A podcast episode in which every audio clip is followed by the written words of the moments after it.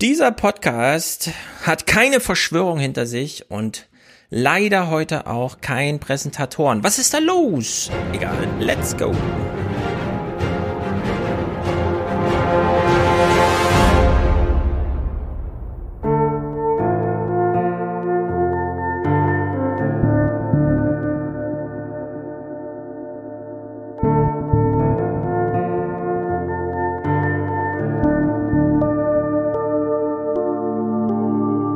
Wir zufrieden mit der Situation? Einmal Unternehmensberatung reinkommen lassen. Wie sind wir hier eigentlich gefahren?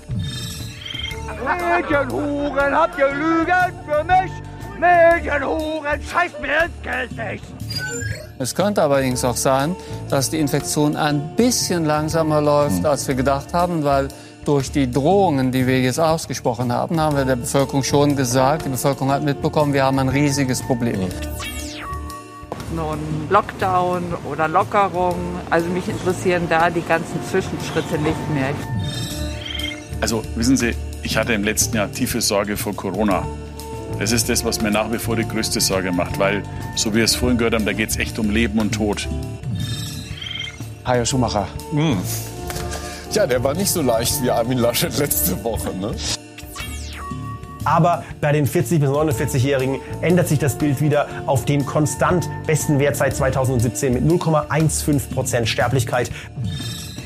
Das Schicksal der ganzen Bevölkerung ist, dass wir seit 13 Monaten in der Diktatur leben. Fragt euch doch mal, warum der 3. Oktober 1990 ein Mittwoch war und ausgerechnet an diesem Tag die deutsche Einheit erfolgen musste. Um auf die Quersumme 23 zu kommen.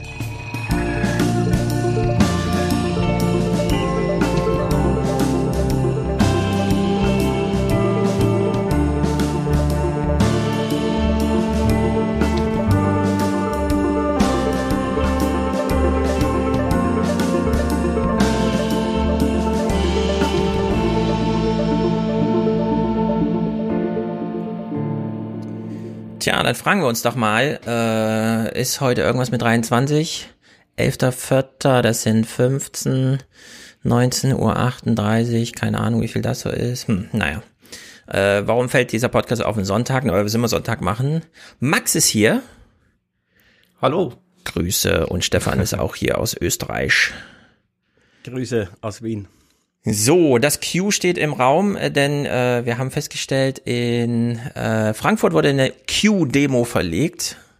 In Leipzig ist sie äh, ganz abgesagt worden und die sächsische Polizei hat das auch durchgesetzt. Und äh, im Internet ist einiges los mit Q. Und es ist AfD-Parteitag. Wer weiß. Ja, Zufall. Dieses Wochenende bietet sich jedenfalls an, nochmal die Q-Sachen rauszukramen. Dass Söder heute seine Chancen verspielt hat, CDU-Kanzler oder Kanzlerkandidat der CDU-CSU zu werden, das hänge ich nachher an. Das konnte man heute Morgen schon besprechen, ohne sich nochmal anhören zu müssen, wie Söder heute das erste Mal überhaupt erklärt hat, dass er auch Kanzler werden will. Na, alles egal. Gut, sehr gut. Die Q-Sachen. Wir waren ja hier vor sechs Wochen oder so schon mal versammelt. Und mir ist einiges aufgefallen im Internet. Ich weiß nicht, wie, wie also du hattest uns ja Max Gunnar Kaiser mitgebracht das letzte Mal. Genau. Und ich habe festgestellt, Gunnar Kaiser ist der Einzige, der noch übrig geblieben ist, von denen, die wir hier immer mal im Podcast beobachtet haben. Samuel Eckert ist ja uns jetzt auch allen Begriff. Der hat gerade keinen YouTube-Kanal mehr, ist mir aufgefallen. Wisst ihr warum? Ich habe das irgendwie durch Zufall Gunnar. Kaiser muss ich einwerfen, der war jetzt glaube ich auch eine Woche gewe- äh, gesperrt. Der der hat dieses ein, ja, der hat dieses eine Video gemacht, ich mach da nicht mehr mit, hieß es glaube ich. Ah, von dem hören wir gleich. Und dann hat er nicht mehr mitgemacht. Also äh, oder er durfte dann eine Woche lang nicht mehr äh, mitmachen, Ich glaube, so wie ich es verstanden habe. Uploadverbot oder so. Genau. Also Okay, da war wahrscheinlich auch wieder mehr äh, Dramatisierung, als dann letzten Endes war. Ah. Okay, das ist crazy, weil KenFM ist auch verschwunden aus YouTube. Der ist dann nicht mehr Ja, verfügbar. der hat drei Strikes bekommen, der Ken. Der, ah, der ist so richtig rausgegangen. Ah, Ja. Okay.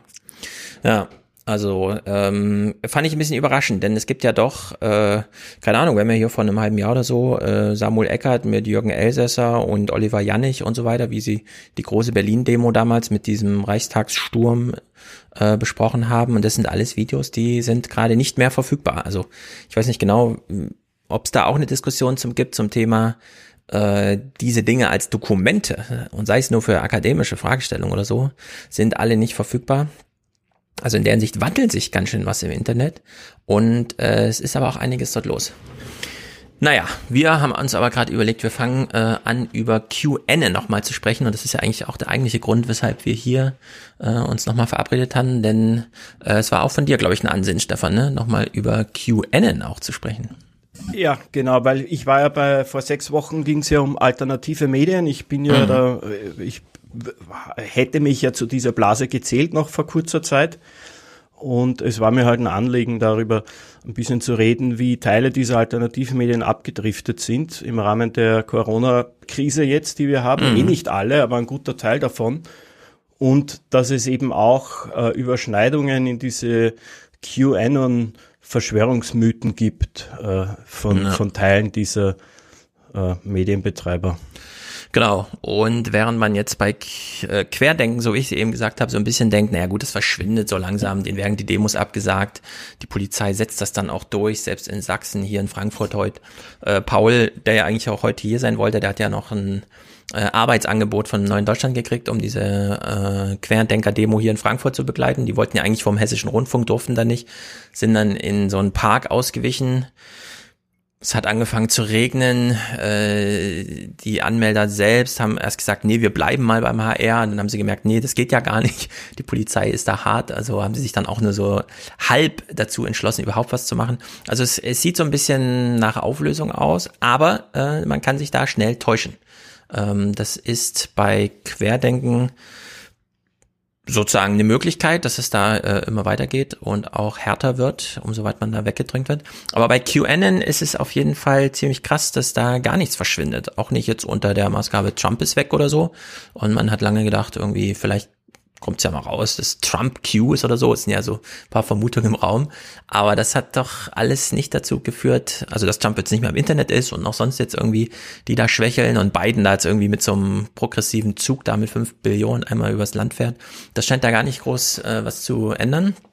Denn es gab zwei große mehrteilige Dokumentationen bei Vice im Internet und bei HBO im Fernsehen die gar nicht mal so interessant waren, aber man kann äh, ansonsten auf äh, Q jetzt mal bei YouTube gucken und da findet man doch einiges, zum Beispiel auch eine große Thematisierung bei Meet the Press. Das ist ja so ein amerikanisches Sonntags, ich glaube, das kommt immer sonntags sind Fernsehen und da hat Chuck Todd äh, es wie folgt anmoderiert. Hello there, I'm Chuck Todd and welcome to Meet the Press Reports, where we take a look beyond the day-to-day -day headlines to dive deep into a single subject in American politics. And today, that subject is QAnon. No, you can't ignore it. So what is it? Mir ist aufgefallen, ich konnte mit Wolfgang zum Beispiel noch vor wenigen Monaten Texte über QAnon lesen, wo man nochmal sagen musste, was das ist und so weiter, wo das herkommt, Pizzagate, pipapo. Bei Chuck Todd klingt das jetzt so wie, alle haben das schon mal gehört. Alle wissen im Grunde so ein bisschen Bescheid, oder? Also da muss ich jetzt zum Beispiel einhaken, ich kannte das ähm, nicht so sehr. Ich habe das auch erst im Zuge der Corona-Krise letztes Jahr dann das erste Mal gehört. Das ist ja mhm. auch eine Bewegung, die ist relativ jung, also 2017 ungefähr. Ne? Mhm. Genau, Trump kam ins Amt und dann ging es relativ zügig dann. Ja. Genau, ich kannte davor nur CNN, von denen habe ich meinen Drucker. CNN? Also okay. Okay. Ähm, muss gerade mal einen Witz machen. Äh, äh, äh. Ähm, aber das, was mir jetzt so aufgefallen ist, ich habe mich jetzt auch nur oberflächlich mit äh, QN beschäftigt, mhm. das ist so ein Kult, oder? Das ist Kult. Wir haben es ja auch schon mal als Religion beschrieben. Äh, es ist ganz merkwürdig. Äh, wir, wir gucken uns mal ein paar Clips an. Ja, es wo das so ein bisschen so, so Endzeitsekte, kann man auch mm, sagen, ne? weil ja. sie ja immer so auf, es gibt ja immer so einen Tag X, wo, wo quasi die große Apokalypse und Katalyse stattfindet und dann passiert das nicht und dann kommt der nächste Tag X und dann kommt Tag Y und Z. Genau, die Prophezeiungen sagen immer einen Tag X voraus und dann ist irgendwie so Tag X und dann passiert aber zu wenig dafür, dass es sozusagen über die QN-Blase hinaus irgendwie interessiert.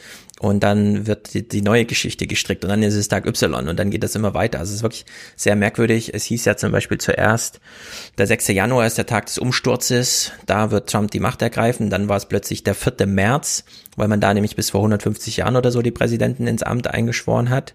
Äh, was dann dazu führte, dass tatsächlich an diesem Tag zumindest das Repräsentantenhaus seine Sitzung abgesagt hatte, weil man Angst hatte, dass es da wieder hoch hergeht. Der Senat hat allerdings einfach durchgepowert. Also in der Hinsicht, da ist äh, schon einiges noch. Also die Polizei in Washington hat immer ein bisschen aufgerüstet, sagen wir mal so. Aber wir haben ja auch die Bilder alle gesehen zur Amtseinführung wieder, äh, die eben, also schwer bewaffnet und in Tarnuniform in den Gängen des Kapitol auch übernachtet wurde, damit da bloß keine Sicherheitslücken irgendwie im Netz entstehen. Naja, das war jedenfalls das Amerikanische, wo man schon so ein bisschen Okay, es, wir reden hier über QAnon, also lasst euch mal drauf ein und wir eigentlich wissen die Zuschauer schon Bescheid. In Australien klingt das ganz ähnlich. As wacky as it is though, millions of people appear to be caught up in the internet-based cult, including more and more Australians. Also auch in Australien großes Medienthema. Hier wurde eine Stunde 60 Minutes Reportage gemacht und in Deutschland bei Phoenix klingt so. Vor der Corona-Pandemie war QAnon in Deutschland kaum bekannt. Inzwischen hat sich hier die größte Anhängerschaft außerhalb der USA gebildet. Mhm. Wir Deutsche sind die größten, die größte QAnon-Filiale. Darf ich mal fragen, wie man sowas erhebt? Also was heißt denn jetzt eine ja, große Anhängerschaft fragen, ja. und wie also die sind ja kein eingetragener Verein, nehme ich jetzt mal an. Nee, Macht man nee, da, geht ja, man da auf. Telegram und guckt, wie viele die da in der Gruppe sind oder? Also. Wahrscheinlich. Ähm, also, mein Eindruck ist, kannst ja mal spiegeln, wie es in Österreich, Stefan. Also hier treten Querdenken auf als Demonstration und dann wird eben parallel dazu oder unter unter den Leuten werden auch Q-Symbole, die nichts mit Querdenken, sondern dann eben QAnon, T-Shirts, Fahnen oder sonst irgendwie aber wie man das jetzt irgendwie statistisch oder so erhebt, außer irgendwie so ein Rauschen im Internet irgendwie aufzugreifen und auszuwerten, keine Ahnung. Also wie es spielt in Österreich QAnon eine sichtbare Rolle? Also auf den, auf den Querdenker-Demos auf jeden Fall. Du hast bei uns auch, ich meine, es läuft jetzt nicht jeder mit so einer um, das äh, Fahne rum, es ist eine kleine Minderheit, aber du hast einfach ein paar Typen, die, die damit rumlaufen. Und ich habe dir auch dieses eine Bild aus der Telegram-Gruppe von dem Martin Rutter, äh, das ist der, der, einer der Köpfe der Querdenker-Demo in Österreich und der hat das ja auch in seiner, in seiner Telegram-Gruppe geteilt, irgend so ein Autoaufkleber, den jemand auf seinem, mhm. auf seinem Wagen oben hatte. Äh, das habe ich als Bild hier. Mhm. Äh, sag mir nochmal kurz, Q-Punkte müsste der, die Datei heißen. Q-Punkte. Na, ich such's gleich nochmal raus. Äh, ja, Martin Ruther Q03 äh, ist, ist in meiner Drop, im Dropbox-Ordner. Ah, okay, ich schaue hier nochmal. Ah, hier, genau. Ja, also wir haben dann so ein, es ist so ein versprenkeltes, mm, also in dem Falle wirklich ein sehr zurückhaltender Autoaufkleber. Die sorgen ja ansonsten doch sehr dafür. Ah ja, das ist jetzt dieser Spruch, ähm, where We go one, we go, go all. Äh, das ist, das musste der Ballweg auch sich schon mal für rechtfertigen, als ähm, das allererste Mal Michael Stempfle, das erinnere mich noch, Michael Stempfle hat Ballweg interviewt, eine halbe Stunde lang und Ballweg hat selbst äh, die Kamera von seinem Handy laufen lassen, um dann das gesamte Interview online zu stellen, weil er wusste, naja, die Öffentlich-Rechtlichen nehmen da nur wieder Ausschnitte, wie sie es halt immer machen. Und äh, da hat ähm, da hat äh, Michael Stempfle ihn auch drauf angesprochen. Herr Ballweg, wie gehen Sie denn damit um, dass dieser Spruch als Fahne mit in Stuttgart getragen wurde und so weiter? Und dann wollte sich Ballweg auch noch raus, kenne ich nicht, den Spruch und so weiter, wo dann Stempfle auch nochmal sehr informiert ihm gegenüber gesagt hat, nee, nee, kann sich jetzt hier nicht rausreden, das ist der Spruch von QAnon. Und, ja, ich, ähm, der, der, der Ballweg hat ja diesen Spruch selber auch zitiert. Also der hat ihn ja auch genau, gesagt in Berlin auf der Demo. Ja. Genau. Und es sieht erstmal kryptisch aus, ja, WWG1, WGA, was soll das sein? Aber genau, das sind diese Zeichen, um dann zu signalisieren, äh, ähm, uns gibt's hier halt, ne? Naja, wir gucken Aber mal rein. Da muss ich jetzt mal kurz nachfragen. Mhm. Das ist jetzt nicht einer dieser Q-Tops, oder? Das ist mehr zur Identifikation, was damit Das ist, das ist. ist ein Identifikationssignal, genau. Das ist ein Kennzeichen, das man mit sich rumträgt. Äh, wer diesen Spruch, äh, dieser Spruch ist ja gleichzeitig, hat er ja so ein Imperativ. Wir verbrüdern uns hier ich bin auch hier, weil jemand anders hier nicht alleine sein soll, sondern hier sind wir alle. Und dann äh, wird das eben da so eingebaut. Man kennt es von den Musketieren. Einer für alle, alle richtig, für einen. Richtig, einer für alle, alle für einen. Genau. Es ist, äh, das war ja meine Lieblingstheorie überhaupt zu Verschwörungstheorien, Fanfiction. Wir haben es mit einer komischen Lage zu tun äh, und dann will man sich einen Sinn davon machen und dann fängt man irgendwie an, äh, eigene Geschichten drum herum zu stricken und äh, das, das kristallisiert sich langsam raus, wie QAnon da funktioniert. Das ist wirklich auch ein bisschen atemberaubend. Ich meine, der Erfolg spricht äh, Bände, so für sich. Aber es hat auch so eine qualitative Note, die es wirklich mal lohnt, sich das anzugucken.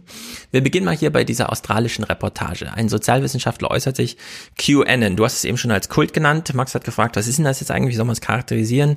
Hier wird mal so ein Versuch gemacht. Mike Rothschild is a leading writer and researcher on conspiracy theories who spent the past year trying to make sense of it all. QAnon can get as crazy as you want it to be. If you want to believe that uh, Joe Biden is a clone, if you want to believe that John F. Kennedy Jr. has been hiding in a bunker for 20 years, if you want to believe that the Earth is part of a galactic federation of light, that's all there for you. That's why we have Q. Also inhaltlich alles. Es ist wirklich alles möglich. Wir hatten ja schon amerikanische Kongressabgeordnete, also wirklich Leute, die dort gewählt wurden in den Kongress, die der Überzeugung waren, die Waldbrände in Kalifornien letztes Jahr kamen nicht vom Klimawandel, sondern äh, Laserstrahlen vom Mars. Also in der Hinsicht ist das wirklich alles möglich. Äh, es wird dann so ein bisschen kultig, wenn man sich äh, über diese Inhalte halt miteinander ähm, so verständigt, dass man da so eine Bewegung draus strickt.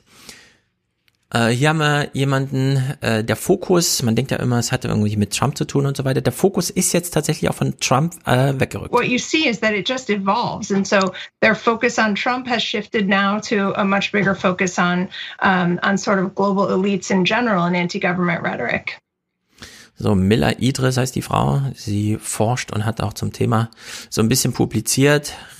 Richtig klar, bei ihr wird's dann auch nicht, aber es hat sich von Trump gelöst und das hätte ich ehrlich gesagt nicht gedacht vorher. Ich dachte, solche Sachen verschwinden dann auch so ein bisschen mit Trump.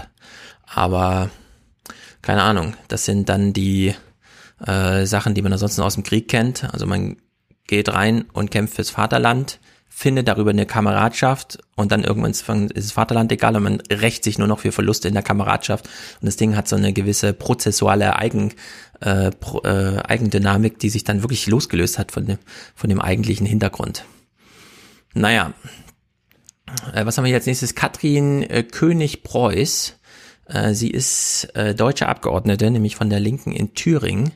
Die liest hier mal QN Internet. Es werden Bilder gezeigt aus dem Kapitol bzw. vor dem Kapitol. Das Ganze wird weiterverbreitet aus einem QAnon-Kanal und kommentiert wird. Die machen jetzt das, wofür wir am 29.08. zu blöd waren.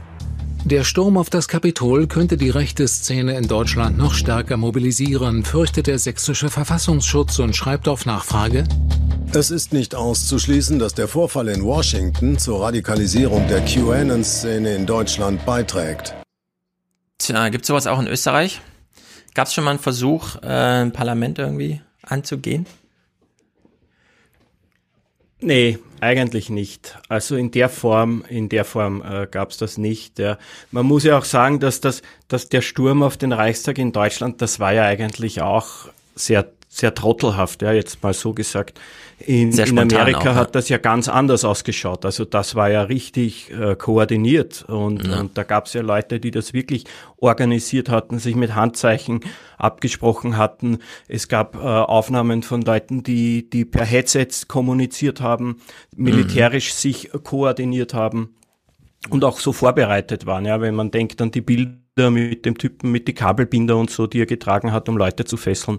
Also das war schon eine andere Liga und ich kann darauf verzichten, das in Deutschland zu sehen oder auch in Österreich. Mhm.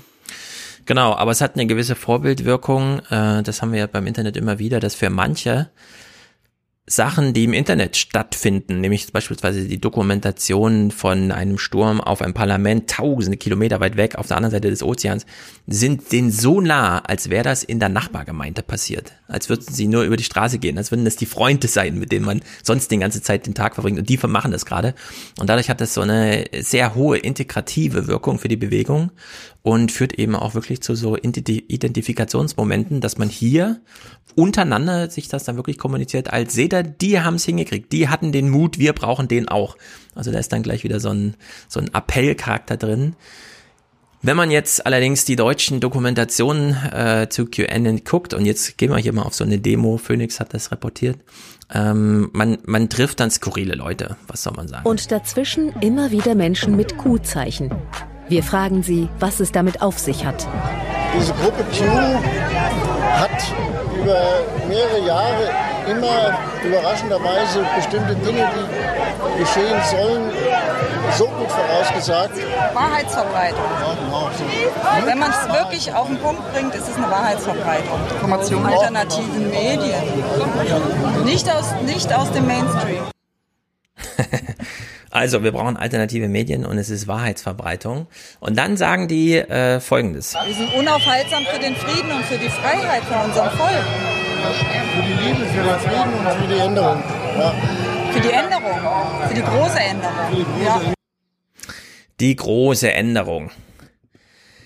Das klingt ein bisschen, als hätte man äh, irgendwie so ein Skript falsch übersetzt oder so ein bisschen komisch, weil die große Änderung, das klingt jetzt nicht sehr staatstragend, oder? Also das, aber The Great Awakening. Das klingt ein bisschen wie Big, Re äh, nee, wie heißt Great Reset? Great Reset. Ja, genau, Great Reset. Das ist irgendwie so hm, die große Änderung. Also sie sitzen wirklich daran, radikalisieren sich über Internetkram, den sie lesen, mit die große Änderung. Und äh, hier haben wir eine Wortspende, das allerdings nur Audio-only. Das ist äh, die Reportage The Search for Q, eben angesprochen. Äh, da wird auch mal diese große Änderung äh, kurz thematisiert. Und da hört man mal die große Änderung oder ja, was hat sich da im Denken jetzt als die große leitgebende Differenz etabliert? I think what you should be focusing on is not Q. You should be focusing on the Great Awakening. And what's the distinction there? The Great Awakening is at the heart and soul of the public. What is the Great Awakening? I think the Great Awakening is people are starting to realize that if they don't pay attention and govern themselves, they will become slaves. Mhm. Also die Great, Great Awakening, also die Ermächtigung seiner selbst, wir selbst, oder Versklavung. Das sind die beiden Alternativen. Und wenn man denkt, äh, kann es wirklich so abgedreht sein, sind die so verrückt. Äh, die ziehen hier wirklich die ganz große äh, Unterscheidung, die ganz große Differenz auf und platzieren sich dann eben neu. Und das hören wir hier mal in der zweiten Wortspende. Äh, diese christliche Komponente, das könnte ja auch alles eine große Religion sein und so, ne? Die, die wird hier mal aufgegriffen. I'm Christian. I was raised Catholic. When you start looking at what is supposed to be the most righteous organization on the planet, Rome, the Vatican, the Catholic Church. Also er sagt hier, was ist denn die rechtschaffenste Organisation in der Menschheitsgeschichte? Der Vatikan, ja, die römische Kirche. How hard is it to believe then that you flip that side of the coin and there's going to be a darker, more nefarious cabal, if you will, that is operating off of the same aspect? Satanic rituals, drinking children's blood, adrenal chrome. This stuff has been going on. If Q does exist, and Q is real. That will make me happy because it will have undeniable proof that Satan exists and you have to acknowledge that Christ exists. So, Max, du hast dich jetzt mit diesen deutschen Alternativen ein bisschen beschäftigt. Äh, ich muss aber Stefan, sagen, das Ste findet ja. da überhaupt nicht statt. Also das genau. kennt man wirklich nur so von Demonstrationen, wenn dann irgendwie oder irgendwo mhm. im Darknet, aber so jetzt die üblichen Querdenker oder so, äh, also Samuel Egger, Gunnar Kaiser äh, mhm. und so weiter, ne, Alternativen, auch Ken Jebsen, haben jetzt damit eigentlich nicht so viel Werbung gemacht. Ja, aber ich meine, wir sehen jetzt dieses amerikanische QAnon, Stefan eben schon gesagt, das ist ja relativ jung. Äh, 2017 ging es so los, also mit Trump dann. Äh, wenn wir jetzt einfach weiter nach vorne denken, ja, wie viel Radikalisierung ist möglich? Ich meine, wir haben schon recht viel Radikalisierung gesehen, ist einfach nur noch nicht diese große Erzählung in Deutschland angekommen. Ja, ich meine, wir haben hier so ein bisschen salopp vom der groß, die große Änderung gehört und so. Aber ich meine, äh, Stefan, du hast es ja, du hast ja auch ein Video gemacht zu Querdenken ähm, und legitimer Kritik, die man äußern könnte. Und die Querdenker, die driften da halt wirklich ab. Und wenn wir jetzt nach Amerika gucken und dort QAnon sehen, dann sehen wir, in welche Richtung sowas abdriften kann. Müssen wir jetzt besorgt sein? Also kann äh, hier, keine Ahnung, Trump ist nicht mehr da, aber die Corona-Maßnahmen und sowas sind ja als Benzin im Feuer. Äh, wie besorgt sollten wir denn so sein? Also schau, ich kann von mir jetzt sagen, ich bin, ich bin schon besorgt auch, ja, aber ich merk's halt auch in meinem bekannten Freundeskreis, auch von ehemaligen Kollegen, wie die jetzt nicht unbedingt zu QAnons werden, aber die zum Teil diese Talking Points von denen übernehmen, mhm. ja. Ich glaube, das passiert auch ganz unbewusst, weil man zum Teil so zugemüllt wird aus, aus dieser Community, weil eines muss man sagen, die sind halt extrem stark im Netz, sehr fanatisch auch und, und dadurch kann schon ein Druck äh, entstehen, dem man dann auch nachgibt. Ja. Und es gibt ja bei uns genug Gruppen, vor allem äh, in Österreich jetzt nicht so, aber das liegt wahrscheinlich mhm. an der Landesgröße, aber in Deutschland gibt's ja äh, genug Gruppen schon, wo solche Erzählungen auf fruchtbaren Boden fallen. Und äh, was halt das Great Awakening in, in Amerika ist, ist im deutschsprachigen Raum für viele dann dieser berühmte Tag X. Mhm. Genau, wir haben hier mit diesen, wie soll man sagen, organisierten Verschwörern äh, in vor allem der Bundeswehr, aber auch bei der Polizei und so weiter. Das haben wir ja von Raphael Bär hier gelernt, umso integrierter so eine Institution ist und umso spezieller die Auf Sicherheitsaufträge sind, die man da bekommt und umso kasernierter man lebt und trainiert und sich auch vorbereitet, äh, da verschwinden dann plötzlich Waffen und die Bundeswehr hat noch keinen richtigen Modus gefunden, das aufzuklären, sondern das, da robbt man sich von einem Skandal zum nächsten, weil irgendwelche äh, Befehlshaber intern eben sagen, nee, wir müssen das hier nicht an die große Glocke hängen, ihr habt einfach jetzt Zeit, eine Woche lang mir die Waffen zurückzubringen, ja, und dann wird das gar nicht groß thematisiert und aufgeklärt, sondern dann geht das halt einfach so seiner Dinge. Und äh, bei der Polizei haben wir eben dieses Problem, dass da immer wieder von Polizeicomputern aus erstens Daten verwendet werden, die man nicht verwenden sollte. Dann werden Drohbriefe geschrieben, also NSU 2.0 und so weiter und so fort. Diese Vorbereitung Tag X. Also das ist in Deutschland doch recht virulent, aber man will es immer nicht so richtig tief aufgreifen. Das sind dann mehr so Monitorthemen, als man das jetzt auch mal so ein, ne, ein richtiges Tagesthema, so wie man das von der BBC kennt oder so, die dann ihre Nachrichtensendung einfach mal 20 Minuten lang so ein Problem dann auch widmen, sondern nee, da wird das halt in Kurzmeldungen abgetan. Es ist jedenfalls so, dass hier in Deutschland, äh, nachdem Trump ja ein amerikanisches Thema war und QAnon in Amerika aufkam, haben wir das nächste äh, ähm, QAnon-Thema, das ist nicht mehr Trump, sondern das ist Corona. Und das ist ja hier auch. Und die Milla Idris, die Buchautorin, äh, nennt das ja auch mal. But what we're seeing is that, uh, you know, certain, so it's it's morphing into more anti-Semitic, more anti-Asian tropes, and uh, and also some just more general anti-government, a lot of tyranny, a lot of uh, anti-government rhetoric that intersects with things like both um, anti-shelter-in-place orders, but also anti-vax belief system. So it's picking up on whatever the current moment is. Max, mal eine Theorie oder eine Simulation, ja. Angenommen, Ken Jebsen hätte letztes Jahr die Füße stillgehalten und würde jetzt im März 2021 statt 2020 plötzlich anfangen mit so einer Joker-Maske und so weiter für Aufruhr zu sorgen. Wäre das nicht eigentlich für ihn wahrscheinlich erfolgreicher gewesen? Die Stimmung ist ja jetzt doch anders als 2020, wo man ja sich wirklich äh, erstmal zusammennahm, äh, genau zuhörte, was die Politik sagte, dem dann auch nachging. Thorsten hat jeden Tag gepodcastet und so weiter. Das ist ja jetzt eigentlich anders. Also es hätte wahrscheinlich noch mal einen anderen Effekt gehabt, das denke ich auch. Aber Ken Jebsen selbst, ähm, ich meine, gut, ich kenne ihn jetzt nicht, ähm, aber ich, ich glaube, das war so eine Schnapsidee, die er da hatte. Und das war mehr so satirisch irgendwie, vielleicht noch irgendwie gedacht. Und ich meine, äh, Joker, es, es passt ja schon irgendwie ganz, also wenn man sich den letzten Film mal angeguckt hat, ähm, da ist schon auch ein Gedanke dahinter, das darf man ihm jetzt nicht abschreiben, aber es war halt in seiner Umsetzung äh, eher missraten und auch zum Zeitpunkt äh, eigentlich deplatziert.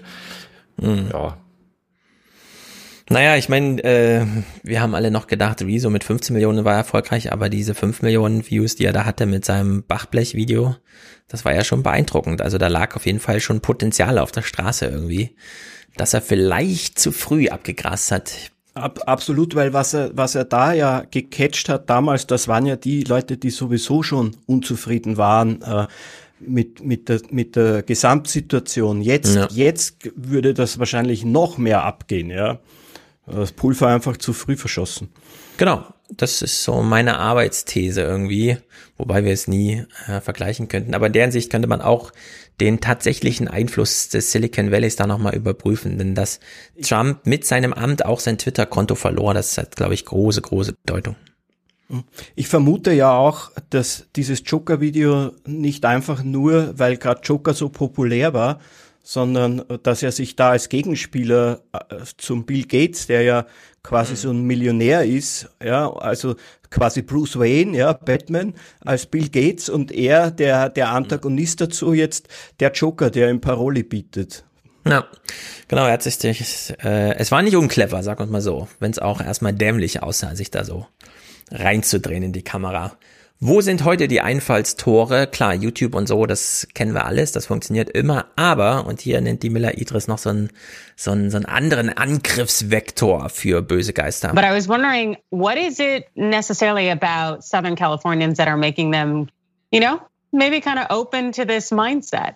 Yeah, there's a really strange paradox here in that, you know, one of the new intersections we're seeing is that the wellness movement and even sort of some yoga communities have um, have helped become some channels to some of the conspiracy theories like QAnon. Not everyone, of course, who's in the wellness or yoga communities, but certain pockets of that, because those are communities that already might have a distrust of some traditional medicine. Let's say they intersect with some of the anti-vax movements, and then those become overlapping circles. And in the online ecosystem, it's just so messy. It's very easy to add a hashtag, and then that creates a channel for disinformation and conspiracy to get carried into those groups.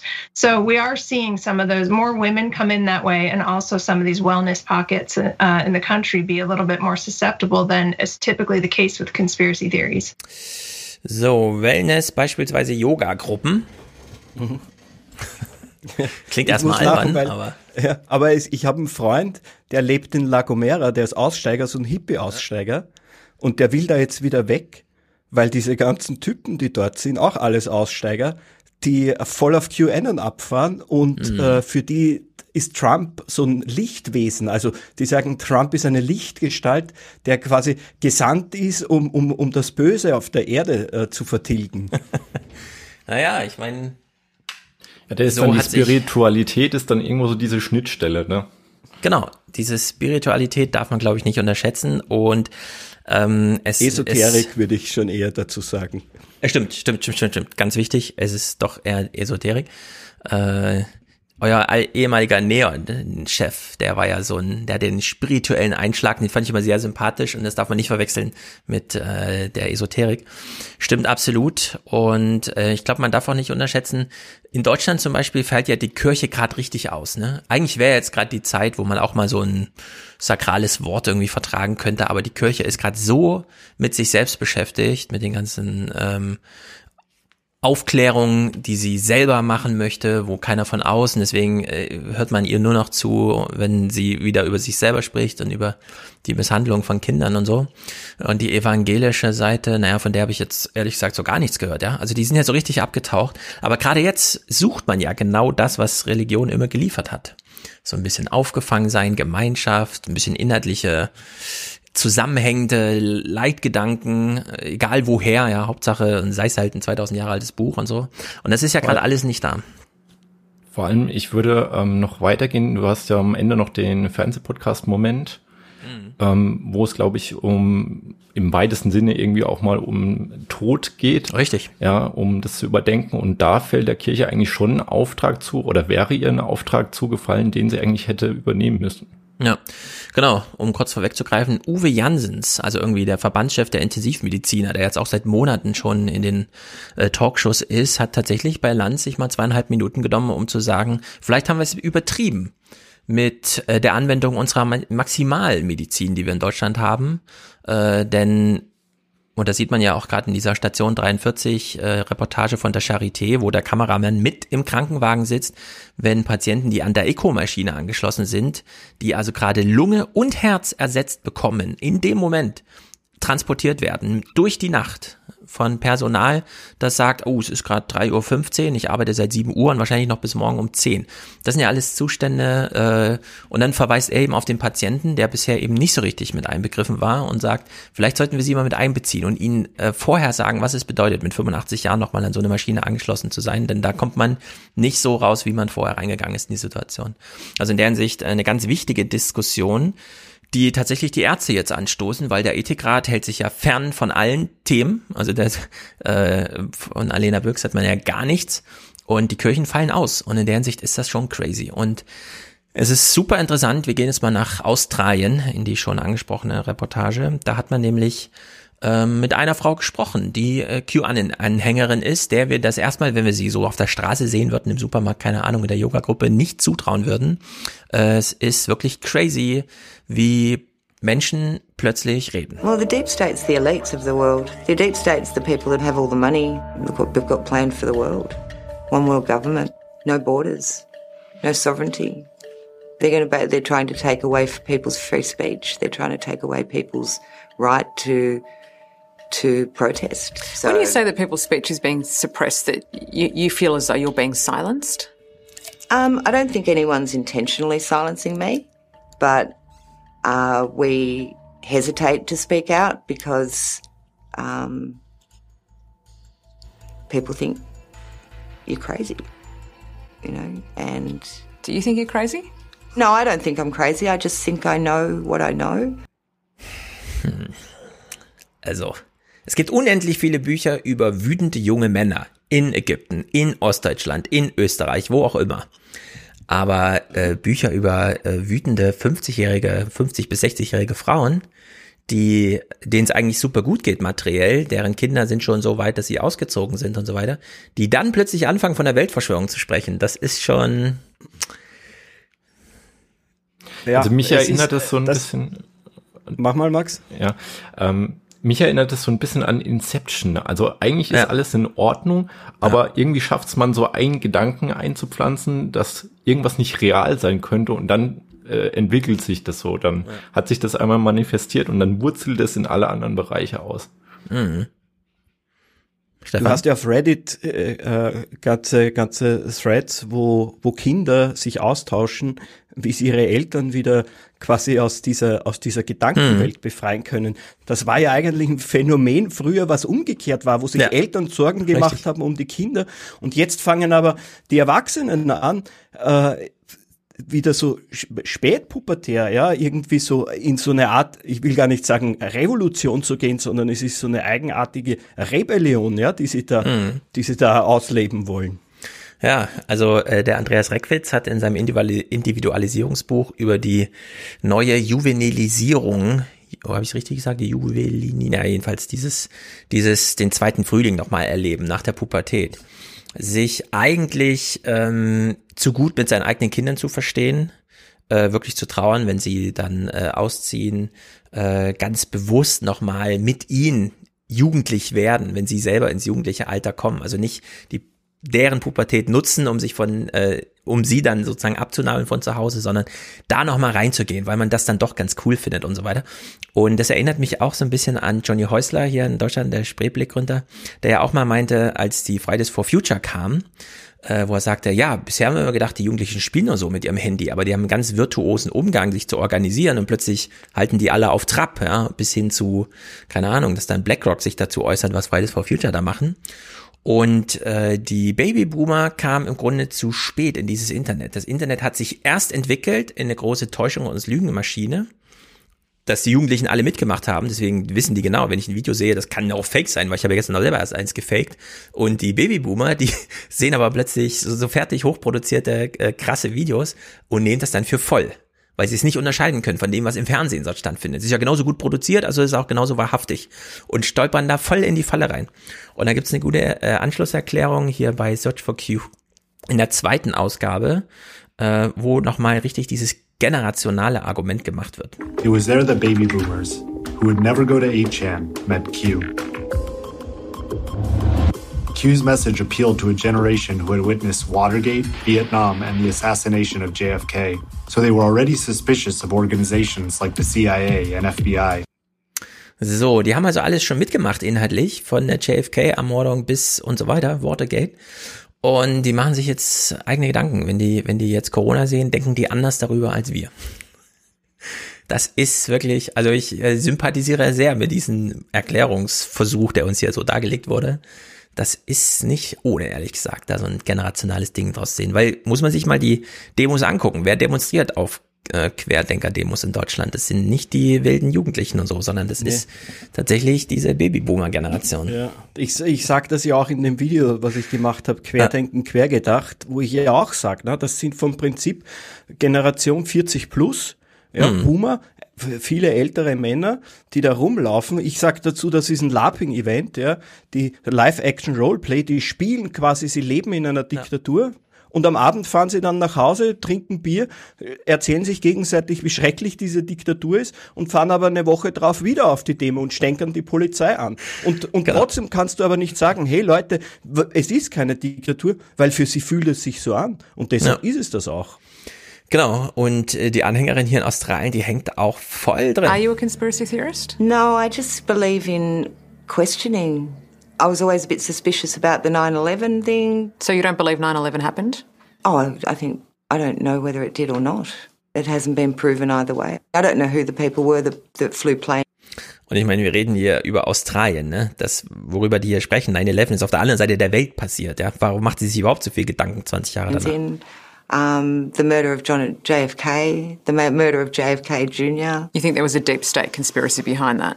I think there's a deep state group of people that are behind that. Yeah, this could get me into big trouble, you know. what? Giving out this being on television talking about this sort of stuff. Why? Um, well, because there are a lot of people that don't want that information to come out. Das ist genau das, was du gerade beschrieben hast, Stefan. Das ist dieses Lifestyle-Ding. Oh, das könnte mich aber in Gefahr bringen. Weil eigentlich weiß sie, es ist mein Lifestyle, den ich ja gerade mache. Nichts bringt mich hier in Gefahr, ja. genau, sie sitzen in Australien, da kommt kein CIA-Typ jetzt an und verbietet irgendwie das Wort oder so. Also in der Hinsicht, das ist wirklich super abgedreht, das hier zu sehen. Äh, wir hören ihr aber noch ein bisschen weiter zu. Sie sucht hier dieses, äh, die, die alternativen Narrative. Once I discovered an alternative narrative it really started to change the way I think. I mean, there's, what is there, 4,953 Q posts. And you worked through every one of them? I've read every one of them, yeah. Also, sie hat alle Q-Drops gelesen, über 5000. Man muss sie ehrlicherweise, man kann sie nicht mehr identifizieren, die tauchen halt irgendwo auf, dann müssen sie irgendwie so verifiziert werden. Da gibt's dann so Typen, die machen das so, weil die sich so ein gewisses Standing erarbeitet haben. Das hören wir auch gleich noch, wie das funktioniert. Und äh, sie kennt die Zahl auswendig, ja, es sind jetzt 5400 und so weiter. Also wirklich crazy. Und sie hat noch eine andere Vermutung. Äh, ich will es mal vorweg sagen, vielleicht hört man es nicht. Äh, sie, sie vermutet hier auch zwischendurch, dass Q weiblich sein könnte.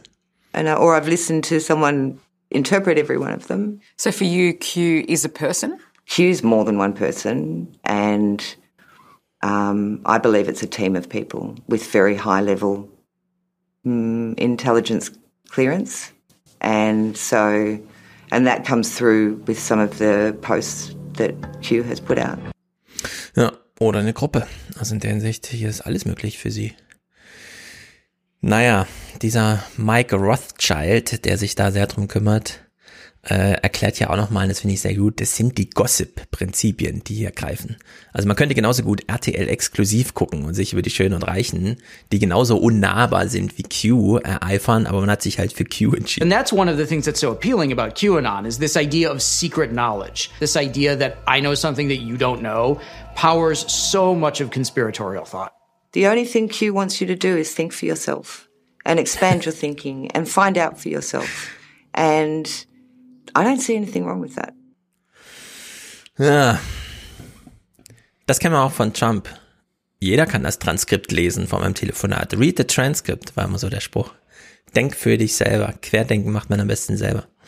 Also in der Hinsicht, das ist schon so abgedreht. Aber man könnte jetzt, so wie wir drüber sprechen, auch sagen, es ist dann doch weniger gefährlich, ne? Es ist dann doch mehr so Lifestyle.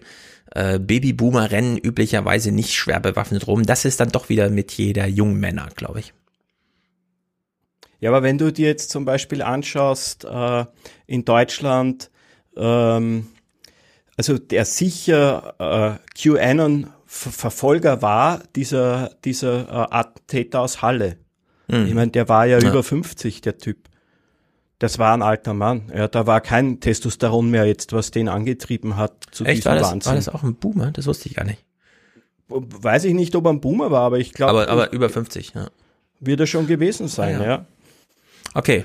Ja, nee, das passt. Und äh, sein Ziel waren 70 Leute zu töten, ja. Also in der Hinsicht, das Potenzial ist da angelegt. Wir kommen ja auch gleich nochmal auf die Gewalt zu sprechen. Und der Äh, war ja auch inspiriert von, von diesen anderen Wahnsinnigen wie Breivik und äh, Mhm. der Verrückte aus Neuseeland. Das, Ja. das, die, die inspirieren sich ja gegenseitig und das läuft ja dann auch über ähnliche äh, Kanäle, wo dann auch QAnon-Drops geteilt werden. Genau, im Grunde ist es fast ununterscheidbar, wenn man sich überlegt, diese Manuskripte, äh, die da gebaut werden, um das irgendwie zu rechtfertigen, sind ja Kopien aus allen möglichen, beispielsweise auch aus äh, Interpretation von. Und dann ist immer die Frage, ob derjenige, der das dann schreibt, auch noch zufällig Q-Anhänger ist oder nicht, oder man sich da mal geäußert hat. Aber die Verschränkung ist dann doch äh, schon recht hoch. Der Mike Rothschild war auch in der Phoenix-Reportage, der scheint wahrscheinlich so die Koryphäe zu sein, er war auch äh, bei der Phoenix, äh, in, in Phoenix zu hören. Und hier erklärt er nochmal, wie das funktioniert. Also irgendwo gibt's Q-Drops und dann müssen die interpretiert werden. Die Q-Drops vermitteln das Gefühl, in einem Endkampf zwischen Gut und Böse auf der richtigen Seite zu stehen. Die Entschlüsselung der Q-Drops ist für die Q-Anhänger eine wirklich große Sache.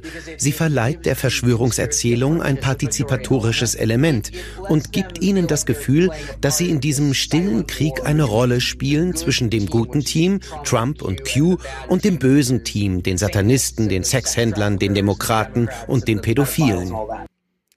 Das kann ich sehr gut nachvollziehen. Es gibt manchmal so Texte, die liest man und die kann man nicht neutral lesen, sondern man ist dann sofort äh, kombatant. So. Das Lesen selber ist schon eine Tat sozusagen. Man ist jetzt informiert, man gehört dazu, man will das nächste, man klickt dann zum nächsten und dieser Klick ist schon so ein partizipatives Ding. Also in der Hinsicht, äh, das verstehe ich ganz gut. Wenn man sich's ausgedacht hätte und irgendwer hat sich's ja mal so ausgedacht, klar, es ist auch viel dann so entstanden, aber das, da ist auch so Gamification-Kram drin, ne? Gerade auch wenn man selber weiterteilt und man will dann äh, viele Sternchen und so weiter einsammeln. Also da ist doch einiges Potenzial. Äh, ich fand das ganz witzig. Er erklärt hier nochmal, wie die Q-Drops irgendwo im Internet aufploppen und dann zu den Nutzern kommen, die da Anhänger sind. Und das erinnerte mich ein bisschen an, es gibt irgendwo da in Berlin Bund-Länder-Treffen und dann muss die Information diffundieren bis zu den Eltern von Schülern, die dann wissen wollen, ist jetzt morgen Schule oder nicht. Yellow Brick Road. Rede, Geschichte, Zauberer, Hexenmeister, Alice, Wunderland. Gelöst? Q. Ein Buchstabe. Die Anhänger glauben, dahinter stecke ein Mitarbeiter der amerikanischen Regierung, der seine Botschaften in die hintersten Winkel des Netzes postet. Das ist nicht ähm, consumerfreundlich sozusagen. Da findet äh, der normale Mensch nicht die Drops von Q. Dafür gibt es dann wieder Leute wie diesen Resignation Anon, also Menschen, die eine technische Brückenfunktion haben. Die bauen Seiten, wie zum Beispiel diese hier, ähm, wo die Drops, diese Botschaften einlaufen, praktischerweise gleich übersetzt werden. Und äh, am Ende landen sie auf den Handys der, der Anhänger der Bewegung, beispielsweise über Social-Media-Kanäle wie Telegram. Genauso funktioniert auch ähm, Bund-Länder-Treffen. Das Bund-Länder-Treffen, da sitzen die Ministerpräsidenten mit der Kanzlerin zusammen. Dann entscheiden die irgendwas zur Schule, kommunizieren das aber nicht deutlich, weil Schule nur ein Punkt von 17 ist oder so. Oder jetzt habe ich 17 gesagt, das ist übrigens der 17. Buchstabe im Alphabet, ist das Q. Ähm, und dann fragen sich die Eltern, die dann zu Hause sitzen, was ist denn jetzt mit der Schule? Und es wird aber nicht so ganz klar, weil kein Journalist redet davon. Dann reden die ähm, Kultusminister miteinander darüber, was beim Bund-Länder-Treffen verabschiedet wurde. Dann müssen die Kultusminister das in das eigene Bundesland übersetzen, schreiben dann so einen großen Brief. Den schicken sie an die Schulleitung. Die Schulleitung schickt das an die Elternbeiräte weiter. Die Elternbeiräte brechen dann den Text runter in die wichtigen Aussagen und schreiben das in WhatsApp-Gruppen und über die WhatsApp-Gruppen lesen das dann die Eltern und dann wissen sie, äh, was, äh, ob jetzt Schule ist oder nicht, ja. Und da sind so viele Interpretations- und nochmal Hinbiegungsschritte dazwischen, dass das, glaube ich, ziemlich ähnlich funktioniert. Irgendwo tauchen Informationen auf und die müssen dann so durchdiffundieren und dann kriegt man es irgendwie mit, ah, gut, morgen ist Schule. Und wer hat sich jemand geirrt oder jemand hat eine Frage, weil dann sind alle daran beteiligt, in den Briefen des Kultusministers oder in den Beschlüssen der Bund irgendeine Stelle zu finden, wo man nochmal was belegen kann oder widerlegen kann. Also das ist wirklich, äh, da ist jeder in Deutschland, hat der inzwischen Übung drin. Ja? Also wir könnten alle bei QAnon irgendwie mitmachen. Das, so viel Änderung ist da nicht notwendig. Man muss sich nur auf andere Inhalte einlassen. Und man findet auch tolle Worte dafür, denn man, man braucht Baker. Die Q-Tops sind also Brotkrümel, die so Teig, der so ins Internet gelegt wird und dann muss der gebacken werden. Und das hört man hier nochmal in äh, Search for Q in der ersten äh, Ausgabe. And what those bakers do is they take Q's drops, which are also called breadcrumbs, They obsessively research it and then they create content that could be videos, it could be tweets or posts that then interpret it for the general public. Okay, so they're the bakers are the people who are wrapping the breadcrumbs together and creating this actual thing. Exactly. That They're putting it in the oven, you know. But I will say the OGs, uh, Jordan Sather, Praying Medic, In the Matrix, uh, and Dustin Nemos. Er hat jetzt so beispielhaft Leute genannt, die sich da so Status erworben haben. Es gibt ja dann auch immer wieder Q-Treffen, Conventions in irgendwelchen Hotels, dass man sich dann so im großen Saal irgendwie trifft und dann macht man das da. Fällt natürlich jetzt unter Corona auch schwerer, aber das ist, glaube ich, deine Frage von vorhin, äh, Max. Wie, was hat's mit diesen Q-Jobs auf sich? Ja, die tauchen irgendwo auf, aber keiner weiß, was sie bedeuten. Dann werden sie interpretiert. Dann hängt man sich an die Interpretation dran. Die könnte aber auch anders sein. Und dann bleibt quasi null ähm, Aussagekraft übrig, wenn dann irgendwas doch nicht so eintritt wie vorhergesagt, weil dann hätte sich der Baker irgendwie ge ge geirrt oder sowas. Also es ist einfach. Äh, Aber wie naja. hängt das jetzt mit diesem Aufwachen und mit dem Tag X zusammen? Also sind es dann so Milestones, die irgendwie Mhm. erreicht werden müssen, so wie im Unternehmen? Ja, das ist ja so, das, das hat diesen Kultcharakter. Man nimmt dann so Daten. Oder man sagt, das hören wir auch gleich, äh, man sagt, wenn Trump das und das sagt, dann gilt das als die und die Aussage. Also hört genau zu, was Trump sagt und dann hängen alle und gucken Trump-Pressekonferenzen und versuchen zu reinterpretieren, was Trump eigentlich sagen wollte, nachdem er die Journalisten abgekanzelt hat. Also ist wirklich irre. Und das ist ganz interessant. Das hören wir uns hier mal an. In Australien haben sie auch mit einem ehemaligen Q-Anhänger gesprochen, der hier erstmal sagt, ich habe alles geglaubt bis zu einem gewissen Moment. I definitely thought that there was a cabal of elite pedophiles. You know, this is almost like an existential battle between good and evil, like angels and demons. It's just fantasy, right? This, this is not real. It's not, but then you, of course not. Like what you do. But how could you believe it? How could you believe something so fantastical? what you do is that you want something to be true. You want, I wanted someone to save us. So, er hat also erstmal geglaubt, äh, ja, äh, soweit, und wir brauchen ja einen großen Retter, denn der Zustand der Welt ist ja schlecht. Und äh, hier kommt er mal drauf zu sprechen, an äh, wie weit kann man es treiben, ja? An was glaubt man so? How deep does it go? Uh, the German Chancellor Angela Merkel is Hitler's natural daughter. There's theories about Donald Trump being a time traveler, uh, aliens, any any conspiracy theory you've ever heard, including many you haven't, find a home in QAnon. But I mean, you couldn't have believed that stuff, surely. I went all the way up to aliens. Also, er hat, er sagt jetzt hier, ich habe gestern noch an Aliens geglaubt. Und jetzt ist die Frage, warum heute nicht mehr? Was hat ihn da rausgeholt? Und diese Pointe ist so wunderbar. Wir hören uns das jetzt anderthalb Minuten lang an. Er erklärt uns jetzt, wie er sich selber, ja, wie er selber dahinter kam, dass hier irgendwas nicht stimmen könnte. Jatath spent two and a half years caught in the grip of QAnon before he finally got out. Quite unexpectedly, it was all thanks to Donald Trump. There was a straw that broke the camel's back at a time when I was probably about teetering on the edge. Essentially, someone asked QAnon to get Trump to repeat a phrase in order to prove some kind of connection between Q and Trump.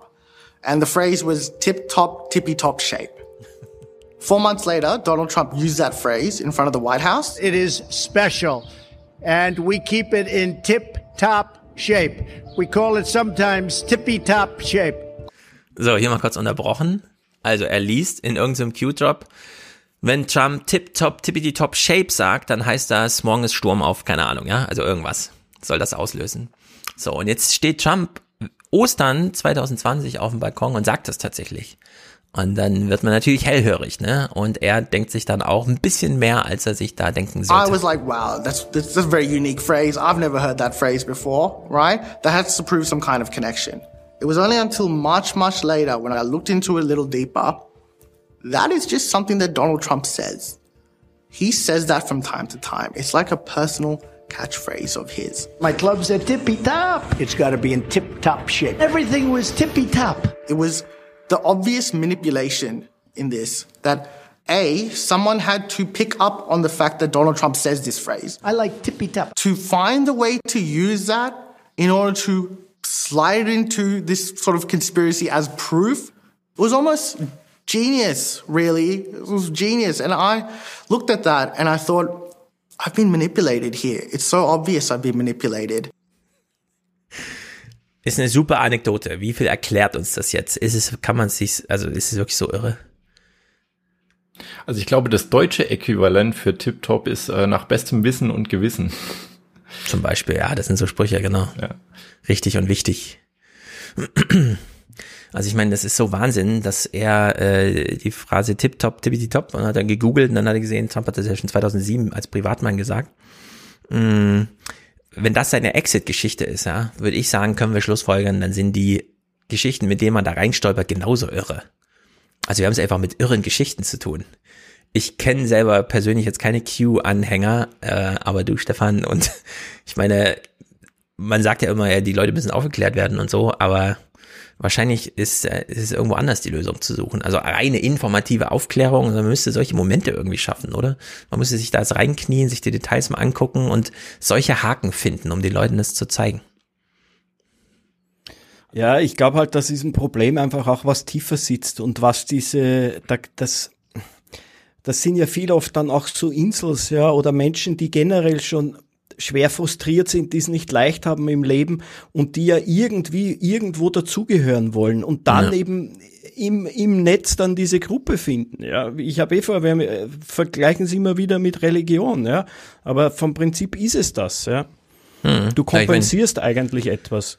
Genau, wo, worauf beruht die äh, Vergemeinschaftung der Religion, ja, dass man Lieder darüber singt, äh, wie Jesus Christus starb wieder auf und dann in den Himmel fuhr und so. Und da hat man halt hier mit Tippitoppi, der Präsident sagt Tippitoppi ist dann echt noch so eine leichte Variante von äh, Sachverhalten, die man da findet in ja, der realen Welt. Zeitreisender auch. genau, also wir haben es ja noch nicht mit, äh, also er hat von Aliens gesprochen, ja. Er wäre nicht verwundert gewesen in einem gewissen Moment seines Lebens, dass wenn Aliens plötzlich auf dem Weißen Haus Dach gelandet wären. Naja, Trump äh, kommuniziert jedenfalls wirklich crazy. Also zum einen geht der ganze Ursprung von QAnon äh, auf einen Spruch von Trump zurück. It all stems from a single offhand comment made by Donald Trump in October 2017. He was having dinner with a bunch of uniformed military higher ups and he said, Maybe it's the calm before the storm. This could be the calm before the storm. What's the storm? Could be the calm, the calm before the storm. And the press was, was like, What are you talking about? What storm, Mr. President? You'll find out. Es ist die Ruhe vor dem Sturm, sagt Präsident Trump. Und dann wurde gefragt, was heißt denn das? Das werden Sie schon sehen. Und zwei Monate später ist plötzlich äh, der erste Q-Drop da. Und jetzt müssen wir mal ganz genau zuhören. Wir hören jetzt einen Originalton Trump und fragen uns, macht er das mit Absicht? Also spielt er auch damit? Instead of saying you just watch, he said Q just watch. We're gonna win, and we're gonna win big. You just watch. Das ist aus dieser Reportage Storm Dingsterbums von HBO, äh, erste Ausgabe. Äh, wenn man äh, Q Just Watch hören will, hört man es auch, oder? Das ist so ein, also.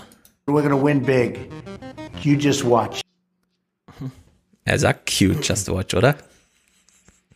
Eher unsaubere Aussprache, oder? Äh, kann man auch sagen, ja. Ein bisschen knifflig. Aber es ist nicht schlecht. Naja, wir hören uns mal hier diese äh, Ausschnitte an, wie äh, Trump selbst auf Q angesprochen wird, denn er wiegelt nicht ab. Das kennen wir ja von ihm oder kannten es von ihm. Er wiegelt dann ungern ab. Er greift das dann gerne als Potenzial irgendwie auf. Und naja. I've heard these are people that love our country and they just don't like seeing it. So I don't know really anything about it other than they do supposedly like me. Thrust of the theory is this belief that you are secretly saving the world from this satanic cult of pedophiles and cannibals. Does that sound like something you are behind? well, I haven't, I haven't heard that, but uh, is that supposed to be a bad thing or a good thing? I mean, you know, if uh, if I can help save the world from problems, I'm willing to do it. Ich meine, nachdem wir über Trump als Narzisst gesprochen haben, als Egoisten, die ganze Welt dreht sich nur um ihn und er hört vielleicht mal, ja, dass es da sowas wie QAnon gibt, eine Bewegung, die sich eigentlich um ihn dreht. Und dann steht er vor der Öffentlichkeit und sagt, ich habe davon noch nie gehört und mich auch nicht darüber informieren lassen. Das ist, glaube ich, eine der größten Lügen überhaupt. Trump wusste, glaube ich, so richtig krass Bescheid, was da vor sich geht. Ich, schau, ich setze mir ja hin und wieder auch gern den Aluhut auf, ja. Mhm. Und in dieser Sache habe ich auch so meine Verschwörungstheorie. Und mhm. ich glaube nicht, ich glaube nicht, dass die ganze Sache einfach so äh, passiert ist. Ja, es kann sein, dass das vielleicht auf irgendeinem so 4 äh, äh, Board entstanden ist. Aber ich, ich vermute schon, dass das, dass es Leute zum Beispiel wie den Steve Bannon gibt, ja, die ja Fortschritt genutzt haben für den Wahlkampf von Trump auch mhm. und dass die sehr wohl dieses Potenzial erkannt haben, äh, Menschen abzugreifen, weil da ging es ja auch darum, dass man die, die, die Frust und die, die Kritik, die äh, viele US-Bürger haben, auch von den Jüngeren, dass man das in eine, in eine Richtung leitet, die eben nicht gegen Trump geht. Hm. Ja, also da ist, äh, ich glaube auch nicht, dass die das Potenzial, ich sage mal so, ich will es auch ein bisschen übertrieben sagen, Leute wie Steve Bannon oder so, die würden als allerletzte dieses Potenzial links liegen lassen, wenn sie es ihnen darbietet. Und meine Vermutung ist aber, die nutzen auch jede Gelegenheit, sowas mitzugestalten. Wir wissen von Steve Bannon, dass er Dutzende Fake-Accounts bei Facebook betrieben hat, die ihm auch wirklich um die Ohren flogen, auch juristisch, äh, und er da versucht hat, so Graswurzelbewegungen nachzuahmen und so weiter. Also in der Hinsicht äh, würde ich auch sagen, wir müssen hier davon ausgehen, dass ähm, wie soll man sagen, gewisse, nicht Ursprünge, aber gewisse Kräfte in diesem ganzen Geflecht da tatsächlich mit Trumps Umfeld irgendwie mitgestaltet worden. Also es liegt irgendwie auf der Hand. Aber wer ist eigentlich Q? Und da gab es hier noch einen interessanten Clip, der so solo bei YouTube stand. Ähm, der Typ, der Q sein könnte, nämlich der Admin auf dem Forum Messageboard, auf dem Q als allererstes gepostet und relativ lange gepostet hat, bevor er dann äh, auch woanders Q-Drops veröffentlicht hat. Immer wieder mit Verweis auf, ich bin übrigens derselbe Q wie Dan Dan hat es irgendwie so verifiziert. Äh, der war, wurde hier so ein Gespräch verwickelt von so einem Journalisten. Der Journalist selbst hat einen Film darüber gemacht und dann auch wieder mit Anderson Cooper von CNN darüber gesprochen. Also so ein bisschen verwirrend, aber wir gucken uns das mal an hier. Eine Minute 46. Ich habe es nicht ganz durchblickt, aber vielleicht äh, klärt uns das ein bisschen was auf.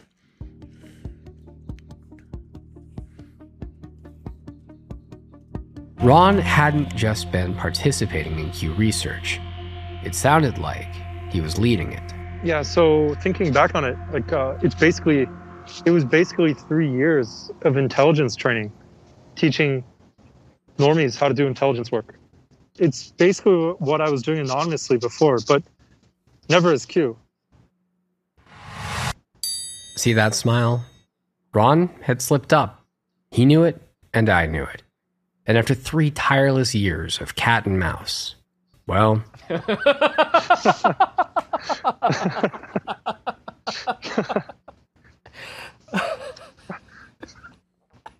never, never is Q, I promise.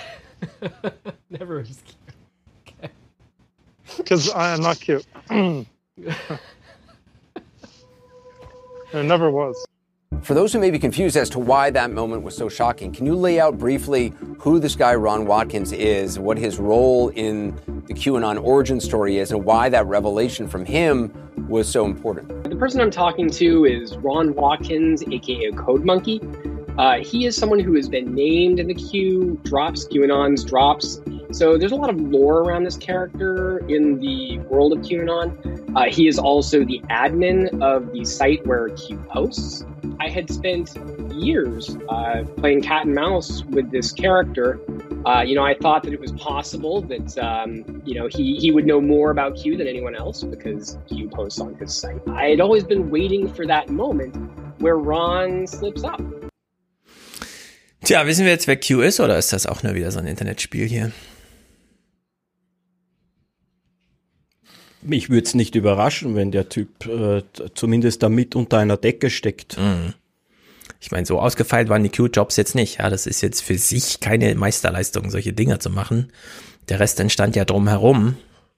Kann man ja gucken, wie weit man da Einfluss nimmt, aber tja, vielleicht ist das Rätsel also hier schon gelöst. Die Frage ist dann auch immer, was bringt's, das zu wissen, ja, oder so relativ überzeugt zu sein, dass, dass, dass, dass, dass, dass der Typ halt der Q-Drop Urheber ist würde das jetzt die Anhängerin in Australien irgendwie beeindrucken oder würde die da nicht gleich der nächsten Geschichte, die irgend so ein Baker da strickt, äh, einfach Anhänger und das dann einfach nur die nächste Stufe sozusagen sein. Dem ganzen Ding, naja, lassen wir das mal dahingestellt. Äh, bei QAnon müssen wir auf jeden Fall noch über die Gewalt sprechen, die damit einhergeht. Hier zum Beispiel eine ganz krasse Zahl, die jetzt so in den Zeitgeist fällt. I am concerned as we move forward, we have to find better ways to intervene and prevent people from um, from being susceptible to that kind of disinformation and conspiracy. Absolutely, because what I believe there are about 40 million guns sold in 2020 alone. So, 2020 war ein Wahlkampfjahr in Amerika, in dem 40 Millionen Waffen an Privatleute verkauft wurden. Das ist natürlich, wenn man dann überlegt, wie dieses Jahr endete und dann am 6. Januar äh, da in Washington gipfelte, äh, sieht man schon, das ist auf jeden Fall crazy. Und 2019, ich meine, der ganze Ursprung mit Pizzagate und so war schon sehr gewalttätig. Da ist jemand mit geladener Waffe in diesen Pizzaladen gegangen und hat gesagt, ich kläre jetzt hier mal die Verschwörung äh, der Kinderblut trinkenden Demokraten auf und so weiter. Äh, damals gab es, glaube ich, keinen Toten. Wir wissen, dass es beim Sturm aufs Kapitol da schon tote Polizisten gab und auch tote QAnon-Anhänger. Äh, 2019 äh, kam es zu äh, Morden, die auch mit QAnon zusammenhängen. In den USA gab es 2019 zwei Morde durch QAnon-Anhänger. Einer der Täter erschien vor Gericht mit vielsagenden Kritzeleien in der Hand, dem Wahlspruch Donald Trumps Make America Great Again und einem Coup. In den USA stufte das FBI QAnon schon im Mai 2019 als mögliches Terrorrisiko ein. Ja, diese Einschätzung als Terrororganisation äh, ist soweit bekannt, glaube ich. Das wurde auch hier immer wieder reportiert, dass dann äh, Gewalttäter tatsächlich vor Gericht stehen und die den Gerichtssaal selbst wieder als Bühne benutzen. Ja, das kennen wir ja ansonsten auch. Das ist dann wieder Schiene Breivik und so, dass man von diesem Kampf nie locker lässt, selbst wenn es für sich selbst, also für ihn selbst bedeutet, jetzt lebenslang ins Gefängnis und so weiter, zieht er selbst da nochmal so eine Chose ab und malt sich so Cues auf seinen Arm und nutzt ihn halt, um in die Kamera zu zeigen.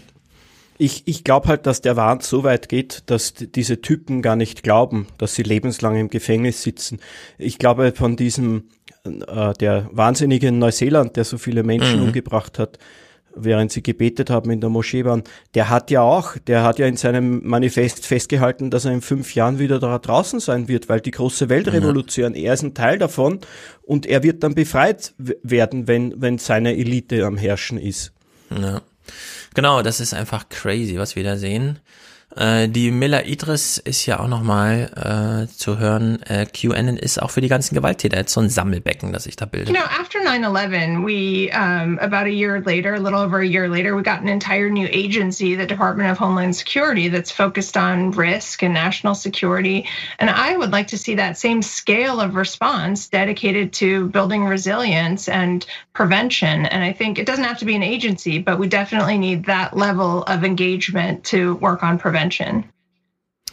So, was hat man denn von der Idee? Sie sagt, auf den 11. September, also auch zielgerichteten Terrorismus, der organisiert stattfand, hat man mit einer eigenen Bundesbehörde reagiert, die sich damit befasste, dem Department of Homeland Security, und sie möchte eine adäquate Antwort auch für QAnon. Hm. Also da würde jetzt vielleicht ganz gut das von dem äh, Robert Anton Wilson passendes Kommentar, das ich eingesprochen habe. Hm. Äh, um, wie heißt der? Äh, Robert Anton Wilson wird er, glaube ich, ausgesprochen. Aus das Lexikon der Verschwörungstheorien müsste das sein. Aber wie heißt der Clip? Also ich habe ambivalente Freiwilligkeit, Auszug aus. Ach hier, das Lexikon der. Okay, dann hören wir den mal. Genau. In jeder Nation, in der es nur irgendeine Art Geheimpolizei gibt, lernen die Leute schnell diejenigen zu verdächtigen, die sie verdächtigen. Konkret, es gibt Amerikaner, die befürchten, dass irgendein Teil der Regierung oder sogar irgendeine Organisation, die nicht zugibt, Teil der Regierung zu sein, als Fassade für die CIA, das FBI, das BATF, die NSA oder noch esoterischere und manipulativere Gruppen auftritt. Je allgegenwärtiger die Kontrolle der Regierung ist, desto misstrauischer und vorsichtiger werden die Leute. Und je mehr Leute zeigen, dass ihnen das Vertrauen in die Regierung fehlt, desto mehr wird sich die Regierung genötigt sehen, sie zu bespitzeln, um ganz sicher zu gehen, dass sie sich nicht so weit entfremdet haben, um eine Rebellion auszubrüten oder noch mehr hausgemachte Bomben von der Oklahoma City Art zu legen. Die Regierung wird also immer mehr schnüffeln und spionieren und die Leute werden immer vorsichtiger werden. Ja, das ist ein ganz interessantes äh, Argument, denn äh, das haben wir ja beispielsweise in Sachsen schon gesehen, wo die Polizei sich da rechtfertigte, dass sie den, das Gebot des Mund-Nasenschutzes so auf Demonstrationen nicht durchsetzte, weil sie Angst hatte, dass als Gegenreaktion äh, eine Mobilisierung ist der Anhänger. Das ist sozusagen im kleinen Rahmen, was ja hier im Großen als Gefahr. Ne? Also in dem Moment, wo du den Querdenkern, den QAnon-Anhängern äh, sagst, es gibt gar keine Weltverschwörung, aber wir gründen jetzt mal so eine Organisation, die euch dann bekämpft. Das kann natürlich wirklich kontraproduktiv sein. Nur sollte das eine wehrhafte Demokratie halt davon abhalten, dieses ja dann doch eventuell wirksame Mittel zu wählen. Also ist ja wirklich eine paradoxe Frage. Ich, das, das Dilemma, in dem man da ja auch steckt, äh, die Politik in Amerika, aber eben auch bei uns, das sehe ich darin, dass man dann, also wenn man da in Amerika jetzt mit einer Behörde dagegen vorgehen würde, dann würden die Republikaner einen guten Teil ihrer Wähler äh, unter Generalverdacht stellen. Mhm. Weil das ist ja, das ist ja, äh, was beim Islamismus, da kann man leicht mal äh, einen Generalverdacht gegen Muslime aussprechen in, in, in, in ja. den USA oder auch bei uns, weil das ist halt die, äh, die, die Minderheit. Ja. Und die anderen, Aber, ja, genau.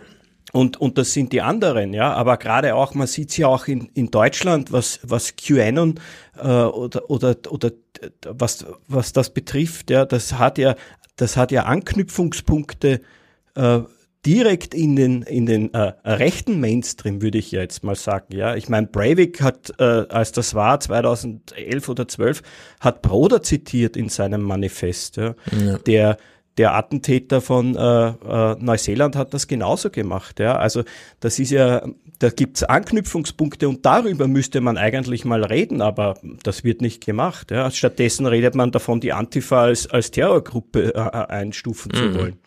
Genau, also das haben wir in Deutschland ganz extrem, dieses Problem dass wir über rechten Terror nicht reden können, ohne dass die in Deutschland maßgeblich regierende Partei CDU irgendwelche Hinterbänkler nach vorne schickt, die dann immer sofort auch darauf hinweisen. Aber auf der linken Seite gibt es ja auch Probleme. Und dann gibt es zwar immer wieder die journalistischen Stücke, die dann aufzeigen, in den letzten 30 Jahren gab es 190 Tote durch rechten Terror in Deutschland und einen durch linken Terror. Und ansonsten sind das eben angezündete Autos in Berlin oder so. Aber dass diese Verhältnismäßigkeit dann nicht gegeben ist und diese Gefährdungslage. Aber da kommen wir in Deutschland auch nicht raus. Das ist ganz tief verankert in der Hinsicht. Ich glaube auch, das ist ein Megaproblem. Äh, und dann nennt die äh, Idris, äh, Miller Idris hier noch ein anderes Problem, das wir in Deutschland auch äh, aus guten Gründen kennen. But also we have to be careful about what kind of tools we build under administration uh, at this current moment because who knows what administration comes next and could use those same tools against other groups that they deem to be threats. And so I think we really have to um, very carefully consider and make sure that civil rights and privacy advocates are a part of these conversations before we uh, allow the federal government to develop, you know, deep tools for surveillance. Ja, also wenn wir hier nach Sachsen-Anhalt gucken, wo demnächst gewählt wird, wo die AfD irgendwie bei 24 Prozent oder sowas steht und die CDU-Fraktion sich dort äh, nicht mehr in der Lage sieht, inhaltlich gegen die AfD zu positionieren, sondern quasi nur der Tag X herbeigesehen wird, wo man endlich deutschlandweit zeigen kann, dass die Zusammenarbeit auch funktionieren kann auf Ländersebene. In Baden-Württemberg mit 13 Prozent AfD. Äh, also würde man in Thüringen oder Sachsen jetzt hier irgendwie äh, das, Bund, äh, das Landesamt für Verfassungsschutz nochmal so entsprechend aufrüsten, dass, wo man sich wirklich sicher ist, dass die nächsten 15 Jahre da kein AfDler noch mit drin sitzt, ja, an irgendwelchen Controlling-Stellen. Also das ist wirklich nicht ohne. Ich meine, du musst dir ja vorstellen, dass da, es wurde ja ein CDU-Politiker abgeknallt auf seiner Terrasse. Mhm. Ja. Und, und, das, und die fressen das einfach so. Ja. Das war einer ihrer Leute, der sein Leben lang für diese Partei gut gearbeitet hat und so. Und dann wird der hingerichtet auf, Terra auf der Terrasse und, und die schaffen es einfach nicht, den Mund aufzumachen. Ja. Ist es Angst oder ist es einfach kein Rückgrat? Genau, das ist eine sehr gute Frage. Man weiß es nicht genau. Ich glaube, es ist sehr viel Angst dabei. Man will es sich mit gewissen Wählergruppen vielleicht nicht verscherzen, die anders zu diesen wirklich krassen Rechtsaußen stehen als man selbst.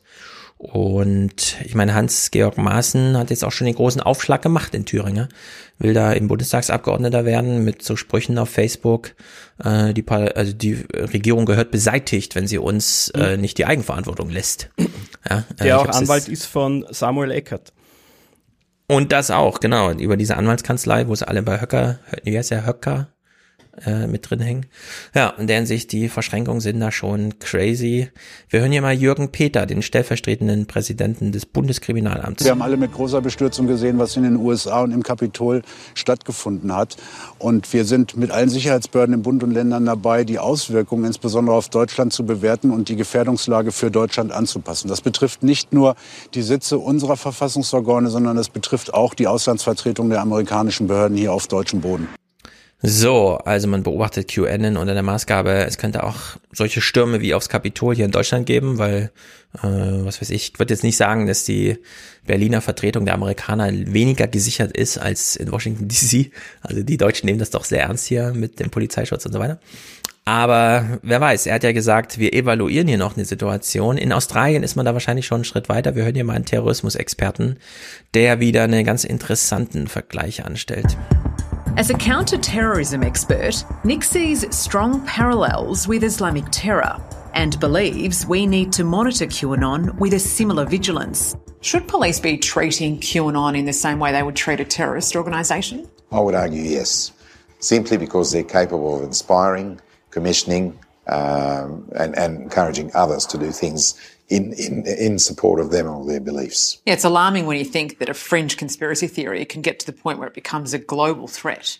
Absolutely. And you see it in, terrorism, where a lot of uh, people who inspire others to do this stuff are not prepared to put themselves in danger, but they're happy to send kids in suicide vests to go and do it on their behalf.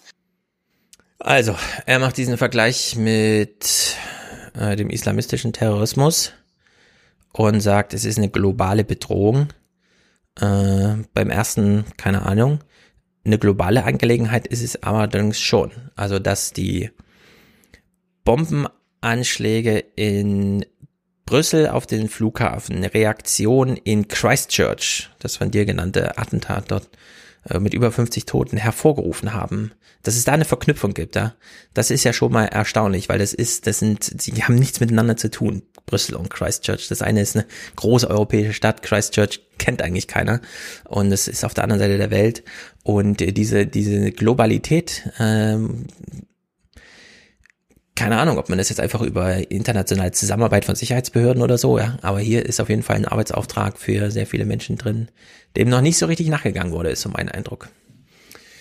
Naja, so viel zu QAnon. Man kann es also ambivalent super lustig sehen, wenn man die Anhänger sieht, aber dann diese Gefahren äh, werden dann doch noch zu schnell unterschätzt. Eine Frage hätte ich vielleicht noch. Ist das ein typisch westliches Phänomen? Würde ich sagen, man braucht so eine gewisse Affinität zu Amerika, sei es auch mit umgedrehten Vorzeichen, aber Amerika muss eine bestimmte Rolle spielen. Es war ja äh, erstaunlich, dass die da in Australien sitzen und die ganze Zeit nur von amerikanischen Sachen reden. Die amerikanischen Präsidenten, die amerikanische Geschichte, die amerikanischen Behörden und so weiter. Und sie fühlt sich dann in Australien davon bedroht. Ja, das ist ja äh, auch dieser ganze Alien-Kram, der hat ja auch sehr viel mit Area 51 und so zu tun. An deren Sicht würde ich schon sagen, das ist so ein westliches Ding. Ich glaube nicht, dass es jetzt. Wo sollte man sonst verorten? Ja, in Saudi-Arabien oder so? Äh, in Afrika? Ich glaube nicht, dass wir da groß das sehen. Aber Deutschland, Australien, Amerika, Großbritannien, keine Ahnung. Österreich. Es gibt anscheinend, äh, ich habe es noch nicht gesehen, eine South Park Folge, so ein Special über das Corona Special, ja. wo sie eben auch auf, auf QAnon äh, eingehen, die Cuties. Mhm. Sehr gut. Als letzten Clip zu QAnon, bevor wir zu äh, Querdenken kommen. es gibt hier eine ganz interessante Wortspende, die schafft, glaube ich, also mit der würden sich, glaube ich, auch viele in Deutschland identifizieren, die hier so auf Querdenker-Demos gehen. Denn man kann es, wenn man es ganz wohlwollend äh, liest, äh, haben wir es hier mit Leuten zu tun, die einfach nur wieder zurück wollen in ihr behagliches Leben. Ungestört von Corona oder äh, diesen neuen Gender-Sternchen oder was auch immer, ja. Also so ganz im ganz klassischen, ich fühle mich unwohl in dieser neuen Welt, in der mir meine Plätze genommen werden.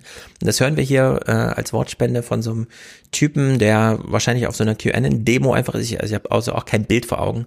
Ich habe es nur so gehört, aber es scheint mir so ein typisches, wir holen uns mal Wortspenden äh, da, wo man sie trifft und das ist dann typischerweise bei so Demos. This is all insane and incoherent. It's because they know it isn't. It's real. but, you know, dude, I just can't wait for a day when we can just sit back and, like, go see football again. To not have to worry if, if, there's going to be a, a protest on the field. Let them just be the NFL, and if people want to watch it, they watch it. Ja, in der Sicht kommt ja wahrscheinlich wirklich einfach alles zusammen. Ja? Die sehen, wie sich äh, schwarze Footballspieler bei der Hymne hinknien Und einen Monat später haben sie irgendwas im Internet gelesen und ein Jahr später sind sie so durchradikalisiert, dass sie an Aliens glauben. Aber das scheint so der Bogenschlag zu sein. Naja.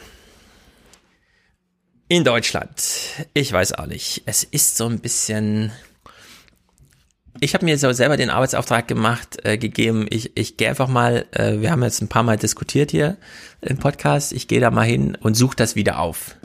Ne? So, ich habe eben schon gesagt, KenFM gibt's nicht mehr, da müsste man irgendwo anders hingehen. Äh, bei YouTube, äh, Samuel Eckert gibt's irgendwie noch bei YouTube, das haben wir auch gleich, allerdings nicht in diesem Kanal, den er da früher bespielt hat, mit Hunderttausenden, wo er nur auf den Live-Button klicken musste und dann waren sofort 10.000 Leute anwesend, die dann irgendwie bei seiner, er hat ja mit Bodo Schiffmann so eine Tour durch Deutschland gemacht, wo sie mhm. so im Bus rumgefahren sind, immer mal auszusteigen und kurze Reden zu halten.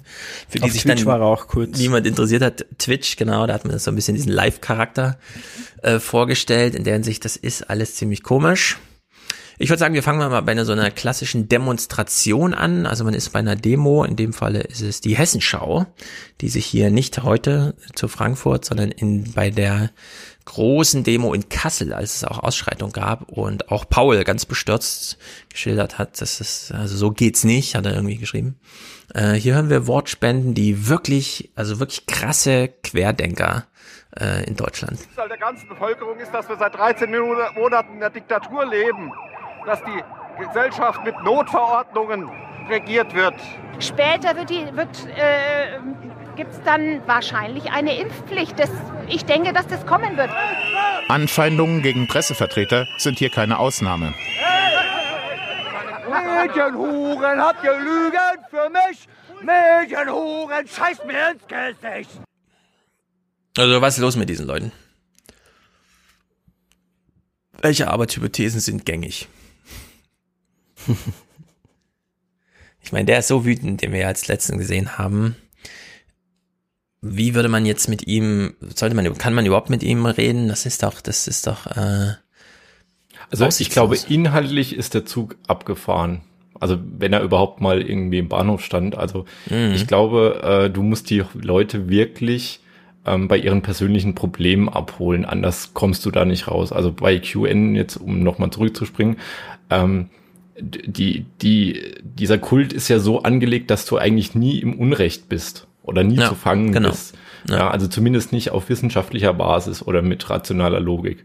Mhm. Ähm, und die Frage ist dann, was bleibt dann irgendwie noch als letzte Kommunikation übrig? Und dann musst du vielleicht nach ihren persönlichen Beweggründen gehen.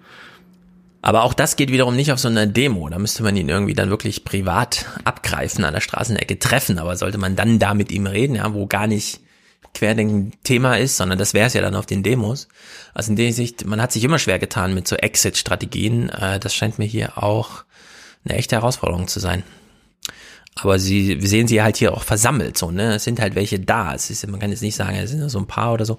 Paul hat ja gestern auch nochmal auf Twitter so einen kleinen Thread geschrieben, wo er nochmal um Nachsicht in der Beobachtung von Querdenkern gebeten hat. Im Sinne von nicht Covidioten und so weiter und so fort, sondern sozusagen die, rücksichtsvoll, wie du es jetzt vorgeschlagen hast, Max. Aber ich wüsste halt trotzdem nicht, ja.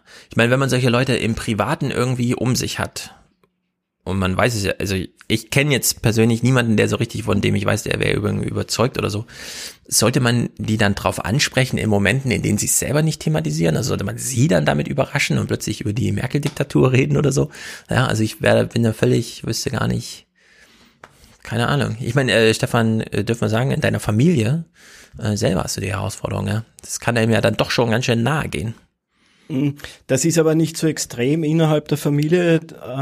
Der ist halt eher unzufrieden, was die Regierung betrifft, die, die, die Arbeit der Regierung und sein Ventil ist halt auf diese Demos zu gehen, aber er ist nicht diesen, diesen blinden Hass und dieser blinden Wut verfallen. Mhm. Aber es ist trotzdem schon ein bisschen mühsam, ja. Aber bei diesen Leuten ist es halt auch so, weißt, wenn ich mir den so anschaue, dann stelle ich mir vor, dass der, wenn jetzt nicht Corona wäre, dann würde der in irgendeinem Beisel, also in einer Spelunke sitzen, irgendwo ganz hinten am Tisch seine Zigaretten rauchen und seine Bierchen trinken und am Abend dann frustriert ins Bett fallen und traurig. Ja? Ja. Und das fehlt ihm aber jetzt und, und, und jetzt ist er auf der Demo, ja. Aber, aber dieser Hass und diese Wut, die er in sich trägt, das ist ja nicht erst in einem Jahr gewachsen, sondern das wurde vielleicht mhm. verstärkt dadurch. Ja, ähm, würde ich auch sagen, das ist jetzt äh, ein Happening, das sich halt anbietet, von ihm auch äh, gelebt zu werden. Ich würde vielleicht äh, vorschlagen, dass wir als nächstes Gunter Dück hören. Passt das oh, dazu? Ja, Gunter Dück ist natürlich immer. Wobei dieser Clip ist super lang, aber das ist auch egal. Ist nicht ähm, meine Schuld. sagen wir nochmal, wie haben wir den genannt? Äh, da ist eigentlich nur ein Clip von ihm. Das war Vertrauensspirale, ist es. Vertrauensspirale ist sehr gut, genau. Genau, da hören wir da mal rein. Der geht insgesamt drei Minuten. Man kann das Argument dann aber, versteht man relativ zügig. Okay, äh, ich höre zu, bin nur kurz weg ja. aus dem Bild. Ja. Mhm. Hat einen Gebrauchswarenmarkt in den USA untersucht und irgendwann, also. Genau, er referiert hier einen Forscher, die äh, Forschungsergebnisse eines Forschers, der sich mit äh, den Gegebenheiten auf einem Verbrauchtwaren, äh, Verbrauchtwagenmarkt, also da, wo man gebrauchte Autos. Der Spruch, würden Sie von diesem Mann ein Auto kaufen, kommt ja nicht von ungefähr. Äh, man braucht ein gewisses Vertrauen, äh, denn man weiß nicht, was man bekommt und man hat auch nicht fünf Jahre Garantie auf das, was man da kauft. Hat einen Gebrauchswarenmarkt in den USA untersucht und irgendwann, also da haben immer so die älteren Leute ihre Golfs an Studenten verkauft und also so ein Jahrmarkt einmal im Jahr im Dorf. Und eines Tages hat jemand ein Auto quasi ohne Motor verkauft also mit einem schweren Schaden, den nicht gesagt.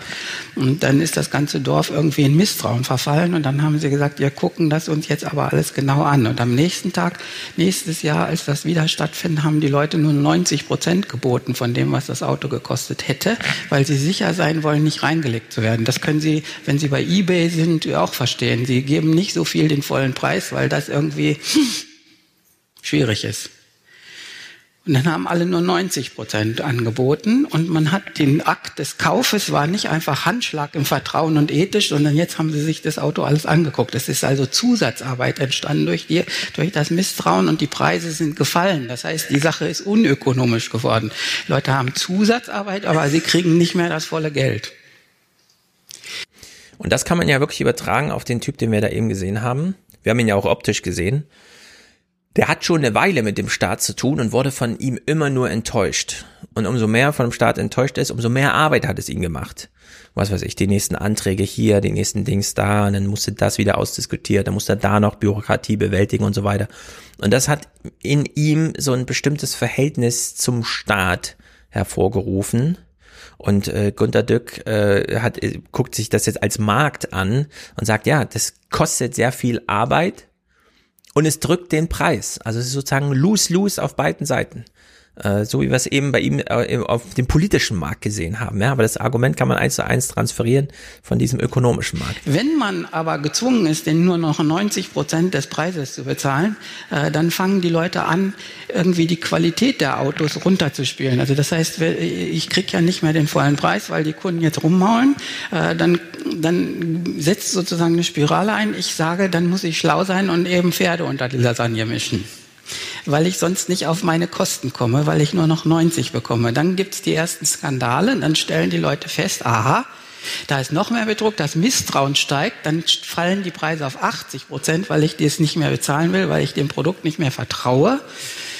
Und dann müssen die ja mit 80 Prozent klarkommen, die Unternehmen. Und dann gibt es so eine Spirale. Also Sie sind ja vielleicht hier im Raum relativ Schnäppchenjäger und Sie kriegen das hin, dass in dann irgendwie nicht mehr Milch drin ist, wo Milch draufsteht. Das ist einfach eine Teufelsspirale. Und diese Teufelsspirale heißt, wenn einmal das Misstrauen eingeht und so eine Spirale einsetzt, dann konvergiert die Volkswirtschaft gegen Trash. Dann äh, praktisch die Zukunftsvision dieser Arbeit ist, 1975, dass es endet irgendwie down, dass, dass irgendwie die Welt aussieht wie ein Andenkenladen vor den ägyptischen Pyramiden, wo sie keine Ahnung haben, ob die echte Pyramide aus Plastik wirklich 2000 Jahre alt ist oder nicht und welche. Und genau das um den mal abzukürzen hier, der Dück, der das immer sehr ausführlich macht. Genau das äh, äh, haben wir eben erlebt bei, oder können wir uns sehr gut vorstellen. Bei, bei ihm hier, bei dem, bei dem letzten. Wir lassen uns nochmal anschreien von ihm.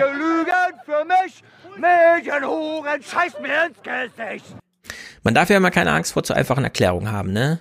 Aber wenn 1995 die Vermögenssteuer abgeschafft wird und 2003 Hartz IV eingeschafft wird und dann projizieren wir das 20 Jahre nach vorne, die äh, zu 15 Jahren von Merkel bestimmt wurden, wo es plötzlich doppelt so viel Armut in Deutschland gab, aber auch doppelt so viel Millionäre, nämlich statt 600.000 plötzlich 1,2 Millionen Millionäre in Deutschland. Dann hat man plötzlich jemanden, der sich eine Corona-Politik anschaut und sagt, passt irgendwie ins Bild. ja, das ist hier, hier wird einfach äh, die Entwicklung weitergedreht und äh, ich vertraue aber seit 1995 nicht mehr äh, warum, warum nicht 56 Prozent Spitzensteuersatz wie bei äh, Helmut Kohl? Warum nur noch 42 Prozent? Ja? Warum keine Vermögensteuer? Warum Hartz IV? Und jetzt Corona? Also dann kriegt man es nicht erklärt. Da kann da draußen noch so viel äh, super akademisch äh, irgendwas erklären. Dann ist das so das Resultat. Nur eine These so, ja. Aber es ist, glaube ich, nicht ganz. Aber das hörst du ja auch oft von den Bühnen auch das, da wird ja auch so ja. argumentiert. Seit Jahren werden wir ausgeblutet, seit Jahren werden wir unterdrückt, immer mehr nimmt man uns weg, was ja, was ja faktisch stimmt. Genau. Ja. ja. Und jetzt, das ist jetzt der finale Todesstoß. Mit Corona, da geht's nicht um den Virus, da geht's um das, was man die letzten 30 bis 40 Jahre gemacht hat. Genau. Der Staat rückt immer näher, nimmt dir immer mehr weg und äh, das ist die Corona-Politik. Sie hat dir faktisch einfach immer mehr weggenommen. Äh, es gibt allerdings auch die moderaten, das sind wahrscheinlich, Stefan, die du dann auch näher in deinem Umfeld hast, moderate Teilnehmer auf diesen Demos. Vor allem möchten wir wieder Geld verdienen. Wir sind selbstständig, wir haben einen kleinen Laden in Konstanz und äh, der ist ja mittlerweile nur noch sporadisch auf. Ich verstehe die Maßnahmen nicht, wieso Baumärkte offen haben dürfen, ohne Termin verkaufen dürfen, Lebensmittelläden voll sind bis zum Abwinken. Und bei uns, das sind vielleicht maximal am Tag 20 Kunden. Dass man äh, also in der Politik ganz konkret eine, eine äh, Strategie entwirft, wieder zu einem Normalzustand zurückzukommen. Da traut sich im Moment überhaupt keiner mehr darüber zu reden, dass mal das Leben so war wie 2019. Das ist das Ansinnen der Menschen, die sich hier heute versammelt haben, zu zeigen, wir sind keine gewaltbereiten Menschen. Wir lehnen die Gewalt total ab. Kann Gewalt nicht mit Gewalt bekämpfen. Also der Sicht großes Sammelbecken, alle sind da. Und ehrlich gesagt, ich kann das auch. Das, ich verstehe das absolut. Wenn du, äh, du kannst zu Rewe gehen und da können alle gleichzeitig hingehen, da gibt's keine Begrenzung, da muss man auch keinen Einkaufswagen schieben wie vor einem Jahr oder so. Das ist einfach klar Maske auf, ansonsten kannst du einfach in den Supermarkt gehen, aber du darfst nicht in den Buchladen gehen. Und die Buchläden waren schon immer absolut zivilisierte Orte, ja. Warum darf ich da nicht reingehen und mir ein Buch aussuchen für 12 Euro und es bezahlen an der Kasse und wieder rausgehen? Das ist nicht verständlich. Das kann man zwar über so eine politische Logik, ja, wenn wir denen das erlauben, müssen wir dann juristisch das auch allen anderen erlauben und so weiter. Und dann kommt es da so eine, zu einer äh, ja, Kettenreaktion an Öffnungen, äh, die da dran hängen. Irgendwie so gibt es da vielleicht funktionale juristische Erklärung. Aber ähm, im Sinne von diesem Protest, der hier stattfindet, kann man nicht erklären, was hier gerade passiert. In, beispielsweise im Einzelhandel. Also das äh, verstehe ich da sehr gut, was die sagen. Und die, die, sind halt wirklich selber betroffen, ja, die wollen da Geld verdienen, die sind die Verkäufer ja, auf der die, Seite. Die, die liefert einfach viel Material, aus denen man sich dann noch äh, äh, was, was viel Frust hergibt, was viel Ärger hergibt, was aber auch einlädt dann, wenn man es nicht mit Inkompetenz abtun möchte, dass man dann irgendwie einen bösen Willen hineininterpretieren will in das Ganze. Mhm. Genau. Und äh, das ist eben die Interpretationsfragen. Die sind wirklich so entscheidend, denn man könnte ja wohlwollend an die Sache rangehen und es tatsächlich mal behandeln, wie es so thematisiert wird vor Ort.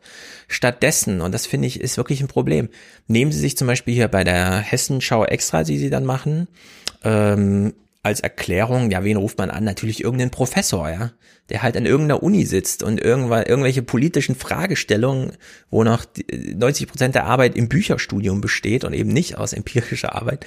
Äh, man holt sich also hier Wolfgang Schröder, einen Politologen, den ich jetzt auch nicht weiter kenne, aber der wirklich beispielhaft dafür ist, wie äh, eine Aufklärung nicht funktioniert. Beispielsweise bei der Frage, ja, wer ist denn da jetzt eigentlich bei der Querdenken-Demo in Kassel? Es ist ja ein sehr bunt zusammengewürfelter Haufen, möchte man sagen, der da zusammengekommen ist heute. Wo kommen die Menschen politisch her und wer zieht da die Fäden? Ja, es ist in der Tat eine bizarre Bewegung, wie wir sie selten erlebt haben. Das geht vom Hippie bis zum Nazi, vom Kind bis zum Kreis. Und so geht das dann auch drei Minuten weiter, bla bla bla, bis zur nächsten Frage. Und man guckt sich dieses Bild an und sieht da eine Studierstube mit 10.000 Büchern und fragt sich, das ist genauso bizarr aus anderen Lebenswirklichkeiten betrachtet, ja, dass Menschen so leben und über irgendwen reden. Also in der Hinsicht muss man da gar nicht anfangen, irgendwie auf der richtigen Seite sich zu wähnen, um hier ein Urteil zu fällen. Mm, man verwickelt ihn dann noch weiter ins Gespräch hier und ich finde, er schätzt auch keine Ahnung, er übertreibt, glaube ich, so ein bisschen den Happening-Charakter. Und man muss immer sehen, der Hintergrund für diese Entwicklung ist ja, dass die Bürger verunsichert sind, dass es doch recht weitreichende Eingriffe in die Grundrechte gibt, dass es nicht absehbar ist, wie man aus dieser Krise herauskommen kann. Und die Leute, die hier in massiver, offensiver Form auftreten, versuchen diese Unsicherheit auszunutzen, um sich selbst zu ermächtigen, als Sprecher des Volkes gegen die Regierung zu agieren. Und das sind auch die beiden Hauptgegner. Einerseits das politische Establishment und dann andererseits auch die Medien, die man verantwortlich macht für die Vermittlung von Unwahrheiten und in diesem Sinne auch beteiligt an der Entwicklung einer Corona-Diktatur. Ich habe hier rausgehört, er unterstellt denjenigen, die da sind, dass sie die Bühne nutzen als Chance, jetzt auch mal sich äh, sozusagen aufzuspielen und dass die aber auch materielle Interessen haben, ja. Und das hat man ja zum Beispiel in der Wortspende eben hier gehört. Vor allem möchten wir wieder Geld verdienen. Wir sind selbstständig, wir haben einen kleinen Laden. Wir möchten wieder Geld verdienen, wir sind selbstständig, wir haben einen kleinen Laden, ja. Das ist ein astreines, voll legitimes, materielles äh, Anliegen, das er hat, das ihm hier komplett abgesprochen wurde, ja. Nein, der steht auch nur auf der Bühne, möchte die Gelegenheit nutzen, jetzt auch mal hier Zambano zu sein. Das war die Erklärung ja. des Professors. Und das passt das, überhaupt nicht weil es den Professor nicht betrifft, weißt du? Genau. Der, der, der, der kann nicht ins Kino, Anliegen, kann nicht ja. ins Theater. Ja, mein Gott, damit kann er leben. Aber mhm. der kriegt einfach seinen Gehalt weiter. Ja, und, genau. und darf noch im Fernsehen sitzen und erklären, wie die Querdenker funktionieren. Richtig. Und da, das, das geht dann nicht, ja. Also das kann man dann nicht machen. Und äh, insbesondere, egal, in dem Falle wirklich ein bisschen salopp gesagt, egal wie gewalttätig es in Kassel echt zuging denn auch wenn es da richtig gewalttätig zuging, wie es da zuging, äh, finde ich, kann man nicht so dann im Fernsehen außenstehend darüber reden wie der Professor äh, Wolfgang Schröder das Geschäft der Polizei ist sehr schwierig, weil man muss ja sehen, dass diejenigen, die hier gegen das Establishment, den Staat und die Polizei vorgehen, ihnen Corona-Diktatur vorwerfen. Das ist schon mal ein Punkt, weshalb die Polizei sich eher zurückhaltend verhält, um diesen Vorwurf nicht zu bestätigen. Dann sind sie natürlich auch teilweise hilflos, weil die Corona-Gegner Kinder Ältere und Behinderte instrumentalisieren und sie in die vorderen Reihen schicken und damit die Möglichkeiten der, der Polizei zu sanktionieren einschränken. Und dann muss man natürlich auch sehen, dass sie überfordert sind. Das hat der Bundestagsabgeordnete auch äh, sehr schön herausgearbeitet, weil es teilweise zu wenig Personal gibt. Man muss sehen, das ist sehr kurzfristig hier arrangiert. Ich kann richtig äh, fühlen, wie das auf Querdenkerseite ankommt, wenn jemand so darüber spricht. Die Polizei so in den Schutz nimmt und die Schuld so sehr bei irgendwer hat seine Kinder davor rangestellt und so. Das scheint mir doch irgendwie sehr unausgegoren zu sein, finde ich jedenfalls nicht gut. So. Ja. Samuel Eckert. Ähm, wir hatten ihn hier vor Ewigkeiten schon mal thematisiert. Der kommt so aus dem christlichen Hintergrund, macht so das eine oder andere, hat dann die Demos da mitorganisiert, stand mit auf der Bühne, hat da gesprochen. Und als ich jetzt wieder guckte, was ist denn, was gibt's denn Neues, äh, war sein YouTube-Kanal nicht da. Dafür hat er neuen. SE Statistik und irgendwas. Auch auf Und YouTube. Auch auf YouTube. Ja, und ganz kurz, so christlich Mhm. kann er dann auch nicht sein oder, oder noch nicht lange sein, weil angeblich war der Profi-Pokerspieler, also hart, Mhm. hart im Glücksspiel tätig. Mhm. Ja, das habe ich noch nicht gehört. Ja, sehr gut. Warum auch nicht? Jeder hat seine Schwächen, seine Makel. Samuel Eckert macht jetzt was Neues und ich war ein bisschen überrascht, denn das hätte ich jetzt, aber das passt vielleicht so ein bisschen in diese Pokerecke. Man kann ja auch Karten zählen und muss da mit Statistik sich ein bisschen auskennen. Zumindest braucht man ein gutes Gefühl dafür, was so statistisch möglich ist und was nicht. Und wir hören hier mal Samuel Eckert, äh, der macht jetzt Zahlensalat zur Corona-Krise. Hallo ihr Lieben, herzlich willkommen zu dieser neuen Sendung. Ich freue mich sehr, dass ihr auch heute wieder eingeschaltet habt, wo wir ein weiteres Update für Deutschland zeigen werden. Denn natürlich werden die Zahlen immer abgedatet. Natürlich gibt es Nachmeldungen. Natürlich kann sich auf dieser Grundlage etwas verändern. Das möchten wir jedoch berücksichtigen. Und dieses Mal schauen wir uns wieder Deutschland an und schauen, ob sich da etwas getan hat, denn es sind neue Zahlen da, es sind Updates vorgelegt worden. Gib mal Performance-Kritik. Komm, Stefan, du machst da auch YouTube-Videos. Ja, ich finde, er macht das, er macht das gut, ja. Also er ist, er wirkt, er kommt irgendwie sympathisch offen rüber, ja, ein bisschen dynamisch auch. Also ich würde, hätte ich einen Fernsehsender, wäre das mein Wettermann. Sehr gut, das ist nämlich Wetterbericht. Nur, es geht ja nicht um Temperaturen, sondern es geht um Zahlen. Und bei Corona geht's in diesem Video, er macht auch viel zu Indi, äh, Inzidenzen und so weiter, Infektionszahlen. In diesem Fall geht's aber um Todeszahlen. Und er hatte ein ganz spezifisches Argument. Das wurde ihm auch schon um die Ohren gehauen, hat auch schon Ärger gekriegt und musste das dann irgendwie erklären und so weiter. Und es ist wirklich verrückt. Aber wir äh, halten im Hinterkopf Wetterbericht. Ja, wir denken an den Wetterbericht. Also Wetterbericht, er steht vor seiner Wand, die ist blau, da wird also gleich was eingeblendet, bietet sich ja an. Und es geht um die Corona, um das Corona-Sterben in Deutschland. Und ist 2020 jetzt eigentlich ein besonders krasses Jahr gewesen? Oder hm. Da sind in den jeweiligen Altersgruppen viele Personengruppen auf Platz 1. Das bedeutet die höchste Sterbezahl der letzten neun Jahre. Allerdings, wenn man das zusammenrechnet auf die prozentuale Verhältnismäßigkeit, dann sehen wir, dass mit einem Schlag das Jahr 2020 keine roten Kästchen mehr beinhaltet. Das heißt, in keiner Altersgruppe war das Jahr 2020 das schlechteste Jahr der letzten neun Jahre in Deutschland, auch nicht mit den aktuellen Zahlen. Wie hieß diese Sendung früher bei Pro7, wo sie immer slapstick-mäßig Sendungen, die es tatsächlich gibt, veralbert haben? Switch. Ich weiß was. Switch. Switch, genau. Das ist für, das kann man auch als äh, Switch-Format hier machen. Äh, also er steht wirklich gerade vor einer Excel-Tabelle, die 100 Die ganze Spalten Seite einnimmt. Die ganze Seite.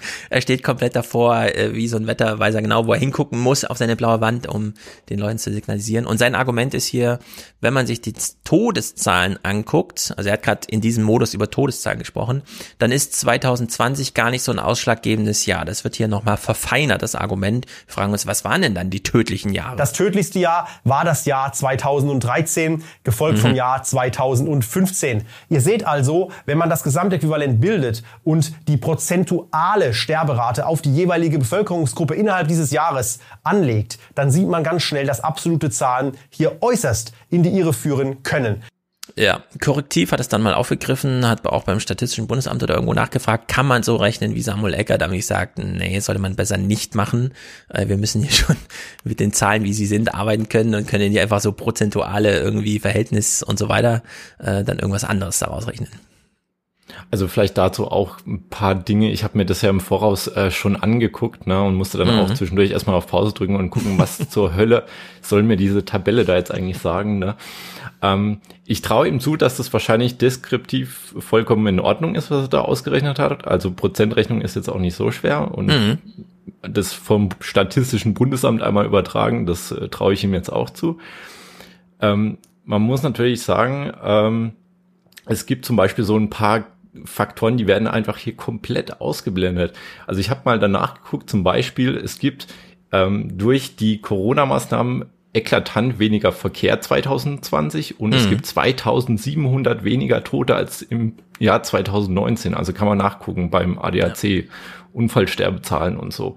da muss man Weniger natürlich Verkehrstote, gucken, 2700 oder? 2700 weniger. Ich glaube 10 oder 11 Prozent macht es aus. Ja. Also ähm, und äh, dann kommen noch solche Faktoren hinzu, wie, ja, wann hatten die Pandemie eigentlich angefangen? Also er betrachtet ja den gesamten Zeitraum des Jahres.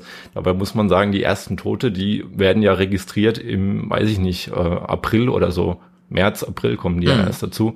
Und ähm, dann kommen noch solche Faktoren hinzu wie ähm, Regionalität, ja, die Maßnahmen müssen wir noch mit einrechnen, dass irgendwie die Leute ähm, vielleicht nicht mehr so äh, stark zum Arzt gehen oder ins Krankenhaus, sich dann ähm, nicht mehr dort irgendwelche Infektionen holen und so weiter. Wir haben diesen ähm, Effekt wahrscheinlich gehabt, dass die Grippe nicht mehr so verbreitet ist durch die ganzen äh, Die Maßnahmen Grippe haben so. wir das erste Mal abgebrochen, laut RKI Wieler. Also Roland Wieler selber hat das auf so einem Podium gesagt. Den Clip haben wir im Podcast auch schon mal gespielt.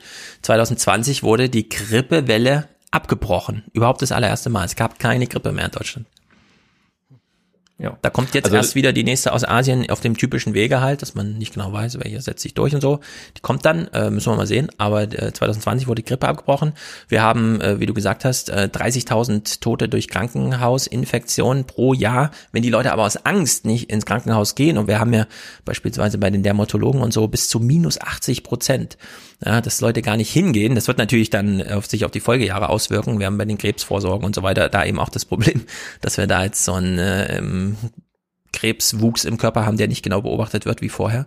Äh, beim Verkehr, ja, äh, wenn äh, minus 60 Prozent Mobilität von März, April äh, stattfindet in zwei Monaten, dann ist das halt wirklich ein substanzieller Unterschied. Das macht dann schon mal diese 10 Prozent im Jahr aus. Das sind 300 Tote.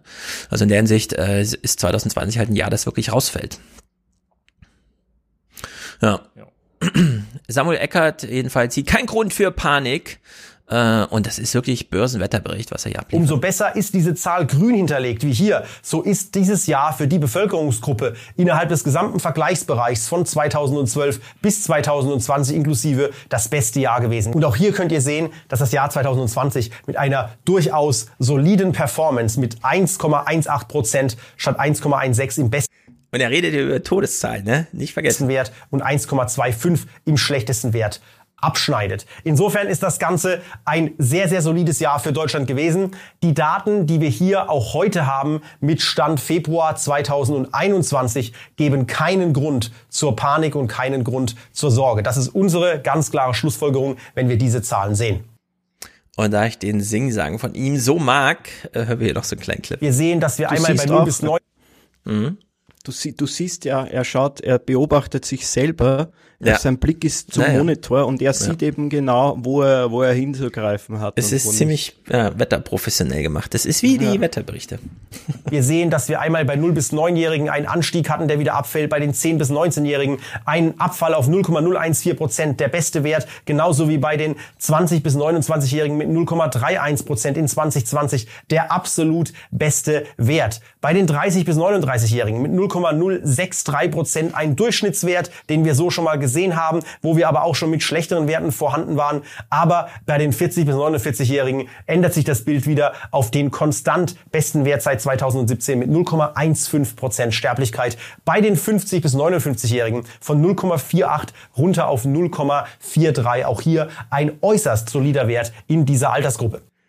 Wer guckt sich sowas an? Das ist wirklich. Ja. Der ganze Kanal ist voller solcher Videos. Das Ding ist ja, Querdenker oder, oder so wie er, die sagen ja. ja immer, sie möchten die Menschen anregen zum Selberdenken. Sie wollen sie zu Selberdenker machen. Aber vom Prinzip, mit, mit der Form, wie der arbeitet, nimmt er dir je, jede Möglichkeit, selber zu denken.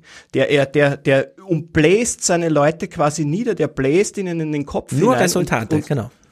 Genau, und, und du, dir bleibt kein Platz zu denken, außer nur, ja, ja, er hat recht. Mhm. Ein solides Jahr. das ist so irre. Max, wolltest du noch was dazu sagen? Ähm, ich würde gern den einen Audiokommentar, den ich eingesprochen habe, von Thea Dorn und Richard Wagner. Ähm, ah, hier. Über Querdenker. Oh, sehr gut. Zwei Minuten dreißig. Okay, let's go. Der Begriff Querulant war spätestens in den 60er Jahren nicht mehr tragbar. Er war, wie man damals ohne viel Aufhebens sagte, out. An seiner Stelle stieg mit der zunehmenden Politisierung der Öffentlichkeit ein neuer Stern am Begriffshimmel auf. Es war der Querdenker, Der Begriff kam aus der Wissenschaft und meinte dort den Transfer eines Wissensmodells in ein anderes Wissensgebiet. Das Management-Lexikon bezeichnet als Querdenker jemanden, der eigenständig, originell und unkonventionell denkt. Aber in der Hinsicht passt das ja, ne? Er hat aus der einen äh, aus dem einen Metier den Modus des Vorstellens von was weiß ich genommen und hat das eben auf die deutschen Todeszahlen, für die sich ja gerade alle interessieren, hat das einfach übertragen. In der Hinsicht, äh, warum nicht? Wer zur Normdenkweise. Querdenker hieß in der allgemeinen Öffentlichkeit jemand, der sich der politischen Lagertreue nicht verpflichtet fühlte, ohne aber ein Rebell sein zu wollen.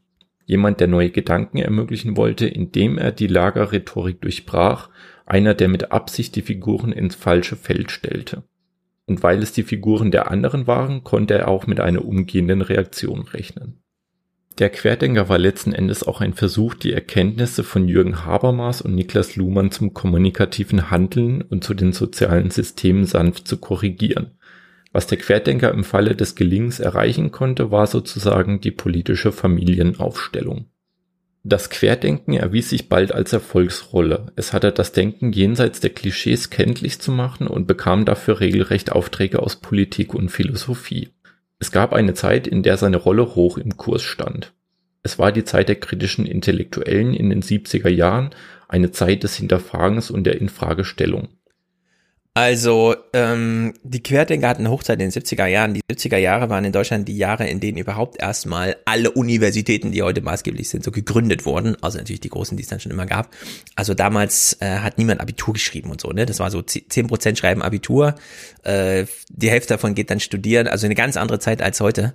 Da muss man nochmal, glaube ich, äh, was heißt Querdenken damals, ja? Äh, sozusagen, wie viel Potenzial für Querdenken gab es da im Sinne von heute, wo wir Internet haben, was ja nun wirklich partizipativ bedeutet, alle machen mit, wie wir es ja vorhin bei QAnon auch schon gesehen haben. Ja, da kann einfach jeder mitmachen. Schon der Akt des Lesens von irgendwelchen kleinen Tweets zu was irgendein Baker da gemacht hat, geht ja dann, ist ja dann quasi schon Querdenken. Da sind wir sozusagen weit weg, wenn man hier nur 40 Jahre zurückschaut, 50, und es ist ja nicht mal ein Menschenleben. Der Querdenker verfügte plötzlich über Macht. Er verunsicherte damit die Bürger, aber auch das eingeübte Gesellschaftsspiel der Diskurse. Es war die Zeit eines Sebastian Haffner, der sich plötzlich als Wechselwähler bezeichnete und trotzdem ungestraft davonkam. Mit solchen Statements rüttelte man, gewollt oder ungewollt und selbst wenn man sie nur als Markenzeichen zum Einsatz brachte, an den Grundfesten des Lagerdenkens. Das größte Handicap, das der Querdenker hat, ist der Anschein der Einmaligkeit, den er generell erwecken muss, um glaubhaft zu bleiben.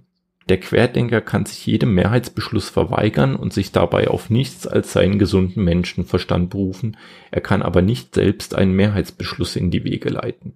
Sonst polarisiert er. Polarisieren aber heißt, dass er nicht mehr zu einer Lösung beiträgt, sondern die Lage durch seine Auffassungen und Äußerungen zuspitzt, also alles nur noch schlimmer macht. Das haben die jetzt aktuell geschrieben, ne? Äh, also scheint ja ganz kurz sehr nach, auf das, das aktuelle Querdenken ist, das ist gemünzt zu sein. Dass wir es eigentlich mit dem Querulanten zu tun haben. Fünfte Auflage 2011. 2011? Ja. Oh, das war wirklich erstaunlich. Dann hat man es ja, die die deutsche Seele, jetzt hat man da wirklich ein bisschen vorweggegriffen, wie hier aus der Querdenkerei, die sozusagen angelegt war, zu was zu führen, äh, zum Querulanten kam. Ja. Also ähm, ich, mir wurde mir letztes Mal vorgeworfen, dass ich ähm, Eckhart Tolle ins Spiel gebracht habe, deswegen dachte ich, ich muss irgendjemand anderes finden. Und, Oh, Thea Dorn ist ja Fra- mittlerweile auch sehr Genau. Also Francesco hat mich auf Thea Dorn äh, gebracht, deswegen ähm, er ist schuld. Francesco, Ähm, ihr im Chat, du bist schuld. Mhm. Und ähm, das Buch, das ist so eine Mischung aus Leitkultur und ja, Lexikon könnte man eigentlich sagen. Also darin werden verschiedene Begriffe, die jetzt typisch deutsch sind, sage ich jetzt mal, nochmal äh, in irgendeiner Form beleuchtet und dadurch bin ich eben auf diesen Begriff Querdenker gestoßen und habe da ein bisschen was rausgezogen. Na, ist jedenfalls interessant, wie man sich Querdenken wahrscheinlich wirklich nur genommen hat, weil es mit Q anfängt. Das hast du ja auch in deinem Video betont, Stefan. Also Die wollten halt einfach meine- was mit Q meine nehmen. Vermutung, ja. Genau, dass man die ganze Historie, die wir da eben gehört haben, einfach links liegen lässt und dass die allerdings wieder vorausschauend, sage ich jetzt mal so, wirklich den Querulanten auch schon mal, das hätte man ja auch ja Querulant mal reinbringen können, dass sie sich selber, also als Selbstbeschreibung Querulant nehmen. Denn das, was Samuel Eckert hier macht, das ist wirklich irre. Wir schauen mal noch in ein anderes Video. Äh, 2018 ist dann plötzlich doch ein super tödliches Jahr. Also kommt ganz durcheinander. Und dennoch haben wir mit der roten Linie hier im Jahr 2021 eine Untersterblichkeit, die im Moment sogar mit einem der besten Plätze rangiert, wo wir im Vergleich zum Jahr 2018 beispielsweise, wie ihr es hier sehen könnt, wo wir zu dieser Zeit eine enorme höhere Sterblichkeit hatten. In einer Kalenderwoche sind hier ungefähr 8 bis 9.000 Menschen mehr gestorben als im Moment. Das heißt, wir haben im Moment eine Lage, die in keinster Form alarmierend ist. Das zeigen die Zahlen. Ja, und dann, und das fand ich dann ganz interessant, aber das nur so als kleines Snippet, er bewirbt hier Odyssey, das kenne ich gar nicht, aber er hat auch einen Account bei Odyssey. Du kannst auch gerne, wenn du möchtest, ein Abo auf Odyssey hinterlassen. Ich würde dich darum bitten, denn es ist wichtig, dass die Videos unlöschbar im Internet verfügbar sind für alle, die, die sich aus der Angst winden wollen, die vielleicht Hoffnung schöpfen wollen oder die bereit sind für einen anderen Weg, der sich ihnen erschließen kann, wenn man anfängt, sich selbst zu hinterfragen. Ja, was Odyssey, ist das irgendwie so ein Blockchain, YouTube oder was? was hat, habt ihr damit schon mal. Kontakt gehabt? Ja, scheint Sind das so. eigentlich Kerzen, äh, diese Symbole da? Oder was Nee, sind das ist sein Zeichen, das ist sein Samuel Eckert Zeichen irgendwie. Es ist sowohl auf seinem Hemd als auch hinten auf seiner Wand. Ich weiß aber nicht genau, was, es ist jetzt zu verschwommen, aber es hat irgendwas, es ist irgendwie von ihm. Er hat sich das Hemd da selbst gedruckt. Okay, das war sozusagen die quantitative Seite. Es wird also hart gerechnet. Ja, es machen nicht nur äh, Tim und Pavel hier an Corona Weekly, sondern äh, Samuel Eckert macht Corona Daily in dieser Art und Weise, wie wir es gerade gesehen haben. Aber eben nur, wie Stefan eben schon gesagt das sind nur Resultate seines Rechenwegs. Der Rechenweg wird dann nie genannt oder so. Er ist einfach nur, das kam halt raus, als ich das bei Excel eingegeben habe und dann liest er einfach nur die, die Tabellenzahlen äh, Zahlen vor, die da halt drin stehen. Ich habe noch einen YouTube-Kanal, äh, Sinans Woche, äh, äh, nennt sich der. Den finde ich ganz gut und der hat auch zwei, drei Videos gemacht über den Samuel Eckert, wo er den ein bisschen genauer auseinander nimmt. Richtig, darüber bin ich auch gestolpert. Der ist, der macht immer so 20 Minuten Videos und Ja. ist wirklich engagiert dabei, die Querdenker so ein bisschen auseinanderzunehmen. Also Ja. in der Hinsicht hier eine Empfehlung, genau Sina, also S-I-N-A, Sinas Woche. Ähm, ich bin noch auf was anderes gestoßen. Äh, Max, du hast uns ja Gunnar Kaiser das letzte Mal mitgebracht. Was Mhm. müssen wir über Gunnar Kaiser noch mal wissen? Der ist ähm, Ja, ich habe da letztes Mal vielleicht nicht ganz so ausführlich äh, geantwortet. Also er ist schon so äh, libertär eingestellt auf jeden Fall. Ähm, zumindest so habe ich ihn am Anfang kennengelernt. Und so würde er sich wahrscheinlich auch selber bezeichnen. Und ähm, er ist eigentlich ursprünglich Lehrer für Philosophie und hat dann eben angefangen, auch solche Philosophie-Videos im Internet zu machen Mhm. und möchte ähm, ja, also ich glaube, so ein bisschen so ein Intellektueller sein, so wie Wolfgang, so ungefähr auf YouTube.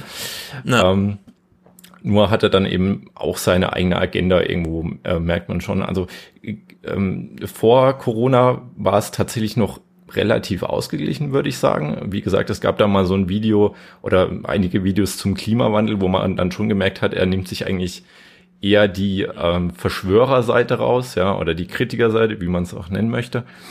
Und ähm, das war dann vielleicht auch der erste, das erste Mal, wo ich so ein bisschen ins Strauchen gekommen bin. Ich habe jetzt aber auch wirklich gemerkt, also ähm, er ist so fokussiert auf diese eine Seite und äh, die, diese Querdenker-Seite, sage ich jetzt mal. Ne? Mhm. Ähm, das ist äh, es ist ein signifikanter Wandel auf jeden Fall. Mhm.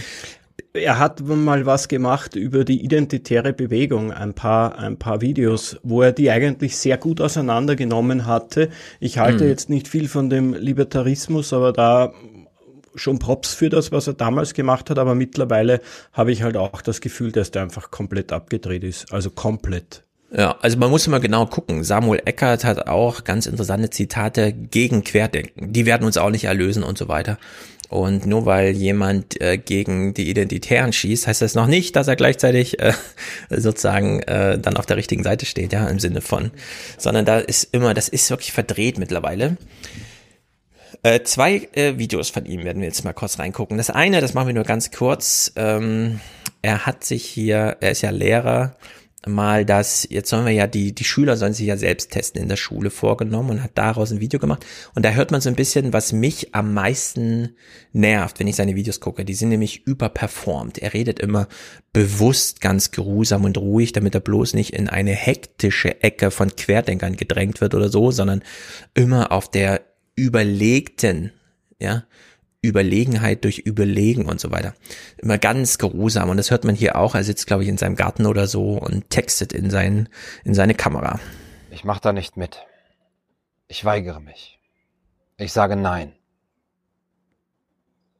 In Nordrhein-Westfalen testen Schülerinnen und Schüler sich jetzt regelmäßig selbst. Zwei bis dreimal in der Woche. Morgens in der Klasse, gemeinsam mit allen anderen. Unter Anleitung und Aufsicht des Lehrers, der Lehrerin. Die Anweisung, die an uns Lehrerinnen und Lehrer ergeht, zur Anleitung, Beaufsichtigung und Dokumentation eines SARS-CoV-2-Antigen-Selbsttests im Unterricht halte ich für einen erheblichen Übergriff auf den Menschen und eine Verletzung der Würde unserer Schülerinnen und Schüler. Diese Anweisungen verstoßen auch darüber hinaus gegen das Grundgesetz der Bundesrepublik Deutschland, Artikel 2 Absatz 2. Jeder hat das Recht auf Leben und körperliche Unversehrtheit. Mhm, mhm, mhm. Und äh, irgendwas ist mit diesem Antigen-Test, da steht was auf der Packung. Und laut Packungsbeilage enthält das Testkit, ich zitiere, einen besonders besorgniserregenden Stoff, Octylnonylphenol Ethoxylate. Ich sehe mich nicht in der Lage, dieses Wort auszusprechen, geschweige denn über die Wirkung dieses Stoffes medizinisch kompetent Auskunft zu geben. Ich mich auch nicht, aber ich glaube auch nicht, dass viel dahinter steckt, denn so wie er redet, nervt's mich ein bisschen. Also ich halte solche Videos schlecht durch, sage ich mal so, auch mit der Zweifachgeschwindigkeit-Funktion. Naja. Und das Interessante ist, also wo man diesen Wandel dann auch wirklich merkt, er hat ganz am Anfang der Pandemie ähm, auch wirklich Recherche gemacht und zum Beispiel sich auch einen Ken Jebsen dann vorgenommen, wo er, äh, der hat ja mal irgendwie gesagt, äh, die, die WHO oder nee, was was, mhm. äh, das RKI nee, was war es denn? Der Spiegel ist gekauft zu 80 Prozent oder irgendwas.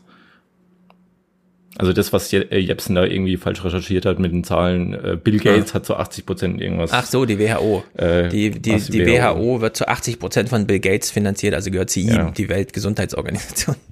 Genau, ja. und auch mit Impfen und so weiter, da hat er wirklich äh, hart recherchiert und ist da auch mal 20 Minuten dann irgendwo reingegangen ne, und sagt, nee, wir dürfen uns das nicht so einfach machen, wir müssen schon äh, die Weltverschwörungsthesen dann auch irgendwie beweisen. Ne? Mhm. Und jetzt sagt er hier, nö, also diesen Stoff da, keine Ahnung, was das ist, das geht mich nichts an, ja. so ungefähr. Es, und da verrät er sich. Es gibt ein Video, ben, Benecke, ich weiß jetzt nicht, wie der im Vornamen heißt, Martin Benecke oder irgendwie so. Das ist ja. so ein tätowierter Pathologe. Ja. Und äh, der debunked eben das und der isst so ein Stäbchen. Also der nimmt die Watte dann runter und isst ein paar von diesen Sachen, um zu demonstrieren, wie ungefährlich ja, das ist und schluckt es einfach, ja. Ja. Naja, das ist sehr gut. Äh, du hast mir ja auch nochmal so ein Dings geschickt. Kachelmann hat sich auch nochmal, also Gunnar Kaiser hat irgendwas geschrieben und dann hat Kachelmann so dagegen angetwittert, dass dann Gunnar Kaiser auch nochmal einen großen, ich habe mich geirrt, Entschuldigungstext da im Internet mhm. schreiben musste. Naja, dem gehen wir mal nicht weiter nach. Ähm, es gibt es ist so random-mäßig, ja, dass ich da jetzt äh, auf das Video komme, aber Gunnar Kaiser führt gerne Gespräche mit Gleichgesinnten und er hat hier einen gefunden, der ein Buch geschrieben hat über die Figur überhaupt äh, Christian Drosten. Äh, ich mein Jahr mit Drosten. Mein Jahr so, mit ne? Drosten, genau. Das ist natürlich auf der einen Seite so Tagebuch, muss man das publizieren? Man kann es natürlich publizieren, wir sind ja ein freies Land. Und äh, Gunnar Kaiser begrüßt mal den Autor hier zum Gespräch. Hallo und herzlich willkommen bei Kaiser TV. Heute sprechen wir mit Walter van Rossum und über sein neues Buch Meine Pandemie mit Professor Drosten vom Tod der Aufklärung unter Laborbedingungen. Walter, schön, dass du da bist. Ich danke für die Einladung. So, da hört man schon, da verstehen sich zwei so richtig gut. Sie haben die Kneipe freigeräumt, sie darf ja eh nicht öffnen für Dreharbeiten, das ist ja Arbeit, kann man es machen. Die sitzen sich also ohne Maske, ohne Abstand, ohne alles so gegenüber. Das ist schon mal das erste Statement, was sie uns mitgeben wollen. Äh, das ist hier der geschützte Raum. Die trinken Bier und er hat ein Buch geschrieben über sein Jahr mit Drosten. Und dieses Gespräch ist so herrlich. Also ich musste doch sehr schmunzeln. Äh, zum einen, ähm, Christian Drosten ist ja der Erfinder oder Entwickler von diesem ganzen PCR-Gedöns, mit dem wir jetzt gerade versuchen, Überblick zu gewinnen über die Pandemie. Und äh, der Herr hier möchte nochmal äh, verweisen, Drosten ist ja da schon lange im Geschäft, schon bei SARS 1. Nur, und jetzt kommt ein ganz interessantes Argument. Und es war als eher witziges Buch gedacht und ähm, es trug mich aber aus der Kurve, je mehr ich mich da rein vertiefte. Ähm, das fängt ja mit der Vorgeschichte an. Er ist ja seit äh, SARS 1 äh, so ganz toll bedeutend. Da äh, hat er leider, hat er zwar auch als erster den PCR-Test entwickelt, aber der ist Gott sei Dank zu spät ins Spiel gekommen, so dass SARS-1 ganz schnell verschwunden ist. Das war ein ganz komischer Virus, da gab es 8000 Infektionen und 700 Tote. So, deren Argument ist ja, Covid gibt's überhaupt nur, weil der PCR-Test, der alles aufzeigen kann, wenn man ihn nur entsprechend einstellt, eben die ganze Zeit immer Corona-Infektionen findet. Und sein Argument ist jetzt hier, Christian Drosten war zu langsam mit der PCR-Entwicklung, damals, vor 20 Jahren. Sonst hätte er das auch schon zu einer Pandemie aufgeblasen, wenn er nämlich überall SARS-1 gefunden hätte, nur SARS ist dann zu schnell verschwunden. Das, also das ist wirklich grandios, ja. Das, äh, keine Ahnung, die, die schreiben das so in Bücher und lesen sich das dann so gegenseitig vor und führen dann solche ganz im ernsten Duktus gehaltenen Gespräche. Also in der Hinsicht ist das äh, wirklich sehr gut. Man sucht nämlich das Virus und nicht die Krankheit, die es ja angeblich nicht gibt. Und so kommt man dann dazu, dass man eine komische Krankheit hat, die man suchen muss und äh, wo nicht Leute krank werden und zum Arzt gehen und sagen, oh je, je, mir geht's schlecht, ähm, sondern die werden durch einen PCR-Test äh, gesucht, was natürlich heißt, was ist das für eine Vorstellung, wenn Sie einfach mehr testen, dann finden Sie mehr Infizierte. Das ist ähm, eigentlich völlig absurd, ebenso wie die allerletzte Coda, äh, dieses PCR-Test, äh, ob man an oder mit äh, Corona gestorben ist. Auch das ist eine Formulierung, die ich in keinem anderen Zusammenhang mhm. je gehört habe mhm. und die, glaube ich, völlig wahnsinnig ist. Ja. Also die hängen sich ja wirklich an den Diagnosen auf. Mhm. Weil Diagnosen gemacht, gestellt werden, äh, auch bei nicht symptomatischen, es könnte ja auch präsymptomatisch sein, ist ja eins der Probleme, dass man einfach erst nächste Woche krank ist äh, ist das eine Erfindung. Es gibt gar keine echte Krankheit, es gibt nur die Diagnosen von, aber man könnte eben alles im Körper suchen. Ja. Diesmal sucht man halt SARS-CoV-2-Viren, man könnte aber auch alles andere suchen, dann käme man immer genauso zu so einer Pandemie. Also die glauben einfach wirklich an eine Pandemie, äh, an, an eine synthetisierte Pandemie. Also das ist für mich genauso wahnsinnig wie das mit den Aliens, was wir da aus Amerika gehört haben. Es, es ist auch sehr selbstgefällig, ja. wie sie da so sitzen. Sie ja, gefallen ja, genau. sich in ihrer Rolle des Widerstands. Sie sind so die Intellektuellen, die wahren Intellektuellen, auch die verkannten Intellektuellen. Ich, ich wünsche mir da, wenn ich sowas sehe, ein Freund von mir, denn sein Vater war jetzt auf der Intensivstation, der kam, der war im künstlichen Koma, hing an der Beatmungsmaschine, der mhm. ist ungefähr in dem Alter, was der Walter van Rossum auch ist. Ja. Und ich wäre da halt schon ein Verfechter von göttlicher Gerechtigkeit oder Karma, um äh, ihm so vielleicht ein bisschen den Weg der Erleuchtung zu führen, dass das halt doch nicht so fake ist, wie alle glauben. Ja, also ich wünsche ihm jetzt nicht, dass er es selbst durchmacht, aber er könnte sich durchaus mal dafür interessieren, wie es dazugeht, wo Menschen diese Krankheit tatsächlich haben. Weil das ist so, so Hanebüchner, sich da so hinzusetzen und auch noch ein Jahr lang an so einem Text da irgendwie zu schreiben, um sich das da schön zu reden, ja, um sich das genau so als Argument hinzulegen. Das finde ich wirklich ähm, äh, atemberaubend. Das erinnert mich an Dreijährige, denen du irgendwie sagst, ähm, nee, du kannst, wollte ich sowieso nicht.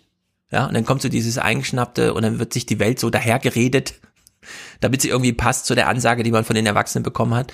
Und äh, er folgt hier einfach so einer Idee die aus dieser, ähm, aus diesem Ansinnen kommt, einen Gegenpol zu bilden. Wie wir es vorhin gehört haben, es gibt den Vatikan, also muss es ja auch eine ebenso drastische, aber dann eben negativ konnotierte satanische Organisation geben, wenn man den Vatikan entsprechend äh, als rechtschaffende Organisation hochjubelt. Und genauso ist es bei ihm auch. Ja. Er dreht einfach das Vorzeichen von dem um, was er in der Tagesschau sieht und schreibt dann das Buch dazu und lässt sich nicht mehr beirren. Das ist wirklich beeindruckend.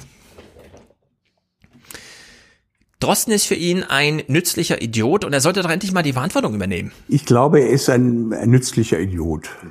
Ähm, aber er ist ein Mitspieler, der übrigens, das versuche ich in meinem Buch auch zu zeigen, ganz am Anfang dieser NDR Coronavirus-Updates, die ab 26. Februar auf Sendung gehen. Da gibt es in Deutschland, glaube ich, drei angeblich Infizierte. Ähm, wo er immer er abwiegelt. Er sagt noch kurz vor dem ersten Lockdown, die Daten geben das nicht her. Aber er macht auch immer in seiner äh, schrecklich schaurigen Schillerrede, Gedenkrede oder äh, sagt er immer, ich kann nur beraten und Politik muss entscheiden. Also er zieht sich immer aus der Verantwortung, aber es gibt eine wissenschaftliche Verantwortung. Ja. Ja. Äh, ich meine, man kann das, also die könnten es ja durchaus hochjazzen jetzt, ne? Es gibt diese BPK-Auftritte von Drosten im März 2020, wie er Corona mit einem Schnupfen vergleicht.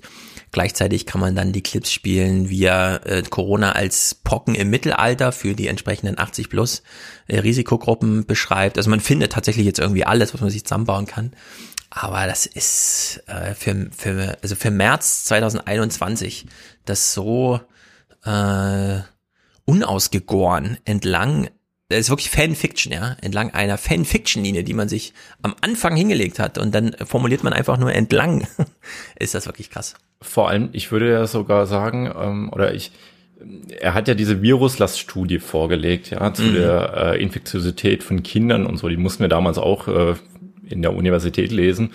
Und da steht ja wirklich am Ende drin ähm, so eine Empfehlung im Sinne von, mhm. wir würden jetzt mal die Kindergärten schließen, wo ich schon sagen würde, das ist schon ähm, eigentlich etwas, was da fast nicht reingehört. In eine wissenschaftliche Arbeit. In eine wissenschaftliche Arbeit, ja. Also ich weiß jetzt nicht, in welchem Kontext die aufgegeben wurde, diese ähm, ähm, diese Studie im Sinne äh, von, selbst, wir die wollen sich selbst gestellt, ja, selbst, selbst gestellt. ja. Ja, okay, dann würde ich wirklich sagen, nee, dann gehört es da nicht rein. Hm.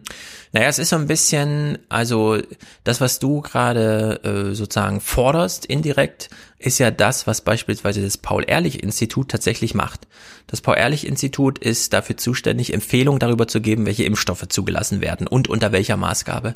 Also setzen die sich hin und gucken sich allein die Biologie an was macht der Impfstoff im Körper. Und danach entscheiden die, und wenn da ermittelt wird nach aktueller Studienlage, AstraZeneca muss nach zwölf Wochen geboostet werden, dann muss AstraZeneca nach zwölf Wochen geboostet werden. Und wenn dann Lauterbach als Politiker, der sich auch mit dem Thema auskennt, weil er auch Epidemiologe ist, daneben steht und sagt, wir brauchen aber die Zweitimpfung für andere, die noch gar nicht geimpft sind, weil sehr viele Erstgeimpfte ist sehr viel besser als nur wenige Erst- und Zweitgeimpfte.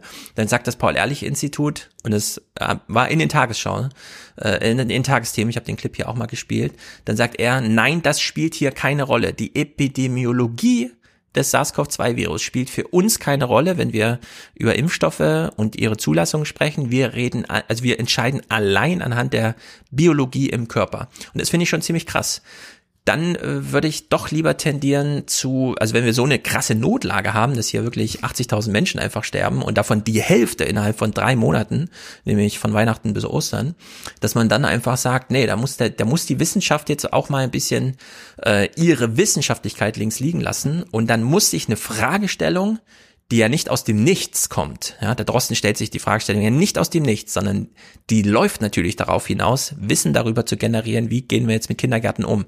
Und wenn er dann selber in die Studie reinschreibt, äh, meine Empfehlung wäre, Kindergärten zu schließen, finde ich das absolut legitim. Es ist natürlich entsprechend gekennzeichnet. Du hast ja auch gesagt, das steht dann ganz hinten drin, das steht dann nicht irgendwo mitten im Text, sondern es gibt dann sozusagen so fast als Anhang, ja, als politischen Anhang, äh, Conclusio, äh, solche Sachen, die dann gemacht werden. Und da finde ich das eigentlich ähm, gar nicht so verkehrt, das dann auch als Wissenschaftler mal so deutlich zu machen. Denn äh, am Ende fand diese Studie überhaupt nur statt, weil wir ein Problem haben und das wollen wir ja auch lösen. Dafür ist ja Wissenschaft da und da kann der Wissenschaftler uns durchaus eine Richtung weisen und sagen, äh, jetzt müssen wir aber die Kindergärten mal schließen. Ist ja jetzt bei dieser B117 ähm, höheren Ansteckung auch, ja. Das geht jetzt vor allem wieder in die jüngeren Jahrgänge, wo wir doch ein Jahr lang gelernt haben, Corona ist nicht so schlimm bei den Jungen, jetzt sind es aber wieder die Jungen. Und da finde ich es schon ganz gut, wenn die Wissenschaftler auch äh, deutlich wird entsprechend, ja, und ihre äh, Sachen tatsächlich ähm, ausflackt. Weil die Fragestellung schon äh, hängt ja nicht, kommt ja nicht von ungefähr und deswegen sollten die Resultate, die Ergebnisse, die aufgrund dieser Fragestellung hervorgerufen, ja, provoziert wurden, dann auch entsprechend äh, ausgeflaggt werden. Klar könnte er auch sagen, ich schreibe das in den Text nicht rein, aber nenne es dann im Coronavirus-Update, ja, weil den Text lesen Wissenschaftler, aber das Coronavirus-Update hören dann alle, eine Million Menschen in Deutschland und dass man es dann da markiert. Aber finde ich gar nicht so verkehrt, dass man es macht. Und in deren Sicht äh, sieht man schon, es müsste sehr viel differenzierter vorgegangen werden, als so wie die beiden das hier machen. Denn eins der nächsten Argumente ist einfach, ja, der Drosten hat ja ökonomische Interessen am PCR-Test. Ähm, und natürlich wird es irgendwelche ökonomischen Verwicklungen geben.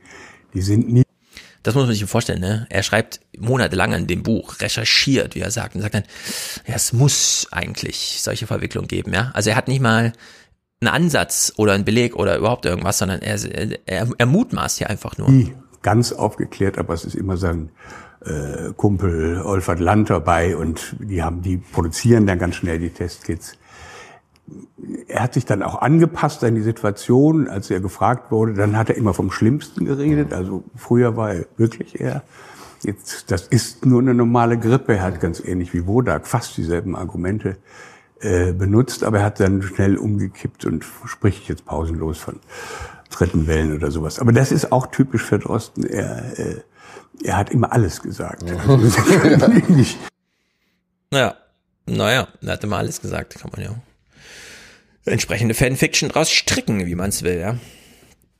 Mm, jetzt kommt ein interessantes Argument. Die beiden sitzen ja hier zusammen und halten sich für die Aufgeschlossenen, während alle anderen, Drossen und Co., Drossen und sein Publikum, die Abgekapselten sind, an die man nicht mehr rankommt. Also so ein Buch wie meines können die nur wahnsinnig finden. Nicht so lesen und sagen, stimmt hier was nicht, stimmt hier was nicht. Das ist wahnsinnig für die. Das ist, und wir haben vielleicht den Vorteil, beide Welten zu beobachten. Ähm, also wir wären kommunikationsfähig, die sind nicht kommunikationsfähig. Es gibt keine Brücke. Gar keine. Ja. Ich sehe zumindest keine. Mhm. Das ist äh, super beängstigend. Ja. Sind die schon wahnsinnig oder also das, diese Argumentation, die Sie da gerade bringen, das finde ich ja die allergrößte Frechheit. Ja, wenn man sich ja. die, du brauchst dir nur anschauen, wie der Gunnar Kaiser redet über, über Leute, die vorsichtig sind, über Menschen, die, die Masken tragen. Was, was der über diese Leute ablässt. Einer dieser Texte, den er da jetzt geschrieben hat, das, da ging es quasi, die Essenz war, dass man Eltern die mhm. es nicht hinterfragen, dass ihre Kinder in der Schule eine Maske tragen, dass man die äh, aus der Gesellschaft abstrahieren soll. Der, mhm. der, er plädiert für Spaltung. Diese Menschen muss man abspalten, mit denen möchte er nichts zu tun haben. Und dann sitzen sie da zu zweit und tun so, als wären sie die Superliberalen und ja. alle sind bei ihnen willkommen, aber niemand mag sie, weil genau. alle sind zu böse zu ihnen. Ja, ja ich finde das auch Wahnsinn. Das ist irgendwie... Es, ich, ich frage mich mal, wie viel Mühe es macht, so ein Weltbild aufrechtzuerhalten. Ne? Also über Monate. Äh, das ist ja, macht, muss ja wirklich, äh, also es ist ja kognitive Dissonanz, die man da wirklich machen muss, dass man die ganze Zeit sich einredet und dann hier in dieser in dem Modus ist, wo man das hier so geruhsam sagen kann, also mit so einer geruhsamen Selbstvergewisserung, Selbstsicherheit, äh, dass das stimmt, was man hier gerade gesagt hat. Also das finde ich äh, wirklich crazy. Und dann, und das kennen bestimmt viele, Beginnt man einmal über Drosten zu reden, passiert schnell das. Also jetzt sind wir von einer Figur wie Drosten schon äh, zur globalen äh, Politik und zum Weltwirtschaftsforum gekommen. Meine Frage ist, ob dir das äh, vorher immer schon so im Hinterkopf war, dass ja, da werden diese ganzen Strippen gezogen. Ich meine, die Einführung des digitalen Geldes, das war schon etwas. Oder ob du gesagt hast, ach, ich schreibe mal was über Drosten, weil der mir so aufgefallen ist und auf einmal komme ich eben auf solche ganz anderen Gleise. Es ist, ähm ich meine, überleg mal, Max, ne? Du meinst eben, also wenn der Drosten überhaupt nur einen politisch angelehnten Punkt in seiner wissenschaftlichen Arbeit macht, dann ist mir das schon zu viel. Und der Typ fängt ja einfach an mit mein Jahr mit Drosten und auf Seite 7 geht es schon um das Treffen in Davos und auf Seite 12 schon um die Einführung von irgendwelchen digitalen Währungen. Ja, also was, was finden da für Exkurse und Schlendlereien und so weiter da irgendwie statt? Also, also wirklich ich finde es einfach Wahnsinn. Diese Leute sind äh, irgendwie wahnsinnig. Ich will jetzt nichts diagnostizieren, aber die sind irgendwie komisch. Also ich kann das irgendwie alles nicht so richtig, naja. Äh, er, der Autor, ich habe seinen Namen schon wieder vergessen, sag nochmal Stefan Werner von Walter van Rossum. Walter von Rossum. Möchte hier unbedingt nochmal. Von oder van? Weiß ja, nicht. ja, von wahrscheinlich. Möchte unbedingt nochmal was zum seelenlosen, nachquatschenden Journalismus haben. Und das nochmal unter dem Gesichtspunkt, wie, wie wir eben gehört haben, ne? Sie, wir sind ja super offen, nur die anderen wollen ja nicht mit uns reden. Es hängt, glaube ich, mit der ganzen Zwickmühle der Medien zusammen. Das äh, reicht weit zurück. Aber sie haben in dem Moment, wo das aufkam, die letzten Spurenelemente von Journalismus aus ihren Seelen entfernt und haben es vollkommen auf Missionarstum äh, umgeschaltet. Das hat mit irgendeinem Journalismus gar nichts mehr zu tun. Das ist, äh, da ist nichts recherchiert, da ist nur nachgequatscht und und vor allen Dingen, und sie halten alle draußen vor. Mhm. Also, naja. Mhm. Zwei Dinge dazu. Ähm, zum einen, wenn man sich jetzt mal den Telegram-Kanal von einem Gunnar Kaiser anschaut, ne? Also ich Mhm. verfolge den ja, das darf ich jetzt hier mal äh, Klar, eingestehen. auf. Ähm, das funktioniert ungefähr so, alles, was irgendwie ähm, in den Zeitungen publiziert wird, was die eigene Argumentation stützt, wird dort nochmal angeführt. Also wenn einer wirklich nachquatscht, dann sind es die. Und die verdrehen es dann, also interpretieren es dann nochmal so, dass Ja. es eben in ihre Richtung passt. Also sobald die Kritik irgendwo da ist, dann wird es schön rausgefiltert und alles zusammengepackt. Mhm.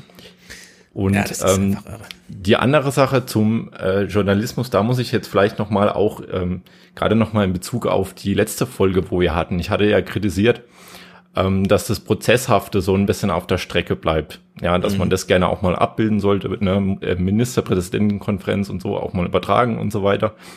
Und es ist jetzt äh, eine Dokumentation vom MDR oder Mitproduktion von MDR ähm, in der Mediathek vom NDR auch noch verfügbar bis 26.04. Die heißt äh, Kollektiv Korruption tötet.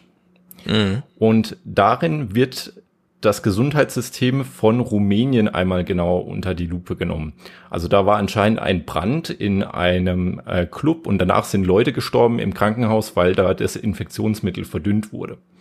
Mhm. Und da geht's eben äh, wirklich auch mal darum, dann mit dem neuen Gesundheitsminister, der dann ähm, da ins, An ins Amt kommt, weil der alte ähm, auf Druck dann eben zurücktreten musste, ähm, dass da mal wirklich auch mit der Kamera ins Hinterzimmer gegangen wird und hautnah mit dem Beraterstab und so weiter das Ganze abgebildet wird.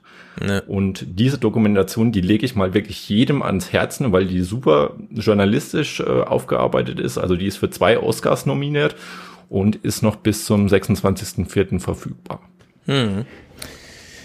Ja, das sind Zustände, die haben wir hier eigentlich nicht. Äh, Gunnar Kaiser hat noch mit Max Otte gesprochen und Max Otte greift genau diesen Punkt auf, denn wissenschaftlicher Wahrheit, äh, Ärzte, die vielleicht auch mal Ahnung von irgendwas haben, äh, Max Otte, und damit fassen wir dieses ganze Gespräch zusammen, das Gunnar Kaiser zwei Stunden lang mit ihm äh, gemacht hat, macht einfach nur einen kurzen Joke. äh, war ich in meinem Hotel in Frankfurt, meinem Lieblingshotel Frankfurter Hof, sagte mir der Portier, kennt ihr den schon? Ich sag, welchen denn zur Pandemie? Ähm, Herr Doktor, Herr Doktor, wann ist die Pandemie zu Ende?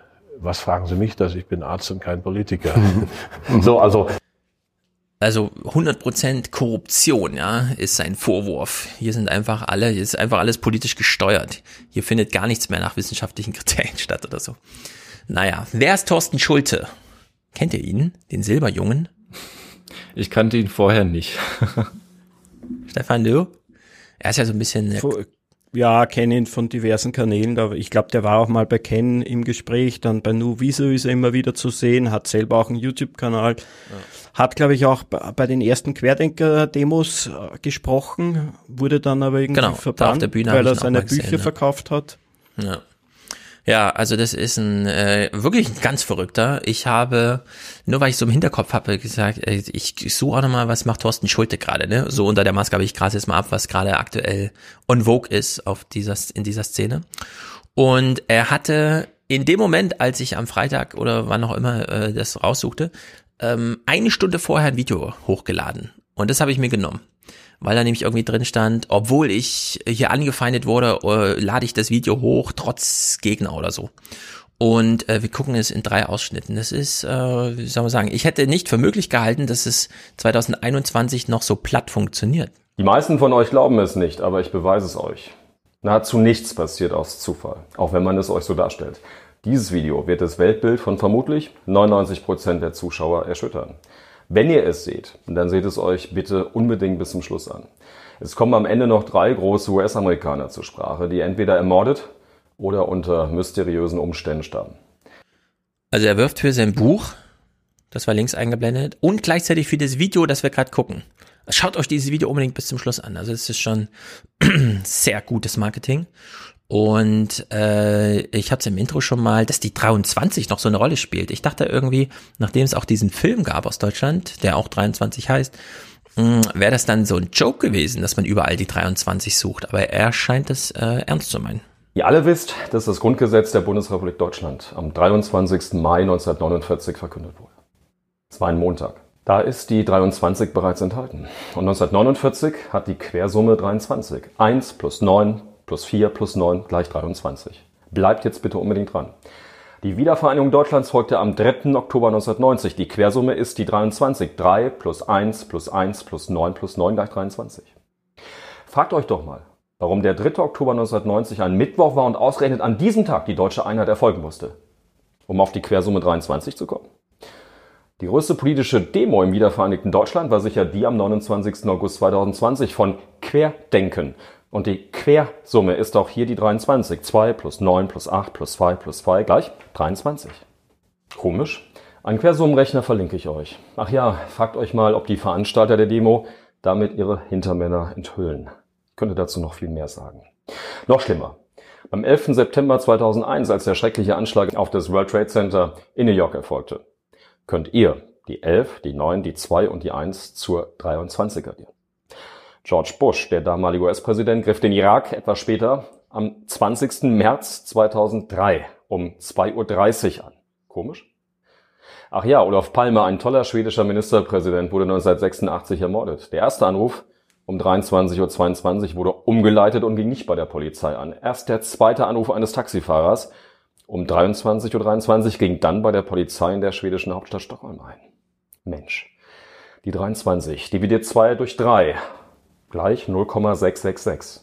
Und die 666 ist die Zahl des Antichristen oder auch genannt die Zahl des Tieres. Keine Verschwörungstheorie, sondern ihr findet diese Zahl in der Bibel im Neuen Testament in der Offenbarung des Johannes. Ich sage sehr deutlich, dass wir gegen satanische Mächte arbeiten. Ich glaube, der meint es ernst, oder?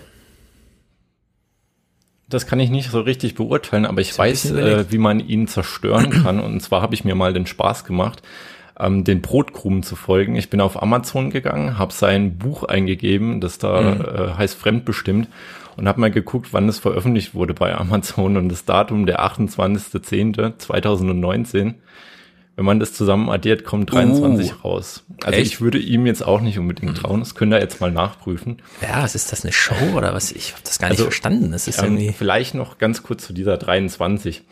Äh, ich habe vorhin schon diesen Robert Anton Wilson zitiert. Der hat ähm, eine Illuminatus-Trilogie geschrieben.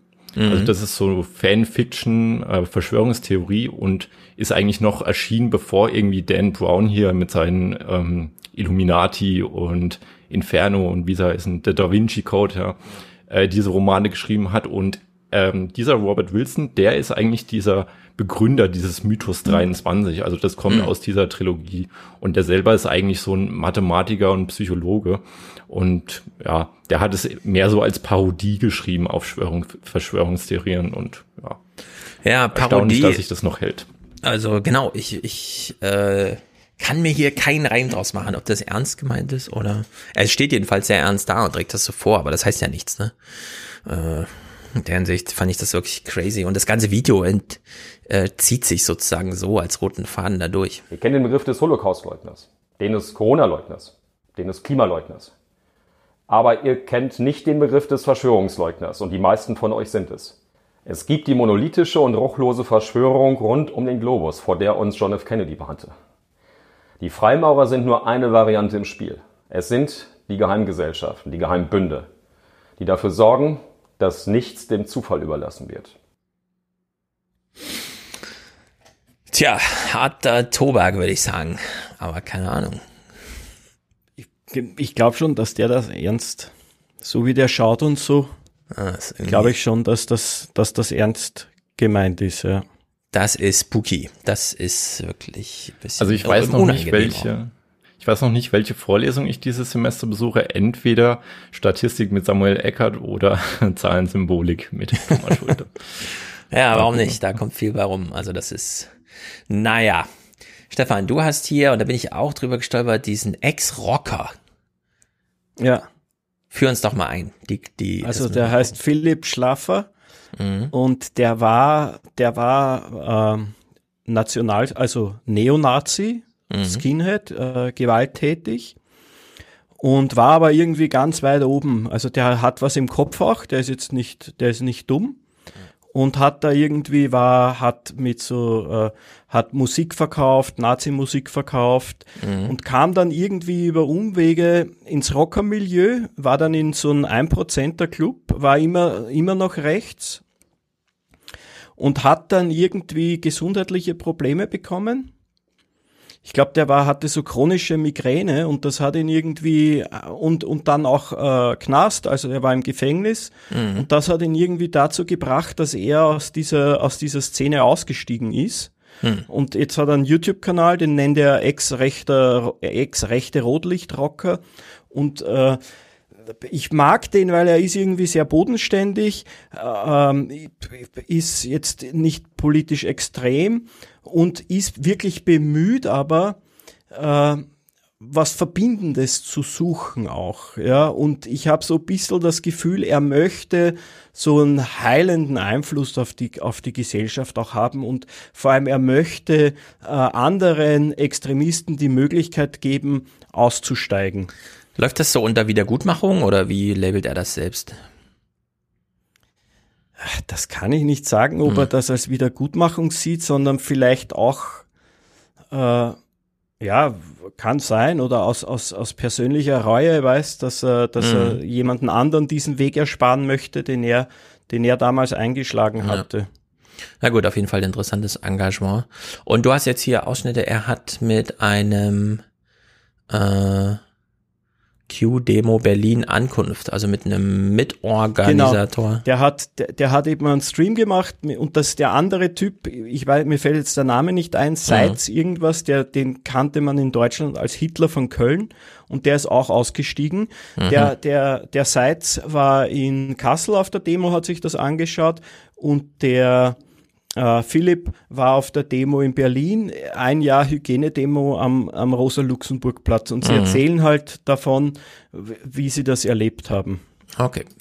Das, das, das erste, was mich dann erschrocken hat, war so, war so die, die, die Mischung der Person, die da war, ja, also, ähm, wirklich von denen, die Sturm 18 T-Shirts drauf hatten, ja, äh, Kameradschaft, äh, was war da, Patriarch, äh, Kameradschaft Altmark und was weiß ich alles mit Runen voll und so weiter, schwarz-weiß-rote Fahnen und und ähm, dann auch so so ältere Esoterik-Damen, würde ich so sagen, nur so von der Optik her geurteilt, ja, und wir wir gehen so an denen vorbei und dann äh, und dann gehen sie so vorbei und fragen so, und, und, und wer sind Sie? Ja, wir machen hier einen Bericht. Lügenpresse! Schreit sie uns an und wir so, ey, wir haben noch gar nichts gefragt, wir haben noch gar nichts geguckt. Wir wollten uns nur, wir wollten uns nur äh, einen Eindruck selber verschaffen vor Ort und die Haltung war innerhalb kürzester Zeit, wenn du nicht gesagt hast, okay, ich bin hier als Unterstützer dieser Sache, sondern ich will mir das angucken, wirklich, wie es vor Ort, vor Ort aussieht, wo kam uns eine, eine ablehnende und aggressive Haltung gegenüber, das, das, das, das hat mich wirklich erschrocken. Also das hat mich an, an, an die alten Zeiten erinnert, wie man dann auch gegenüber Presse und so aufgetreten ist, ja. Polizei und sonst was. Eine so angespannte Situation und ganz klassisches Schwarz-Weiß-Denken. Puh, also wenn selbst äh, Menschen, die in ihrer eigenen Biografie so eine krasse Neonazi-Vergangenheit drin haben, plötzlich erschrocken sind von dem, was sie da so sehen auf so einer Demo, das ist natürlich auch nicht ohne. Crazy. Willst du was zu einem zweiten Clip sagen? Erste Rede, Demo Berlin? Äh, ich glaube, das ist einfach sein Eindruck, was er, was er hört, als er hinkam, was von der Bühne so gesprochen wurde. Mhm. Und äh, wozu ich dann ja kommen wollte, so, so die Rede, dann war da jemand und, und, und der sieht auch den Cocktail an Menschen, der vor ihm steht. Wirklich sehr, sehr, ich wollte nicht sagen bunt, aber schon so, schon so krass gemischt, ja, zwischen wirklich erkennbaren Rechtsextremisten, so ein bisschen Reichsbürger, dann Leute, die so Schilder um den Hals haben, hier ich bin ein Verfolgter von Frau Merkel und also alles so, alles so, so querbeet, dann so transparente. Hogesa war da, ja, Hooligans gegen Salafisten. Ja, ich finde Hooligans gegen Satzbau ja besser.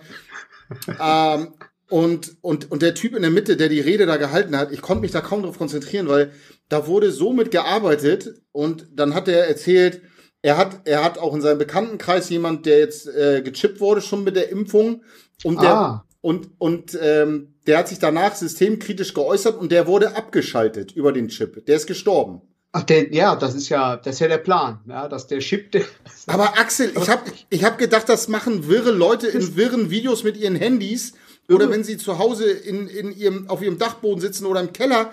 Aber der hat das wirklich da vor den 300 Leuten erzählt. Die Polizei steht da rum, du stehst da und du denkst dir, und die Leute, ja, ja, das habe ich auch schon gehört. Das finde ich interessant, dass die da so drüber reden. Es ist hier in dieser ganzen Diskussion nicht unbedeutend, wer spricht. Und äh, wenn, wenn die beiden das so machen, das bedeutet auch nochmal was anderes. Zeigt auch nochmal, wie krass das ist, wenn selbst die das so äh, überraschend finden und nicht genau wissen, wohin das eskalieren kann, ja, in welche Richtung. Also in der Hinsicht äh, crazy. Okay, der nächste Clip, äh, Clip kein Boden mehr. Einfach spielen ja, oder? Da, da, ja, hau einfach mal rein, reden Okay. nachher drüber.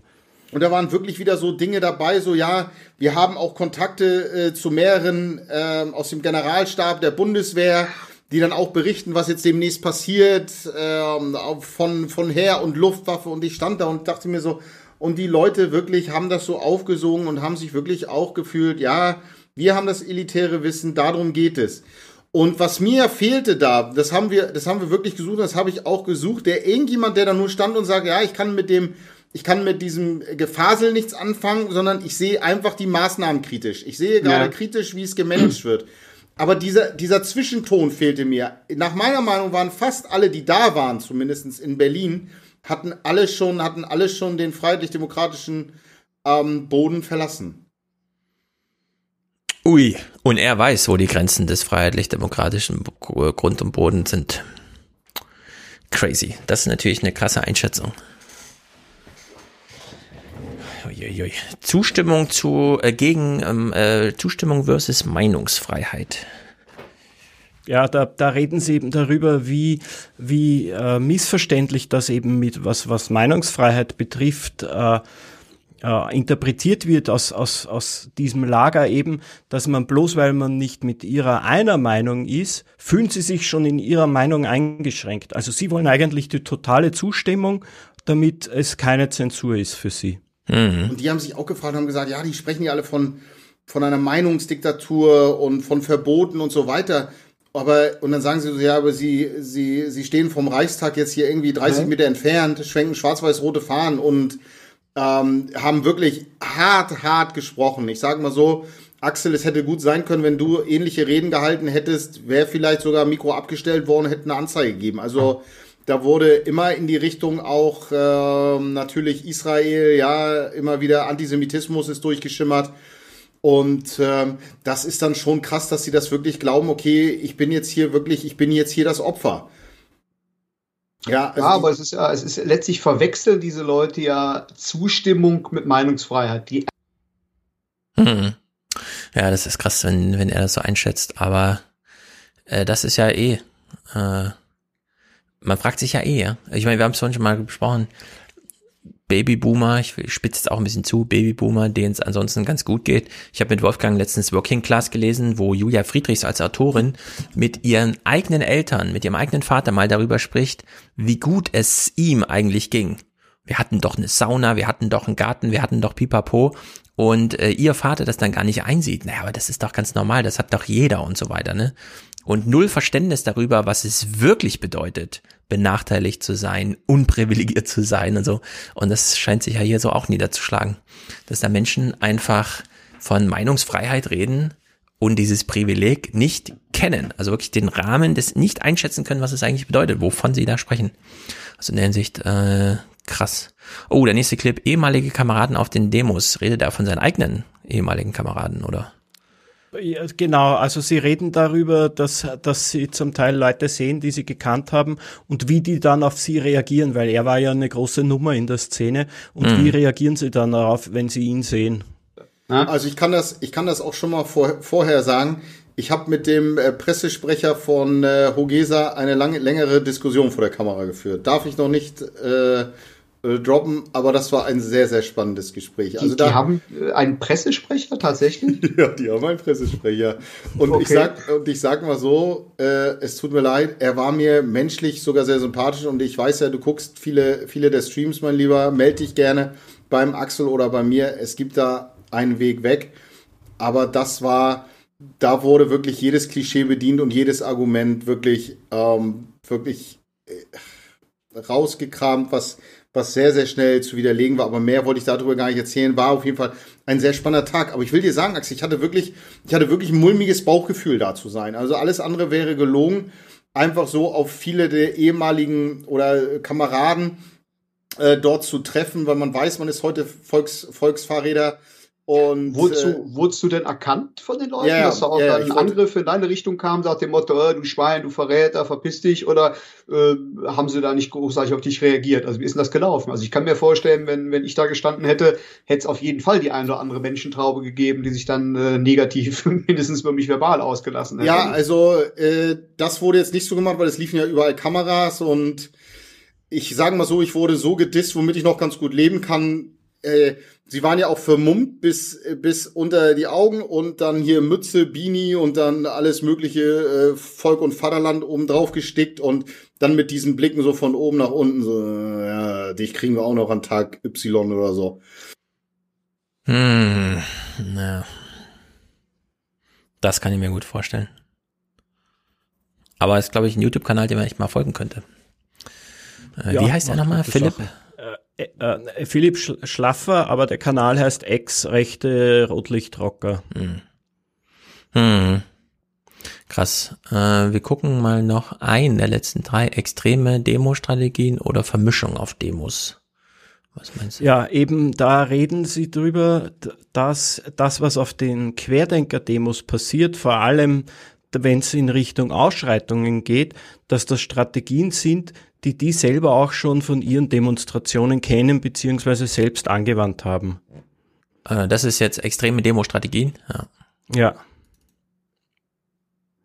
Bisschen Zeitreise. Es erinnert mich an äh, die Demonstration, die wir früher abgehalten haben. Ja, also da war es völlig normal, dass man die Leute angestachelt hat, dass man die Leute auch in ihrem Feindbild bestärkt hat. Und wenn dann irgendeine eine Initialzündung kam, das konnte so lächerlich wie sonst was sein. Ja, also beispielsweise eine Straße kann jetzt nicht äh, abgelaufen werden, äh, weil da eine Sitzblockade ist, die aufgrund der Verhältnismäßigkeit nicht geräumt wird. Deswegen soll da eine Umleitung stattfinden. Und das reichte schon, damit dann hunderte von Leuten auf die Polizeiketten losgestürmt sind. Äh, ohne Sinn und Verstand einfach nur, wie du sagst, äh, völlig richtig, ihrem Frust dann äh, freien Lauf zu lassen. Das klingt tatsächlich identisch, was du da erlebt hast, wie das, was wir früher abgehalten haben. Ne? Das hatte mit Politik auch nichts zu tun. Da ging es wirklich darum, Gefühlsmanagement zu betreiben und die Leute am Laufen zu halten, eben so eine Aktionswelt zu schaffen. Wir sind die Tollen, wir sind die Rebellen, wir sind gegen die Bullen, wir sind gegen den Staat, wir trauen uns was, wir sind Ordnungsmacht, wir kontrollieren die Straßen, wir lassen uns nicht vertreiben. Bam. Ne, das ist ja ähnliches, äh, was du da schilderst, auch von den Reden, die ja im Vorfeld schon gehalten worden sind und die Leute auch dann schon ausgerichtet haben auf den Kampf gegen System und Polizei und äh, was weiß ich alles. Ne? Hm. Gefühlsmanagement, Das das, ist das, ist ein Ausdruck, der sehr passend ist, finde ich. Ja, das und auch dieses bewusste, äh, es geht hier nicht um Inhalte. Wir schaffen hier höchstens Anlässe, indem wir halt irgendwas nennen und so, aber dann ist es äh, dieses Gefühlsmanagement. Ja, crazy. Ich glaube, das werde ich mir nochmal in Gänze anschauen. Das ist ja wirklich äh, aussagekräftig, aber wie gesagt, ja, weil hier so entscheidend ist, wer spricht, also weil es eben nicht um seine inhaltliche Aufklärung, sondern um eine sachliche Aufklärung im Sinne der Kalküle geht. Wir brauchen jetzt keinen Politologen, ja, der uns irgendwas analytisch hier darbietet, äh, Professor Wolfgang Schröder oder so, sondern nee, das, das hier ist doch sehr viel aussagekräftiger. Ja, sehr gut. Ähm, das andere, was du hier hast, Ex-Orga, erste Zweifel durch komische Themen. Ja, das war eben auch auf dem Kanal von Philipp. Mhm. Und da hat er, da dürfte sich jemand gemeldet haben bei ihm von der ähm, Querdenker-Demo in Hamburg, Mhm. der sich da aus der Orga zurückgezogen hat und da ein bisschen aus dem Nähkästchen geplaudert hat. Mhm. In welcher Reihenfolge gucken wir die? Weil die sind jetzt nur alphabetisch hier sortiert. Ähm, puh, das habe ich jetzt leider auch nicht. Ja, wir können ja dann äh, wahllos, die Clips sind zwar sehr lang, Ja. aber wir können sie mal anklicken. Also hier erste Zweifel durch komische Themen. Ganz klarer Punkt. Irgendwann saß ich mit Leuten zusammen und dann wurde auf einmal hier über die Souveränität Deutschland ganz endlich diskutiert. Und meine Position dazu ist, das ist einfach alles nur Schwachsinn. Ne? Also wenn ich das mal ganz plump sage. Ne? Aber Ah, das ist interessant. Wir haben äh, damals, als wir QN, äh, die, wir hatten ja mit Dirk, dem Sohn von, äh, dem Enkel von Egon Bahr, äh, gesprochen. Und äh, Egon Bahr hat ja damals den 2 plus 4 Vertrag, also den eigentlichen äh, Kriegsbeendigungsvertrag und so weiter, der dann auch den Weg zur deutschen Einheit geebnet hat. Und zeitgleich, äh, als es, also jetzt 30 Jahre äh, sozusagen deutsche Einheit gefeiert wurde, fanden in Berlin diese Demos statt, wo plötzlich dieser Friedensvertrag wieder als Thema virulent war. Und zwar richtig organisch Gefühlsmanagement, ja, reingesetzt von Leuten, die halt gesagt haben, hier kommen die Yoga-Gruppen, hier kommen die, die ESOs und so weiter.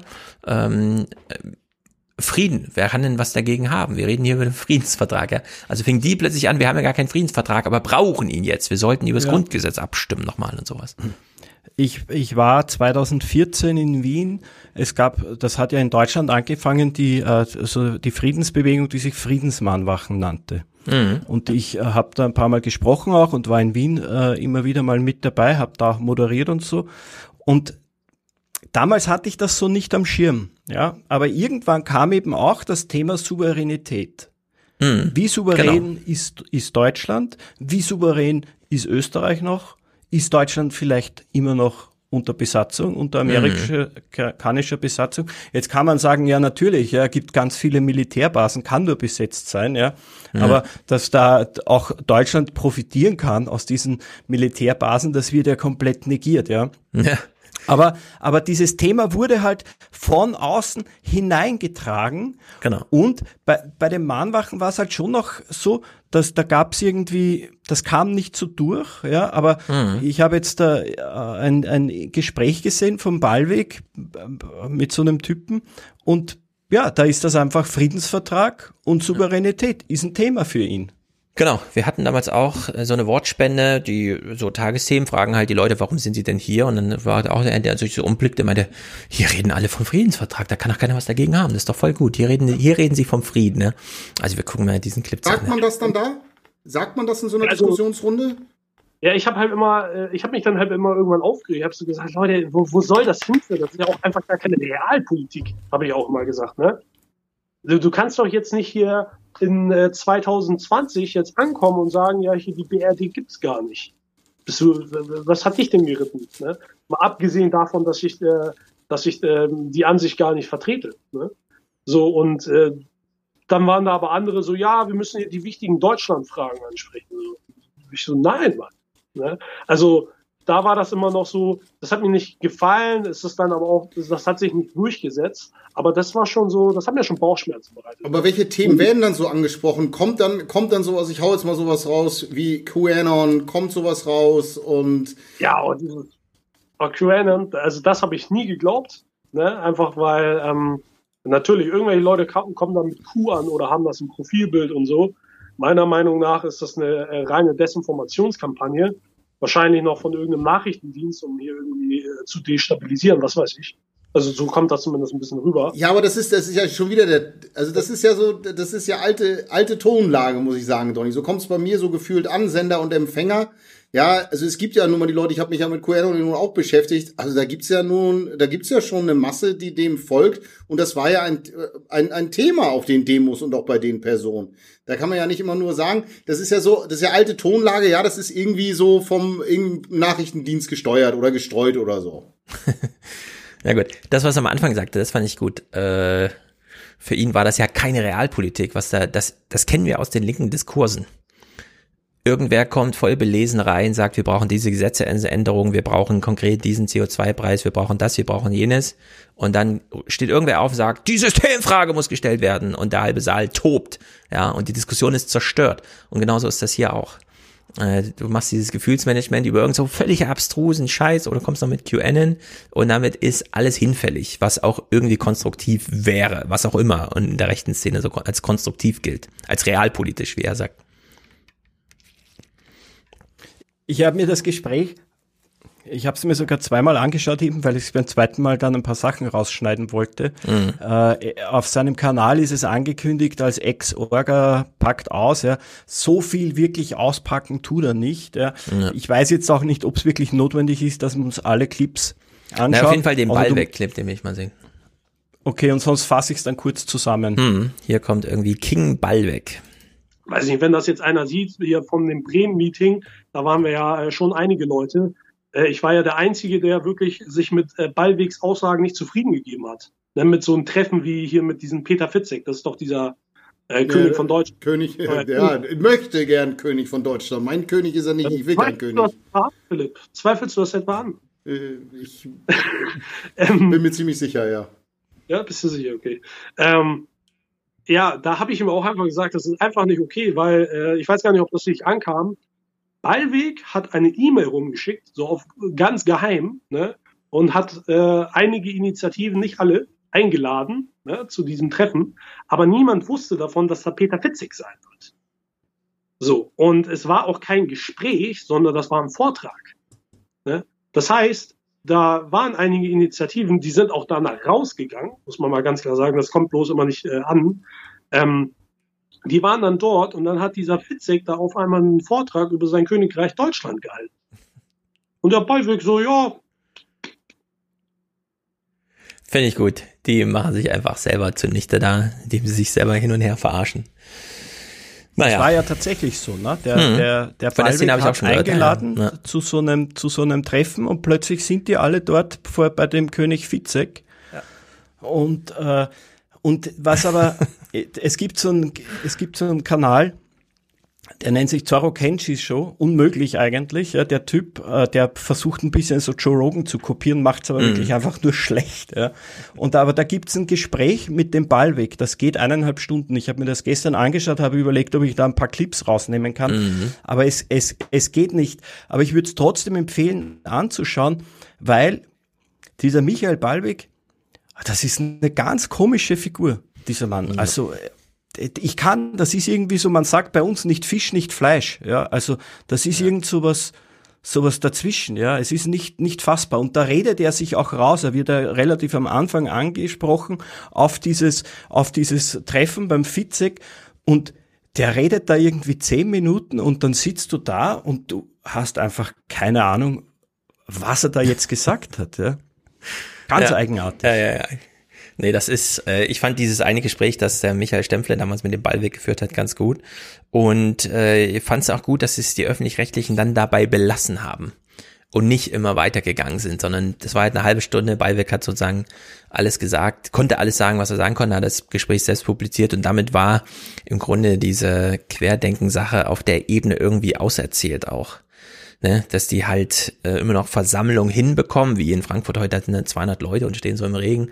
Aber dann fährt man als Journalist hin hört sich die Wortspenden an, dann kriegt man diese super Radikalen, die wir vorhin gehört haben, oder halt diese Gemäßigten, die dann ihre materiellen Interessen darbieten und damit ist das Ding irgendwie gegessen. Also da hat man ja, da schwingt ja noch nicht so ein mega QAnon-Ding im Hintergrund, das sich immer von selbst ernährt und so weiter. Wenn das dann kommt, muss man da wieder genauer hinschauen, aber da würde ich auch erstmal sagen, äh, wird das ganz gut gemacht. Aber wenn es immer noch anderthalbstündige Gespräche mit Ballweg gibt und so weiter im Internet, ja, äh, wer weiß, ich, ich werde es mir auch mal angucken. Es, es ist aber auf eine gewisse Art entlarvend und man sieht sogar in den Kommentaren selber unter diesem einen Video, dass die Leute dann doch kritisch reagieren auf den Ballweg. Ja. Mhm. Er erzählt unter anderem, er plaudert da so locker vor sich hin, dass er jetzt eine Stiftung gründet, ja, um äh, äh, dieses quasi dieses Vermögen, was reingekommen ist, Mhm. äh, verwalten zu können. Und er ist aber der Chef dieser Stiftung dann.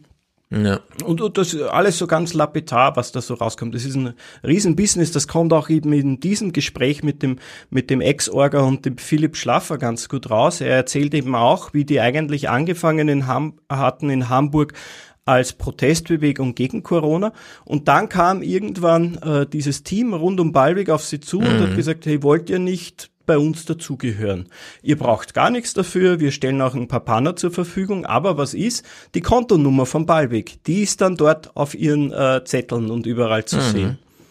Naja, das ist, äh, diese Business-Sachen wurden ja auch schon mal gut aufbereitet.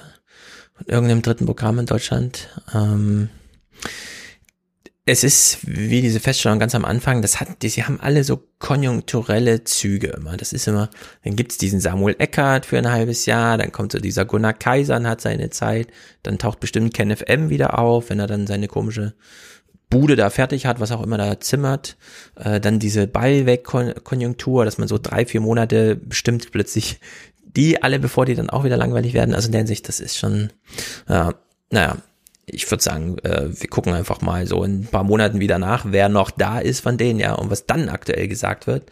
Äh, mich interessiert eigentlich am meisten der ideelle Hintergrund. Ja, verfängt das irgendwann? Also sehen wir irgendwann Hausfrauen, wie wir vorhin äh, in Australien da die Frau gesehen haben, die dann wirklich mega überzeugt, wo man auch wirklich weiß, die die macht das auch bis nächstes Jahr noch. Ja, also die lässt da nicht locker. Das ist jetzt ihr Lebensthema.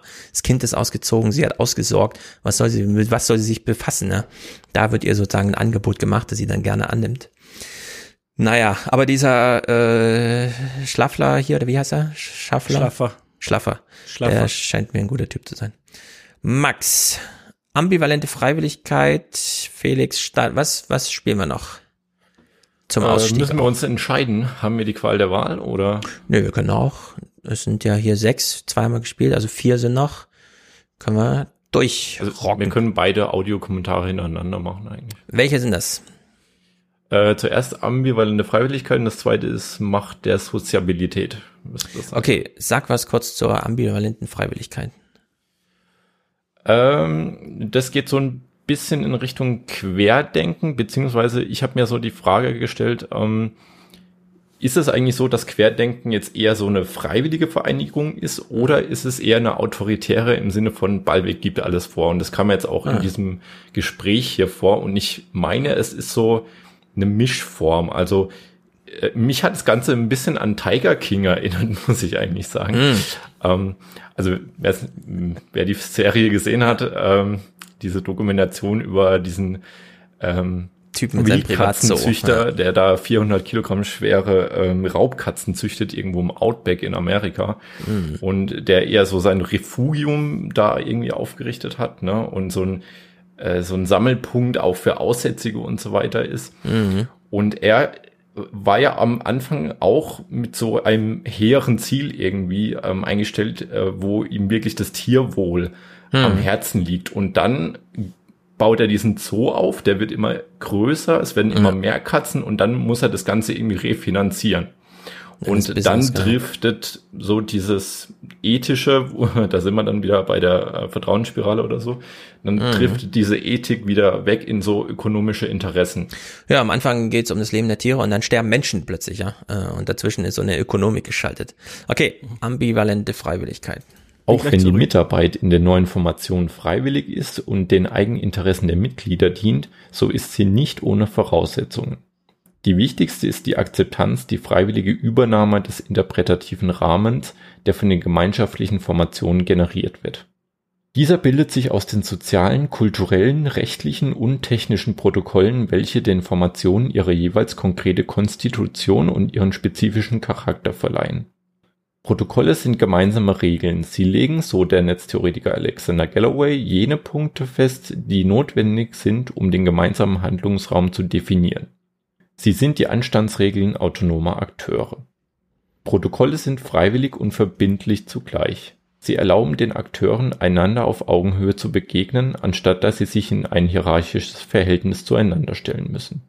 Wenn alle den Protokollen freiwillig folgen, dann ist es nicht nötig, dass ein Akteur den anderen Anweisungen gibt. Wer die jeweils relevanten Protokolle übernimmt, kann mit den anderen, die das auch tun, interagieren, wer nicht, der bleibt außen vor. Protokolle legen beispielsweise die gemeinsame Sprache, technische Standards oder soziale Konventionen fest. Hm, also das ist jetzt Felix Stalder. Aus welchem Jahr? Kultur denn, der Digitalität. Äh, das ist relativ ja, aktuell. Ist schon digital, äh, denn ähm, also sag grob. Es ist jedenfalls nicht 2021, ne? Ähm, nee, ich meine, das ist 2019.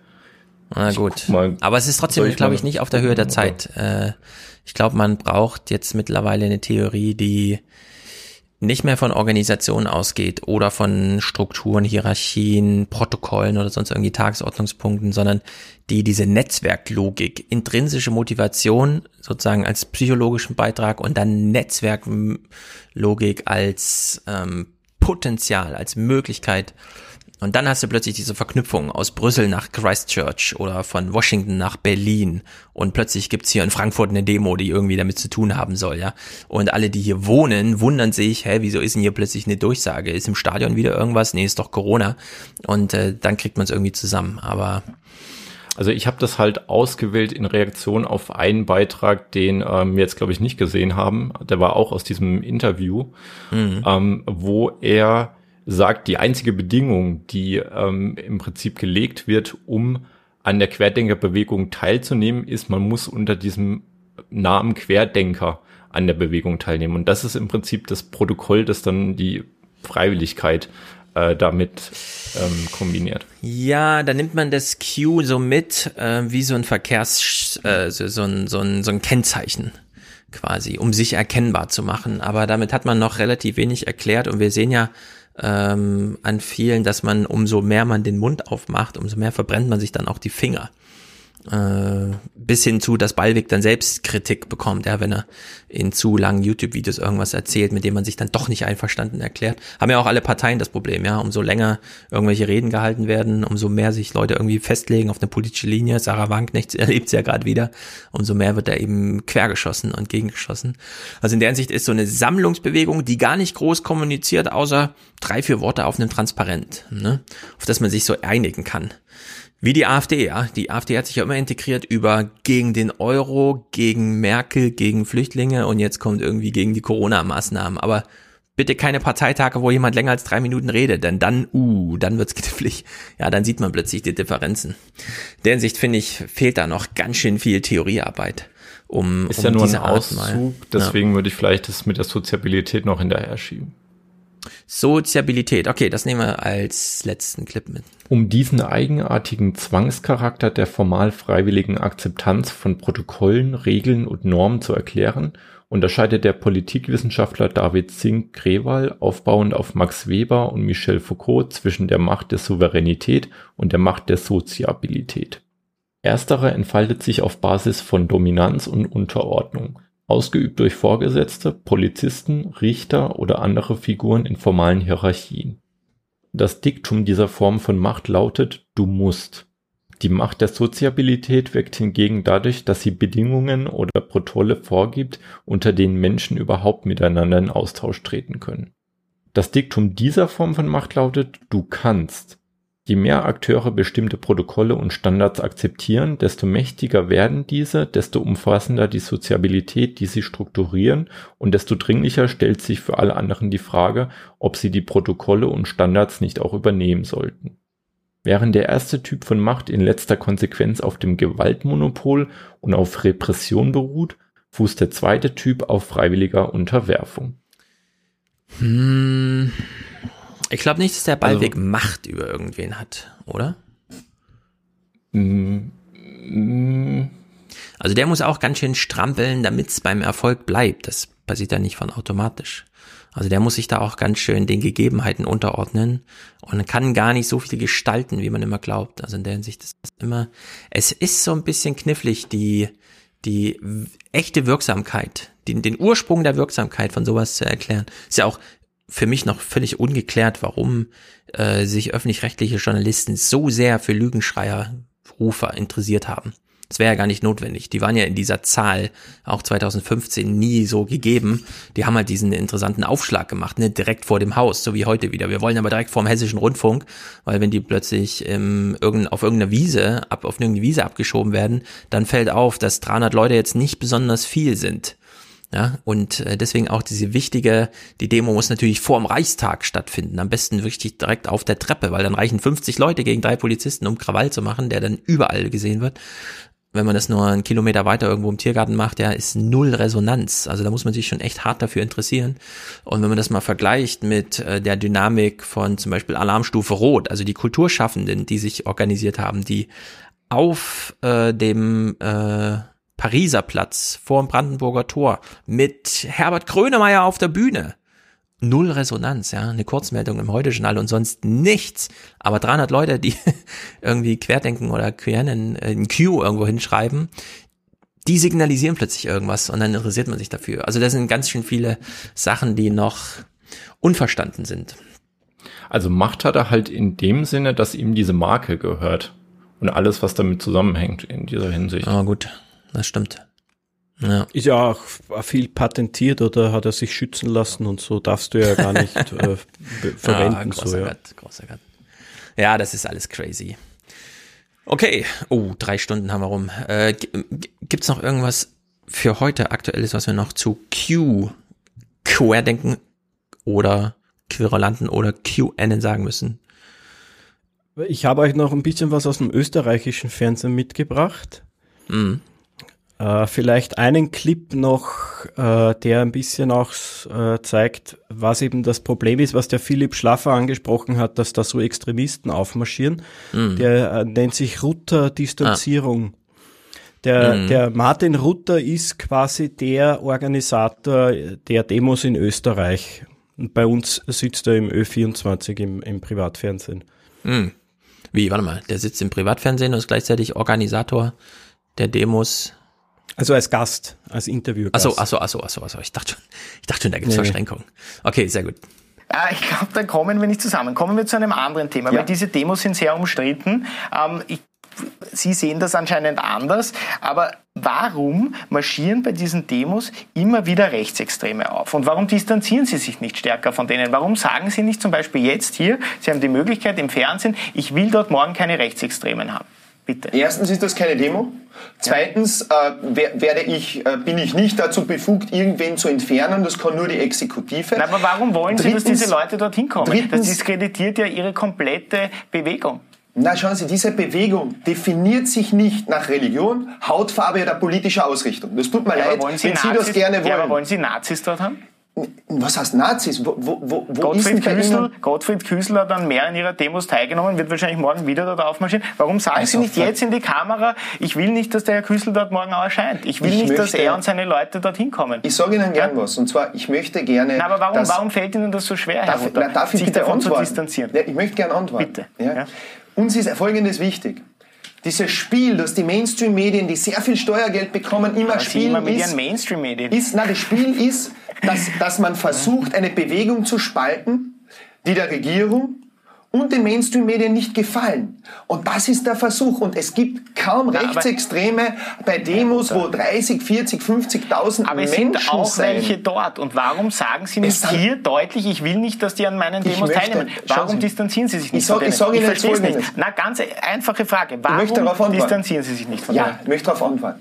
Mir ist am liebsten, wenn es überhaupt keine Verbrecher gibt, ja. Und dass kein einziger Verbrecher in irgendeiner Form bei Demos teilnimmt, wäre mir, wäre mir unter Umständen recht. Das aber, heißt, Sie wollen nicht, dass der Herr Küssel aber, morgen teilnimmt. Können Sie das vielleicht auch in die Kamera sagen? Aber, naja, das habe ich, das habe ich gesagt. Aber in Österreich gibt es Recht, auf die Straßen zu gehen und zu demonstrieren. Und auch wenn der Regierung das nicht gefällt und auch wenn sie mit allen Möglichkeiten diese Demos unterdrücken, ist es jedermanns Recht und jeder Frau's Recht, auf die Straßen zu gehen und zu sagen, ich habe ja, eine Meinung aber man muss sich ich an bin die gegen Gesetze etwas. halten, Herr Ruther, aber man muss sich an die Gesetze halten. Und nicht ja? Gesetze und nicht Verordnungen, genau. Das ist in Deutschland nicht so. Das ist ja crazy, wie das bei euch als Kampf da ausgetragen wird. Als der Stempfle den Ballweg interviewt hat, nee, umgedreht, als der Ballweg zugeschaltet war bei Georg Restle von Monitor und Georg Ressler hat ihn gefragt, naja, aber bei Ihnen auf der Demo steht jemand auf der Bühne und sagt, hier sind sechs Millionen Menschen. Und der Ballweg so, ja, was soll man dagegen haben? Und dann sagt Stempf, äh, äh, Georg Ressler, ja, aber sechs Millionen, sechs Millionen äh, Juden wurden ermordet. Und da behauptet jemand, hier seien jetzt sechs Millionen Mitdemonstranten. Und da hat ähm, Ballweg sofort gesagt, der Typ darf nicht wieder bei uns auftreten. Also richtig, so wie hier gefordert, aber dann noch ungefordert in die Kamera, der Typ darf hier nicht wieder auftreten. Und das fand ich schon ein ziemlich äh, starkes Statement, hätte ich jetzt Ballweg so nicht zugetraut. Aber hier so ein sich drum winden und hm, und eigentlich ist die Aussage völlig klar. Ja, er möchte sich da nicht distanzieren und begrüßt sogar Mhm. die Neonazis bei Ja, ihm auf der Demo. Der, Also weiß ich nicht, Gottfried Küssler ist dir ein Begriff, um den Nee, es da geht? nee, nee, das Das, ist ist so ein alt Nazi, ja, der Mhm. wird jetzt sein so äh, Ende 50, war Mhm. schon ein paar Mal im Gefängnis auch wegen Wiederbetätigung.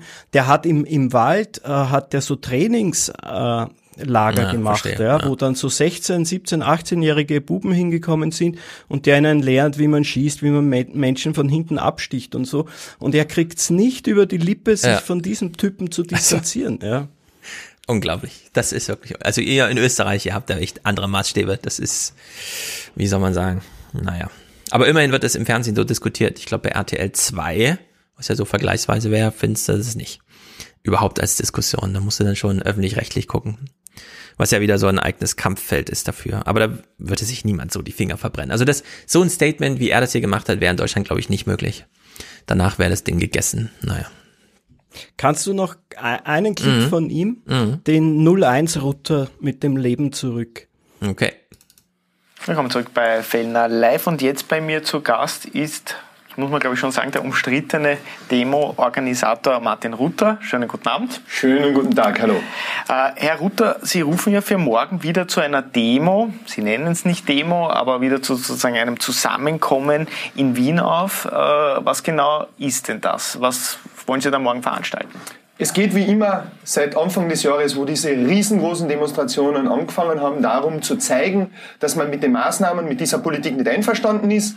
Das morgen wird ohne Redner, ohne normaler Demonstration äh, stattfinden. Ich rufe dazu auf, sich im Schweizer Garten zu versammeln, zwischen 13 und 14 Uhr beginnend und einfach sich aus dem zu befreien, was uns diese Politik aufdrückt, nämlich rauszugehen, vielleicht was zum Trinken mitzunehmen, ein bisschen an Musik mitzunehmen und endlich wieder das äh, Also zu Sie wollen machen. Party machen dort quasi, Nein, oder? nein, nein, ja nicht Partys, sondern dieses Gefühl. Wissen Sie, also wir alle können uns erinnern, wir sind wahrscheinlich in einem Alter, wo man sich erinnern kann, wie das vor Corona war. Ja? Da hat es ein Leben gegeben. Da hat man sich die Hand gegeben, da hat man sich umarmt, da hat man was getrunken, da hat man einen Spaß gehabt. Und das geht jetzt den Menschen ganz, ganz stark ab. Abgesehen davon, dass die Wirtschaft durch die Maßnahmen vernichtet wird. Und dieses Gefühl wieder herauszuholen, diese Freiheit, ist eines der Ziele. Dafür brauchen wir keine Demo. Dafür rufen wir einfach auf, in den Schweizer Garten morgen zu kommen, 13, 14 Uhr und zu schauen. Hm. Also in Deutschland nennt man sowas Spaziergang. Man sagt dann zum Beispiel, wir wissen, wir dürfen uns der US Airbase Rammstein nicht nähern, aber da drum ist ja ein Wald und da können wir spazieren gehen. Also morgen ist Spaziergang. Ähm, Gut, da, dafür habe ich aber vollsten Respekt für die Demos äh, gegen Rammstein. Ja, da wäre ich vorne mit dabei. Im Finde ich Schweizer. Garten, in, der, in dem Fall war ich nicht mit dabei. Was, was ich mir, wie ich mir das angeschaut habe, was mich aber irgendwie betroffen gemacht hat, wie ich dann so ein bisschen darüber nachgedacht hat, ist so dieses, dieses Ding von ihm, wir holen nun unser Leben zurück. Es war früher so gut alles und Mhm. jetzt ist Corona da und alles ist so schlecht, weißt du? Und ich denk mir so, natürlich ist das scheiße, was passiert. Ja, mich stört das extrem. Ja, ich habe auch, ich habe ein schulpflichtiges Kind. Äh, meine Ex-Freundin hat wirklich zu kämpfen mit diesen Maßnahmen, weil es sie beruflich wirklich hart trifft. Ja. Mhm. Aber es ist jetzt nicht so, dass ich in diesen depressiven Zustand, in diese Lethargie hineinfalle. Und dann, dann habe ich mir so gedacht, was, was hatte der für ein Leben vorher? Ja, dass, dass ihm da diese Einschränkungen, die es jetzt gibt, dass das jetzt schon so eine Hölle wird für ihn, ja, wo er Ja. unbedingt wieder raus möchte. Ja. Was haben die Leute für ein Zuhause? Was haben sie eigentlich für ihr Leben, dass Corona das so ins, ins Extrem hinausbläst? Ja. Ja. Ja, vor allem diese, äh, er setzt ja, er stellt ja hier auf diese kleinen Freuden ab, ne? Mal Mhm. wieder was trinken draußen. Also ich meine, jeder kann rausgehen und was trinken und das da muss man auch nicht zwingend alleine machen. Klar, es gab auch in Deutschland kurz diese Verwerfung, darf man sich jetzt im Park hinsetzen auf die Wiese, ja? Da wurde auch völlig übertrieben hier. Das hat dann auch zu entsprechenden Gegenreaktionen geführt. Ja. Mittlerweile haben wir ja eine Rechtsprechung, die in Deutschland auch sagt, äh, dass Demos natürlich nicht verboten sind. Ja, Demos dürfen nicht einfach nur wegen Corona abgesagt werden, sondern da muss halt Auflage sein und die müssen dann entsprechend durchgesetzt werden. Aber worauf er hier verweist, also wenn ich sowas immer höre mit diesem, wir wollen es wieder, wie es vorher war, das ist ja, äh, und das wird jetzt auch langsam deutlich, wo in Deutschland so die ersten Modellprojekte laufen, im Sinne von, wir machen da mal die Innenstadt auf, Rostock zum Beispiel oder Tübingen. Klar, die Leute äh, nutzen dann die Gelegenheit und holen sich mal ein Eis. Das geht zum Beispiel in Hessen, im ganzen Land. Ja, die Eisdielen haben offen, man kann zwar nicht reingehen, aber die Eisdiele hat offen. Und äh, was jetzt in diesen ersten Modellregionen äh, Regionen festgestellt wird, ist, dass die Leute, auch wenn die Innenstädte wieder aufmachen, nicht einkaufen gehen. Jedenfalls nicht in diesem Maße, dass man hier irgendwie von Recovery oder so, dass die Läden wieder auf eigenen Füßen stehen. Und das ist ganz schwierig, was äh, als nächste Situation, glaube ich, kommt. Denn die Zeit, die jetzt mitgemacht wurde von den Ladenbesitzern und so weiter, die war zu lang, um jetzt zu sagen, wir geben auf. Meine Vermutung ist aber, dass sie in zwei Jahren flächendeckend feststellen werden, hätten wir lieber März 2021 gesagt, Ende mit Schmerzen statt Schmerzen ohne Ende. Äh, weil diese Städte kommen nicht wieder zurück. Die Innenstädte kommen in Deutschland, glaube ich, nicht wieder zurück. Wir werden ein, also wir haben ein gigantisches, keine Ahnung, 13 Billionen Immobiliengeschäft in Deutschland und so weiter. Und äh, die, die Preise für Büroflächen purzeln ins Bodenlose und erreichen schon Schwankungen von fünf Prozent, um hier wirklich alles, auch Anlagestrategien für die eigene Altersvorsorge und so weiter, dass hier alles verbrieft und, äh, und so weiter und so fort. Das wird alles durcheinander wirbeln. Und man sollte im Fernsehen jetzt, jetzt schon beginnen, ernsthaft über die Zeit nach Corona zu diskutieren und nicht unter so einer albernen Maßgabe. Wir wollen jetzt mal wieder diesen kleinen Schritt zurück, weil das Getränk im Park so gut schmeckt, wenn man es nicht alleine trinken muss und so. Das ist wirklich verschwendete Sendezeit und da führt man auch alle hinters Licht, weil das ist wirklich nicht die Diskussion, die jetzt ansteht.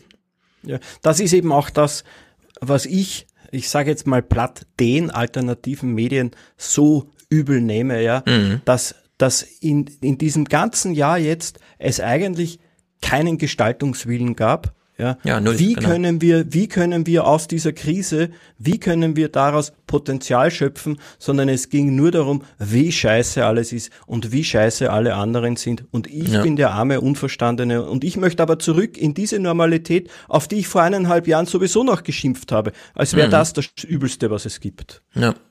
Es ist alles Gefühlsmanagement. Das war das beste Wort, das heute fiel. Das ist Gefühlsmanagement.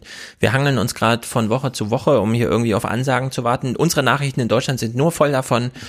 Merkel hat vor zehn Tagen gesagt, sie guckt sich das nur zwei Wochen an. Merkel hat vor elf Tagen gesagt, sie guckt sich das nur zwei Wochen an.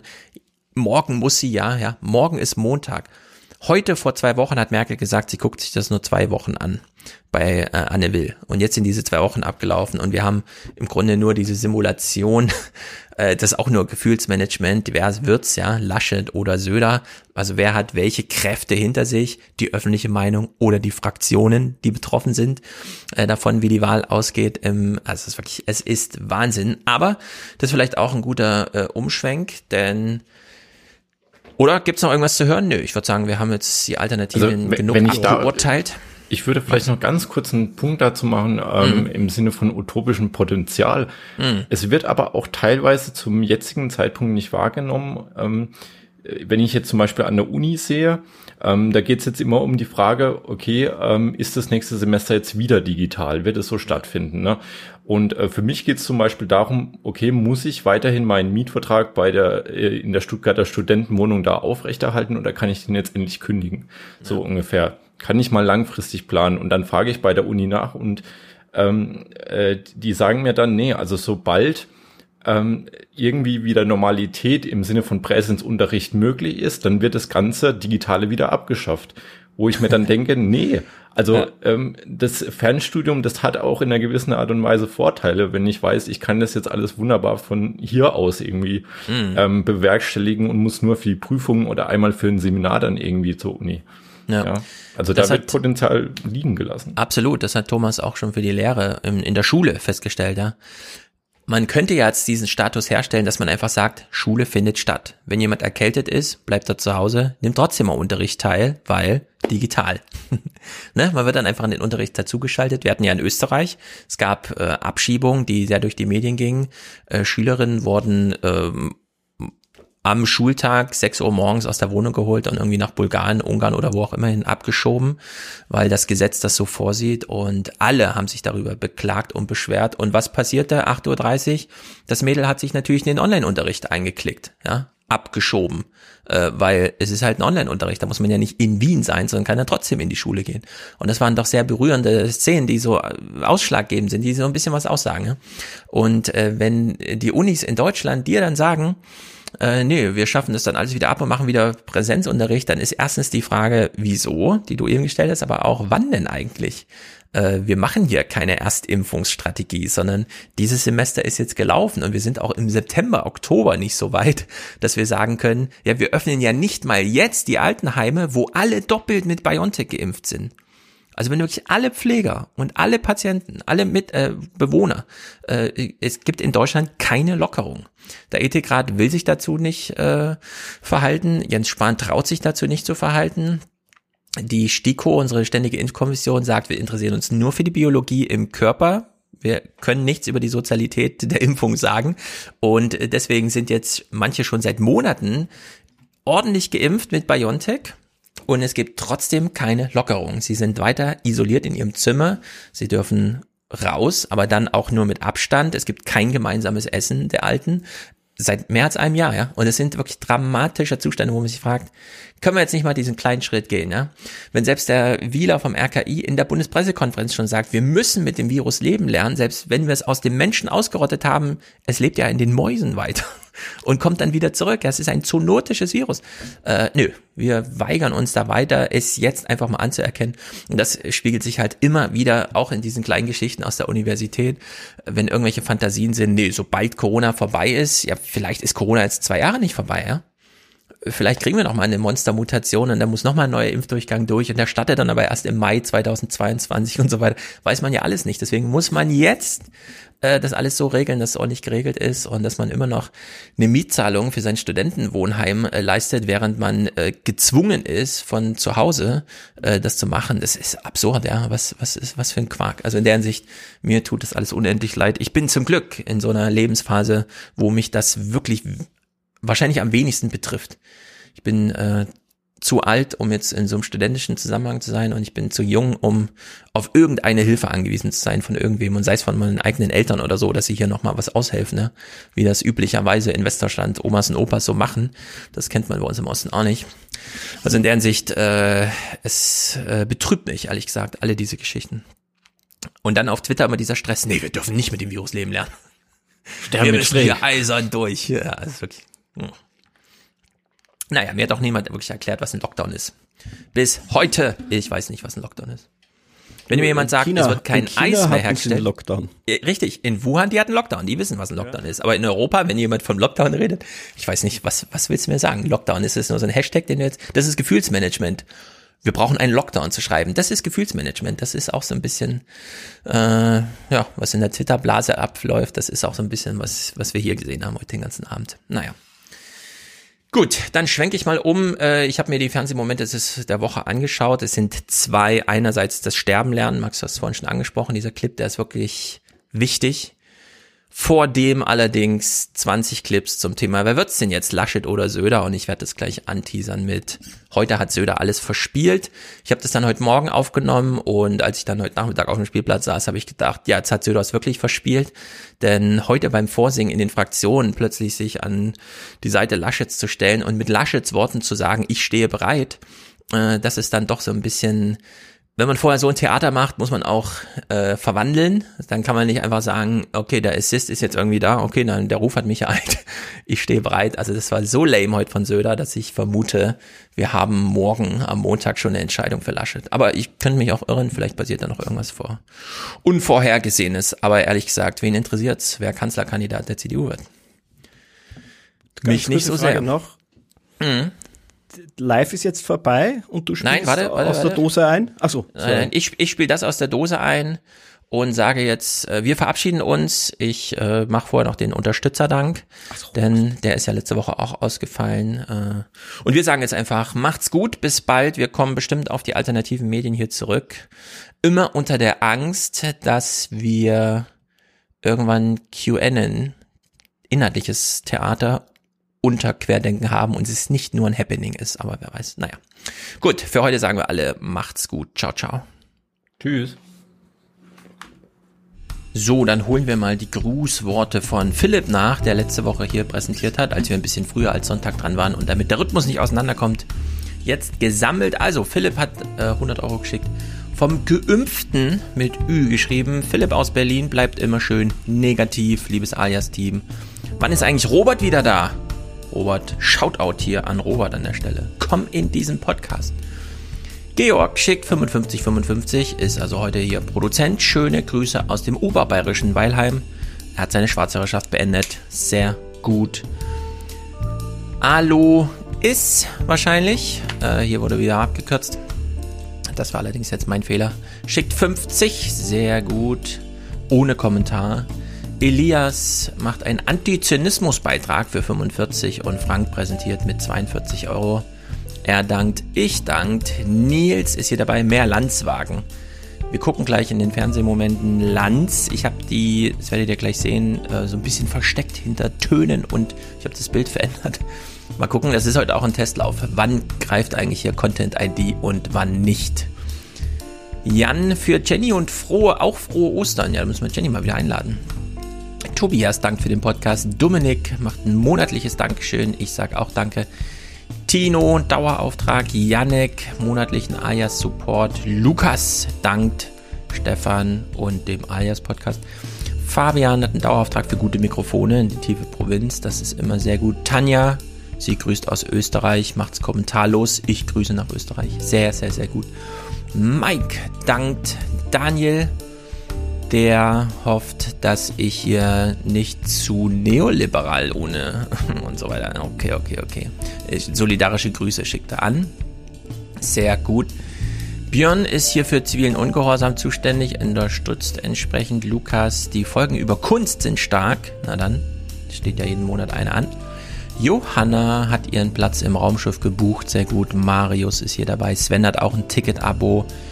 Julian ist erwähnt, sehr gut. Jetzt gehe ich die Wochenwechsler, Monatswechsler noch ein bisschen durch. Äh, wir haben Liebesgrüße aus Köln von Johann. Ich grüße Randi, eine weibliche Unterstützerin. Lisa Marie, sehr gut. Dank und Gruß von N und A. Für das öffentlich-rechtliche schickt Stefan Geld. Das ist Spektek. Bei Kevin hat der Aufruf gewirkt. Er unterstützt jetzt diesen Podcast. Das freut mich natürlich. Und so entspannt pinnt sich, entspannt sich hier der Monatswechsel sehr gut. Harald Schmidt geht immer, schreibt Markus. Wo ist denn Harald Schmidt? Aber links, lustiges Fernsehen findet jetzt bei Amazon statt, habe ich gesehen. Sehr, sehr, sehr, sehr gut. Mick, unser Mick, wünscht sich die springend klingende Münze. Wir haben sie alle im Ohr. Ich habe sie gerade leider nicht parat. Gut, kommen wir mal. Warte mal, Rouladenkutscher. Manuel. Hm, sehr gut. Witziger Unterstützer, dank Wann kommt Holz und Holzumbau, fragt Christopher. Ist geplant für Mai. Zwei Gäste sind schon eingeladen. Äh, das wird sehr interessant. Da bin ich auch mal sehr gespannt. Shake, shake your chains uh, to earth like dew. Ye are many, they are few. Thomas, ah, sehr gut. Ja, ja, kommen wir mal zu den Fernsehmomenten der Woche. Es trug sich zu, dass, ähm, wenn es mich nicht äh, also würde mich wundern, aber ich würde sagen, diese Woche, die jetzt abgelaufen ist im Fernsehen, war die, in der Markus Söder seine Ambitionen auf die Kanzlerschaft am deutlichsten dargestellt hat und sie gleichzeitig verspielte, denn so wird er nicht Kanzlerkandidat. Ich glaube, diese Woche hat es entschieden für Armin Laschet. Mal gucken, vielleicht passiert noch irgendein Stunt, aber das war vielleicht ein bisschen zu viel. Äh, und wir gehen das mal, hm, wie soll man sagen, so ein bisschen albern durch, denn es wechselte immer hin und her zwischen, jetzt reden wir über die Kanzlerkandidatur, dann reden wir über die Maßnahmen Corona, dann gehen wir wieder zurück zur Kanzlerkandidatur, dann gehen wir wieder zurück zur Maßnahmen. Und äh, Pandem Pan die Pandemie selbst ist für äh, unsere Spitzenpolitiker, vor allem die beiden Betroffenen, Laschet und Söder, und für unsere Journalisten, glaube ich, nur noch ein Spielthema, ein Thema, mit dem sie in ihren Medien spielen können und die Realität so ein bisschen ausblenden. Wir sehen jedenfalls hier keine drastischen Bilder von der Station 43 in Berlin. Die Reportagen haben wir hoffentlich alle gesehen. Genau darum geht's. Ähm, und deswegen teilen wir heute die Fernsehmomente auf in zwei Blöcke. Einen ganz großen, albernen, Wie hat Markus Söder seine Kanzlerkandidatur verspielt? Und dann kommt ein Clip noch von Lanz, der geht äh, zwei Minuten 27, aber Uwe Jansens, der ja so ein bisschen Verbandsvertreter der Intensivmediziner ist und so weiter, hat nochmal über Maximalmedizin gesprochen und wie soll man sagen, das Thema lag irgendwie in der Luft. Man hat sich in Deutschland nicht richtig dran getraut. Auf Twitter darf man das niemals erwähnen, was er nachher sagen wird. Das ist auf Twitter No-Go. Da kriegt man sofort die Hucke voll. Im Fernsehen geht's jetzt so ein bisschen. Das ist nicht schlecht. Denn die Rentenrepublik muss jetzt sich wirklich mal mit sich selbst konfrontieren. Sie muss jetzt reflektieren. Ähm, und da kommen doch ganz interessante Sachen raus. Es ist jedenfalls, ich will es schon mal anteasern, man kann diesen Blog, den ich jetzt zu, zu Söder sage, auch überspringen, um sich nur Janssens anzuhören, denn da wird's dann so ein bisschen knifflig. Naja, fangen wir mal an. Also, Klaus Kleber am Wochenanfang, am 5. moderiert hier zum Thema Brückenschlag und so weiter. Armin Laschet hat irgendwas versucht. Unterm Strich bekam die Pandemie volle zwei Wochen für ihren dritten exponentiellen Vormarsch. Aha. Die Zahl der Corona-Patienten auf den Intensivstationen ist in den zwei Wochen um ein Drittel gestiegen und gut unterwegs zurück zum Allzeithoch. Und da wird heute wieder geredet, dass doch bitte gehandelt werden soll. Irgendwann bald. Bälder als bisher geplant erst nächste Woche. So, und Mick hat ja hier auch schon festgestellt letzte Woche, dass ähm, man Laschet jetzt da gerade so ein bisschen ehrlich sieht. Äh, keine große Schutzwand. Er sagt einfach, was er denkt und so. Und das war hier auch so. Es ist inhaltlich total doof, macht ihn auch so ein bisschen verletzt. Er hat ihn sehr angreifbar gemacht. Ähm, und vor allem inhaltlich versteht man es auch nicht. Und vielleicht liegt genau darin die Stärke, warum man sich jetzt nicht weiter in der CDU von Markus Söder irgendwie äh, die Tagesordnung diktieren lassen möchte. Laschet jedenfalls, der Aufschlag ist wirklich sehr komisch. Also es ist wirklich, äh, man versteht es fast nicht. Es war sozusagen Notwehr. Notwehr, die dann nicht besonders gut gelang. Also hier Armin Laschet O-Töne. Armin Laschet fordert plötzlich eine neue MPK-Runde noch in dieser Woche und er findet ein neues Synonym für Maßnahmen. Deshalb glaube ich, brauchen wir einen Brückenlockdown. Wir müssen die Brücke hin zu dem Zeitpunkt, wo viele Menschen geimpft sind, noch einmal bauen. Ich weiß, dass viele Menschen müde von der Pandemie sind, aber dass auch viele bereit sind, jetzt noch einmal einen Schritt zu gehen. Äh, Lockdown ist immer nur Brücke, Armin. Und wenn man hier was Neues fordern möchte, müsste man jetzt konkret werden und sagen, wir schränken jetzt auch die Arbeit ein. Betriebe werden einfach mal geschlossen. Es wird in Deutschland kein Eis mehr hergestellt, keine Süßigkeiten. Äh, man braucht nicht 50 Tonnen Süßigkeiten pro Supermarkt. Das kann man auch reduzieren auf fünf. Die Auswahl ist dann immer noch groß genug. Nichts davon angekündigt, keine Einschränkungen vorgeschlagen, weil er genau weiß, wo die Widerstände herkommen. Entsprechend dumm ist dieser ganze Vorschlag. Äh, wir hören hier nochmal Brückenschlag. Wohin? In Aachen fordert er einen härteren Lockdown, weil das Impfen erst noch flächendeckenden Effekt entfalten muss. Deshalb glaube ich, brauchen wir einen Brückenlockdown. Wir müssen die Brücke hin zu dem Zeitpunkt, wo viele Menschen geimpft sind, noch einmal bauen, um dann ab dem Monat Mai, Juni in eine andere Phase hineinzukommen. Mai, Juni, das sind vier bis acht Wochen, um hier in den Tagesthemen zu spezifizieren, was es heute schon schon ausgespart hat. Aber äh, was ist das für eine komische Rechnung, wenn wir es dann bei Maybrit Illner hören, wie er es da, also die fassen natürlich auch nur äh, seinen O-Ton hier auf, aber da haben sie das O-Ton-Filmchen nochmal gespielt, was dann alles durcheinander bringt. Der Brückenlockdown bundesweit und bald am besten eine Pause, bis das Impfen mehr Fahrt aufnimmt. Bis zu diesem Zeitpunkt, und da geht es um zwei, drei Wochen, sollten wir noch einmal eine Anstrengung unternehmen, noch einmal das öffentliche Leben reduzieren.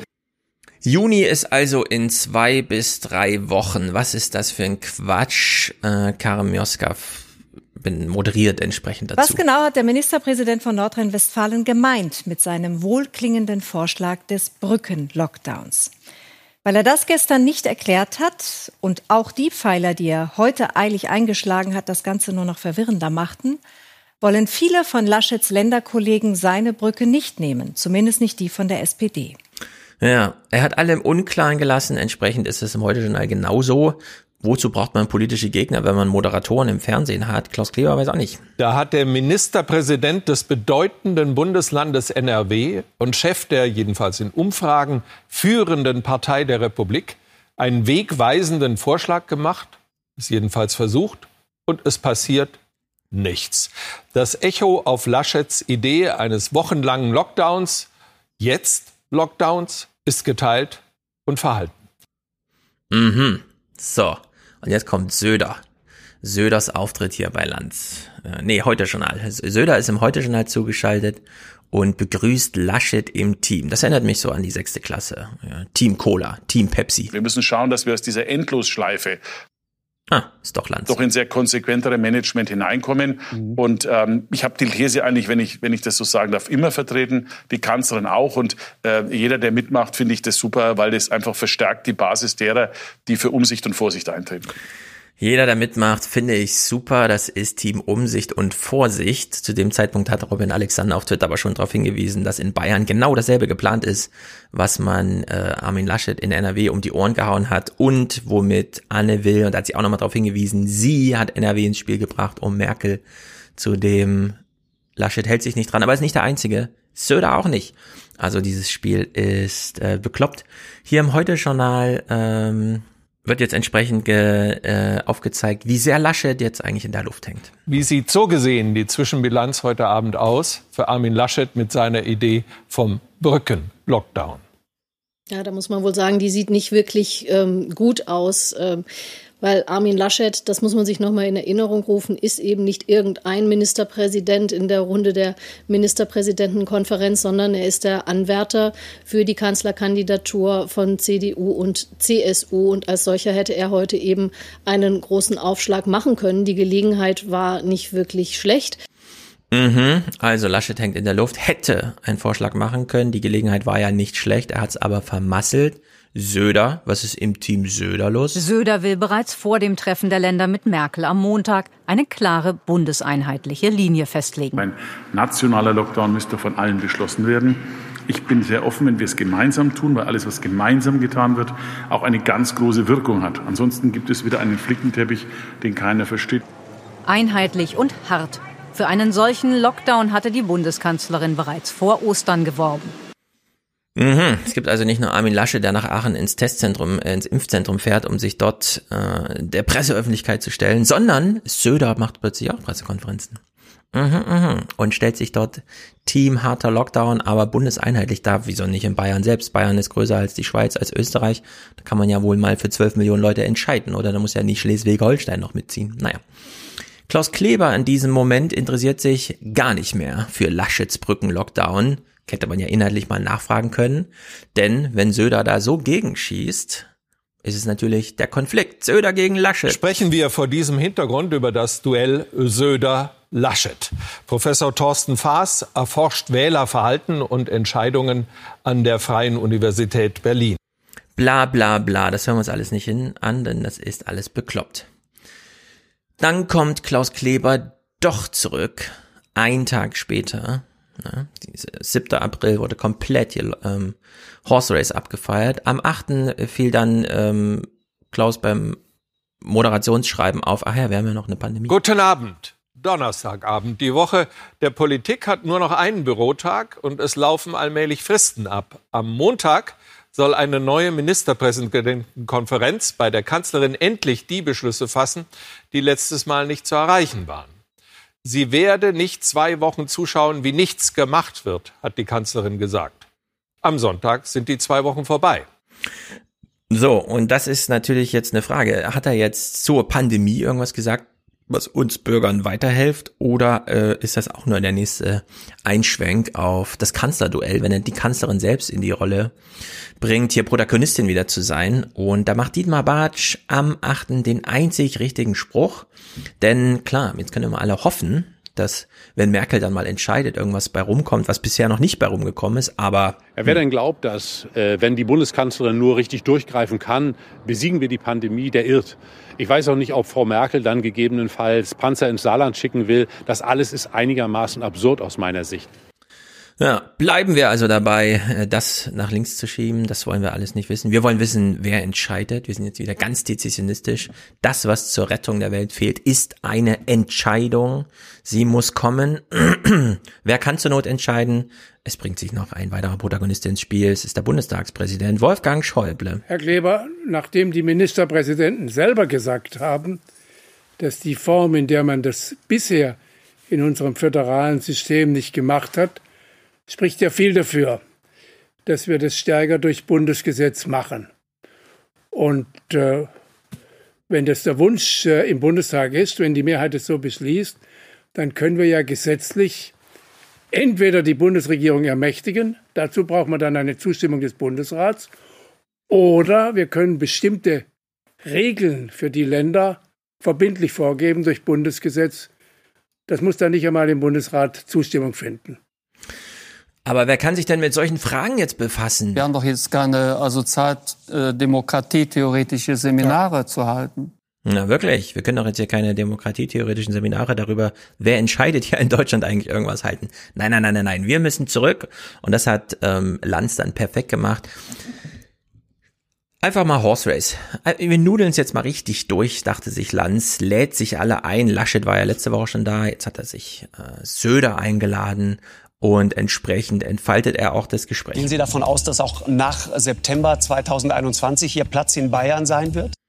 Man hört schon, ich habe Musik drunter gelegt und das Bild ein bisschen verändert. Äh, ich gucke jetzt mal, was dann anspringt bei Content ID. Das ist jetzt sozusagen nur der YouTube-Test.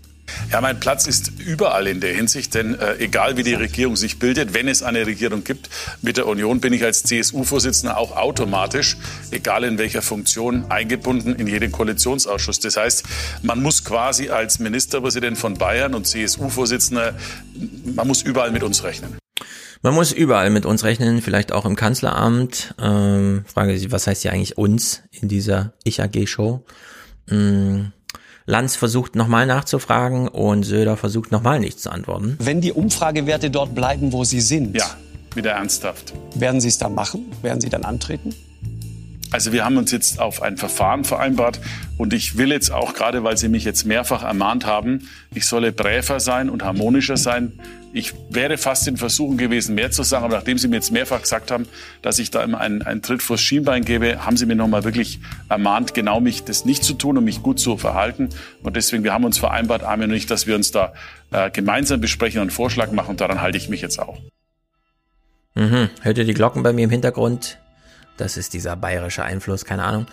Lanz äh, ist ein Showmaster. Er hat es nicht geschafft, Wetten das zu moderieren, aber ansonsten weiß er, wie eine gute Show funktioniert und fragt entsprechend nach bei anderen Showmastern. Was denken Sie sich denn dabei? Äh, Armin Laschet trägt am vergangenen Dienstag um 11 Uhr in Berlin die Grundzüge seines neuen Programms vor. Sollte ein großer Aufschlag werden, maximale mediale Aufmerksamkeit darauf. Hätte auch geklappt, wenn nicht, Zufall oder nicht, Sie genau eine Stunde später in München vor die Kameras getreten wären, um Ihre Corona-Strategie zu erklären. Damit haben Sie ihm im Grunde eigentlich diesen Aufschlag vermasselt. Sehen Sie das auch so? Nein. Ist das Zufall? Ja, wir hatten einen Impfgipfel länger terminiert. Lanz, kannst du nochmal nachhaken? Ich habe es noch nicht, es ist mir noch nicht, es geht mir noch nicht tief genug, dieses Gespräch. Schließen Sie aus, dass Sie als Kanzlerkandidat antreten? Gleiche Antwort auf die gleiche Spekulation. Das heißt, Sie schließen aus, eine Antwort zu geben. Ja, ich sage jetzt nichts drauf, weil Sie ja so oder so das äh, natürlich zulässig und auch wenn ich zugeben darf, relativ clever, das Ganze sich da äh, heranschleichen, umschleichen um die Frage. Das muss ich Ihnen schon äh, zugestehen, natürlich, selbstverständlich. Und der Schumacher kommentiert es dann noch elegant, elegant mhm. Hajo Schumacher sitzt daneben, lacht sich schlapp. Söder denkt sich, hört mal zu, Leute, ich will Kanzler werden, ich sag's aber niemanden, aber alle wissen, das Kanzleramt ist ein Staatsamt, ich bin ein Staatsmann. Entsprechend, und das ist so perfide, weil man kann es ihm nicht so richtig um die Ohren hauen, aber ich find's ganz schlimm, zieht Söder jetzt plötzlich die Pandemiekarte. Ich meine, Sie wissen ja, das historische Vorbild, äh, Angela Merkel hat schon mal einem Bayern den Vortritt gelassen, äh, Edmund Stoiber, und Sie wissen, wie die Sache ausgegangen ist. Macht Ihnen das Angst? Also wissen Sie, ich hatte im letzten Jahr tiefe Sorge vor Corona. Das ist das, was mir nach wie vor die größte Sorge macht, weil, so wie wir es vorhin gehört haben, da geht es echt um Leben und Tod. Hier geht es um Fragen von Kandidaturen, einzelne Ambitionen möglicherweise, sicher Verantwortung für eine große Aufgabe. Genau. Aber Corona ist das, was mir immer nach wie vor Sorgen macht. Das ist die Hauptsache. Das darf man ihm nicht durchgehen lassen. Ich wüsste aber auch nicht, was Lanz jetzt hätte darauf antworten sollen, außer zu sagen, ja genau, stimmt, ist ja noch, es geht ja noch um Leben und Tod gerade in Deutschland. Söder wird hier verabschiedet. Vielen Dank, schönen Abend noch und herzlichen Dank. Ja. Herr Schumacher. Mm. Ja, der war nicht so leicht wie Armin Laschet letzte Woche, ne? Ja, und da zeigt sich schon, die Antwort fällt in die Kategorie, wie hat er sich in den Medien geschlagen? Und die Bundestagsfraktion, die ihre Sitze alle behalten möchte, da wollen nicht 60 CDU-Abgeordnete ihren Platz verlieren, die fragen natürlich, wie laufen die Wahlkämpfe? Und sie haben bei Söder das Strampeln in Bayern mitbekommen, sich mit den Freien Wählern plötzlich zu befassen, während Armin Laschet äh, die SPD da aus NRW rausgehauen hat, was immer noch viele beeindruckt, zu Recht wahrscheinlich auch. Entsprechend wird da auch entschieden und dieses Medienspiel äh, Söder wird hier wahrscheinlich schon intern als Partei, parteischädigend angesehen, denn man kann ja nicht, nur weil man selber Angst hat, sein Ego ins Feuer zu stellen, die Entscheidung so lange hinauszögern, dann wirklich mal zu sagen, ich möchte auch Kanzler werden, lasst es uns offen austragen. Gute reden auf Parteitagen, damit hat die CDU jetzt Erfahrung. Drei treten an, sagen das auch, machen eine Tour, halten eine Rede, dann wird entschieden. Äh, Söder drückt sich drum rum und entsprechend äh, wird man ihm das auch quittieren, glaube ich. Würde mich überraschen, wenn Söder jetzt da noch ein Aufschlag gelingt, aber ich glaube, er hat sich die Einflugschneisen äh, selber zerschossen. Ja, das liegt nur noch eine zertrümmerte CDU vor ihm, wenn er den Weg so weitergeht, wie er das möchte. Naja. Hajo Schumacher stellt ja eine Idee vor, die äh, hören wir uns an und denken uns, hat das bei der SPD damals in, äh, funktioniert? Wir denken da an Sigmar Gabriel und wie er Martin Schulz, dem Kanzlerkandidatensitz überlassen hat, gönnerhafterweise? Es könnte durchaus sein, dass äh, einige Kräfte in der CDU sagen, lass uns mal vier Jahre freiwillig in die Opposition, hat verschiedene Vorteile. Also die gesamte Generation Merkel wäre dann, naja, in irgendwelchen Beratungsgeschäften bei Stiftungen oder irgendwo auf der Hinterbank äh, des Bundestages. Aber es wäre dann halt die neue Generation, die mhm. da ist. So, und jetzt kann man natürlich den, den, den Laschet vorschicken. Äh, wenn der verlieren sollte, dann wäre der auch aus dem Weg. Und dann äh, kommt die neue, die junge Generation. Ja, könnte ja auch ein Kalkül der SPD gewesen sein, dass man sagt, okay, dann geben wir eine Bundestagswahl verloren, Martin Schulz geht rein, hm, die ganze Generation wird abgeräumt, die ganze Hartz-IV-Generation zum Beispiel, stellt sich aber raus, nein, äh, sie sind ja alle immer noch da. Wer ist Kanzlerkandidat? In der SPD, na, der Generalsekretär der Hartz-IV-Reform. Ja? Also in der entsprechend, ähm, ob diese Zäsuren in deutschen Parteien so möglich sind, muss man erstmal abwarten. Wenn Leute die Ochsentour machen müssen, dann bleiben die da auch. Das ist nicht wie in Amerika, wo man sich äh, kollektiv neu erfindet und dann steht plötzlich eine neue Partei vor einem. Naja, Karim Joska zieht entsprechend moderierend Bilanz hier am Freitag. Ja, wird er es wollen und wird er es machen? Der Mann, der sich noch zurückhält und gleichzeitig jeden Tag von sich reden macht. Oder der andere, der gerade erst den CDU-Vorsitz übernommen hat und also qua Amt sagen dürfte, ich will, also mach ich's auch. Ja, wird er jetzt oder nicht und wie und immer. Dass diese Frage nach dieser Woche immer noch offen ist, ist wirklich ein Drama für die CDU, denn das macht niemand mit. Also das äh, Klar kann man sich jetzt eine Woche mal so ein bisschen belustigt angucken, aber es gibt ganz viele, die interessieren sich nicht dafür und die, die sich dafür interessieren, die schalten dann irgendwann ab, weil die, jeder durchschaut doch dieses Spiel. Für wen wird denn das noch aufgeführt? Absurd. Zum Finale dieses Blogs also bei Markus Lanz. Jetzt gucken wir einen 33 Sekunden Clip ohne Veränderung. Mal gucken, ob der dann bei Content ID anspringt. Lanz hat Paul Ziemiak da, CDU-Generalsekretär, der jetzt auch nur noch versucht, die kleinen Feuer auszutreten äh, und kriegt dann auch nochmal eine Frage gestellt, denn die Kanzlerkandidatur hat ja durch die Pandemie doch einiges durcheinander gebracht in der Partei. Beispielsweise hat mich ein bisschen überrascht, dass Lanz es nochmal aufgegriffen hat, denn ich hatte es eigentlich auch schon verdrängt, äh, hat er hier Ziemiak nochmal richtig geärgert. Stattdessen wird über Kanzlerkandidaten geredet und ich erinnere mich, es gab einen Zeitpunkt, Herr Ziemiak, äh, gegen Jahresende, an dem äh, durchgesteckt wurde, dass Jens Spahn, der Bundesgesundheitsminister, sondiert hat, wie seine Chancen, Sie nicken, Herr Schmitz, äh, für eine mögliche Kanzlerkandidatur ei, ei, wäre. Ei. Können Sie das mal erklären? Äh, also erstens ist das jetzt schon so lange her und äh, zweitens... Nee. Ja, aber es stimmt. wir haben gerade darüber gesprochen, dass Aber es wir stimmt. in einer, so einer schwierigen Zeit sind und jetzt Nein, über nein, das nein, nein, nein. sprechen sollten, was Ja, jetzt wichtig Nein, nein, nein, ist. Sie nein, haben ich lass Sie da nicht raus. Ja, Ich kann Sie da ich, nicht das rauslassen. Ich kann sie da nicht rauslassen. Also diese Szene, die Lanz hier anspricht, die findet sozusagen zeitgleich statt, als äh, in Berlin auf der Charité da 44 Leute sterben zu Weihnachten. Diese Reportage muss man sich unbedingt mal angucken, äh, um hier mal zu verstehen, was im Fernsehen abläuft und was in der Realität abläuft und wie groß diese Disbalance eigentlich ist. Und damit kommen wir auch zu diesem wirklichen Fernsehmoment der Woche, denn irgendwann müssen ja die Zäsuren mal eingeschlagen werden und man fragt sich so ein bisschen, wie schaffen die das in Portugal überhaupt mal eine Inzidenz von 900 ohne dass das ganze Land explodiert. Also das kann man sich ja in Deutschland gar nicht vorstellen, dass eine 7-Tage-Inzidenz deutschlandweit bei 900 oder bei 1000 wie in Tschechien ist. Und man hat da einen anderen Umgang mit Medizin und Uwe Jansens war auch schon mal bei Lanz und hat darüber gesprochen, oder nee, das war ein Charité-Internist, der eine, bei Lanz auch schon mal darüber sprach, dass man das ja in Schweden beispielsweise anders macht. Man rückt aus, weil ein Notfall ansteht und dann stellt man als Einsatzpersonal fest, dass der Patient ist über 80.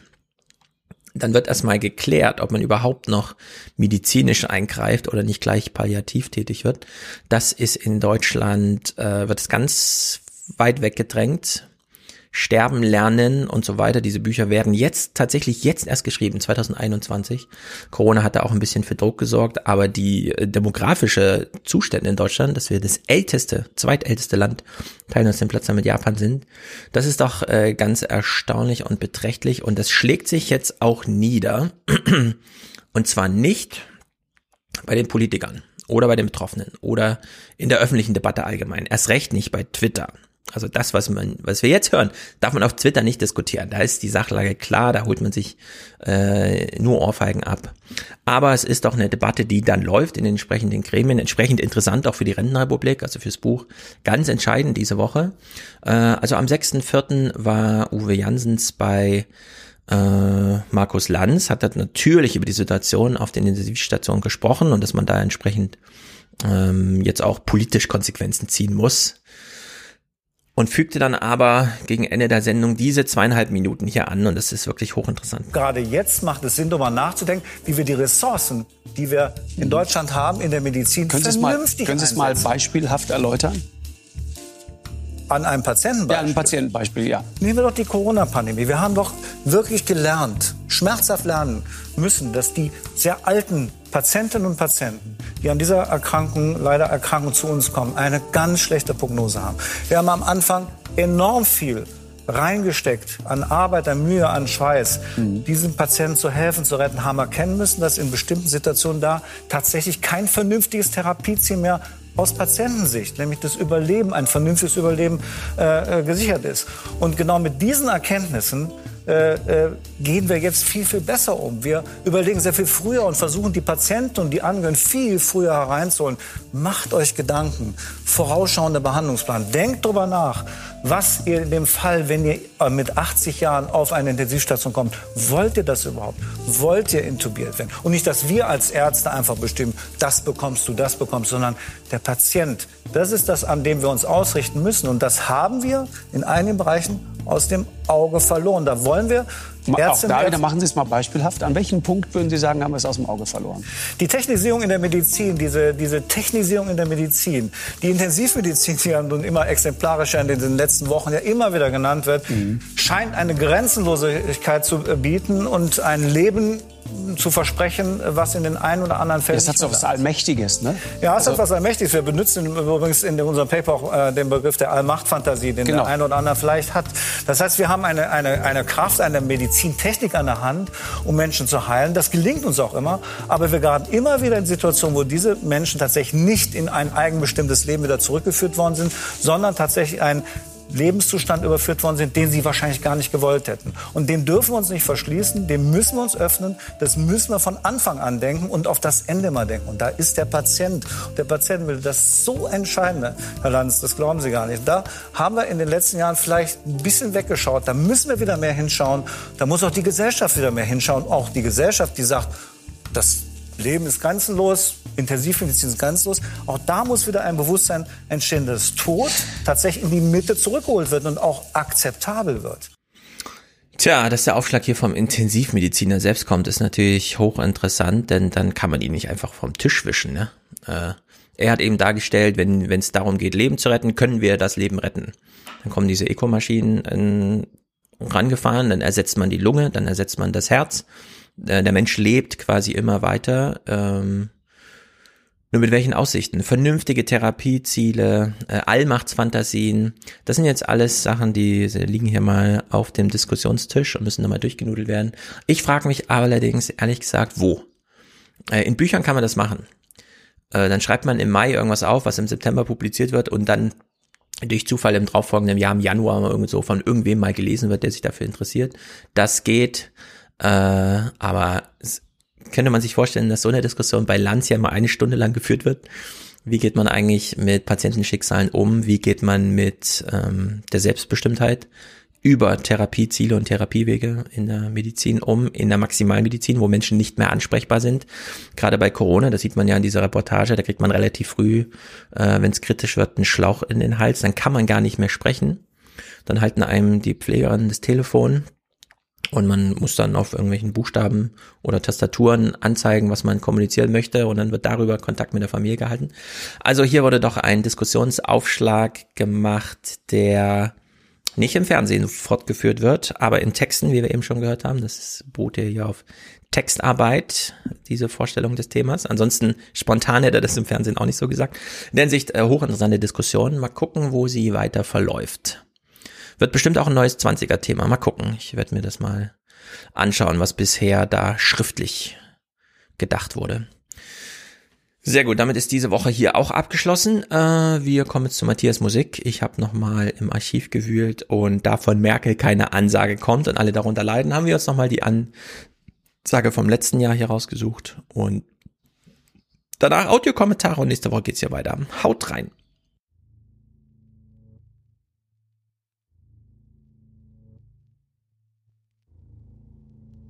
Coronavirus verändert zurzeit das Leben in unserem Land dramatisch. Unsere Vorstellung von Normalität, von öffentlichem Leben, von sozialem Miteinander, all das wird auf die Probe gestellt wie nie zuvor. Millionen von ihnen können nicht zur Arbeit, ihre Kinder können nicht zur Schule oder in die Kita, Theater und Kinos und Geschäfte sind geschlossen und was vielleicht das Schwerste ist, Uns allen fehlen die Begegnungen, die sonst selbstverständlich sind. Natürlich ist jeder von uns in solch einer Situation voller Fragen und voller Sorgen, wie es weitergeht. Ich wende mich heute auf diesem ungewöhnlichen Weg an Sie, weil ich Ihnen sagen will, was mich als Bundeskanzlerin und alle meine Kollegen in der Bundesregierung in dieser Situation leitet.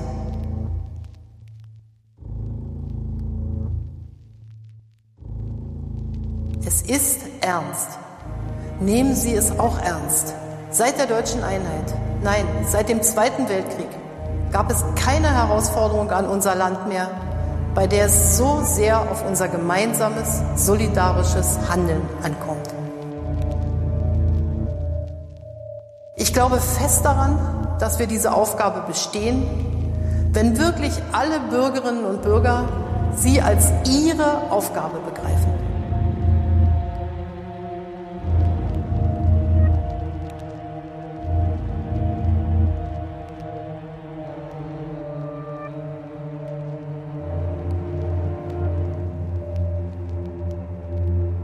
Möchte Ihnen erklären, wo wir aktuell stehen in der Epidemie, was die Bundesregierung und die staatlichen Ebenen tun, um alle in unserer Gemeinschaft zu schützen und den ökonomischen, sozialen, kulturellen Schaden zu begrenzen. Aber ich möchte Ihnen auch vermitteln, warum es Sie dafür braucht und was jeder und jeder Einzelne dazu beitragen kann. Zur Epidemie. Und alles, was ich Ihnen dazu sage, kommt aus den ständigen Beratungen der Bundesregierung mit den Experten des Robert Koch Instituts und anderen Wissenschaftlern und Virologen. Es wird weltweit unter Hochdruck geforscht, aber noch gibt es weder eine Therapie gegen das Coronavirus noch einen Impfstoff. Solange das so ist, gibt es nur eines. Die Ausbreitung des Virus zu verlangsamen, sie über die Monate zu strecken so Zeit zu gewinnen. Zeit, damit die Forschung ein Medikament und einen Impfstoff entwickeln kann, aber vor allem auch Zeit, damit diejenigen, die erkranken, bestmöglich versorgt werden können. Passen Sie gut auf sich und auf Ihre Liebsten auf.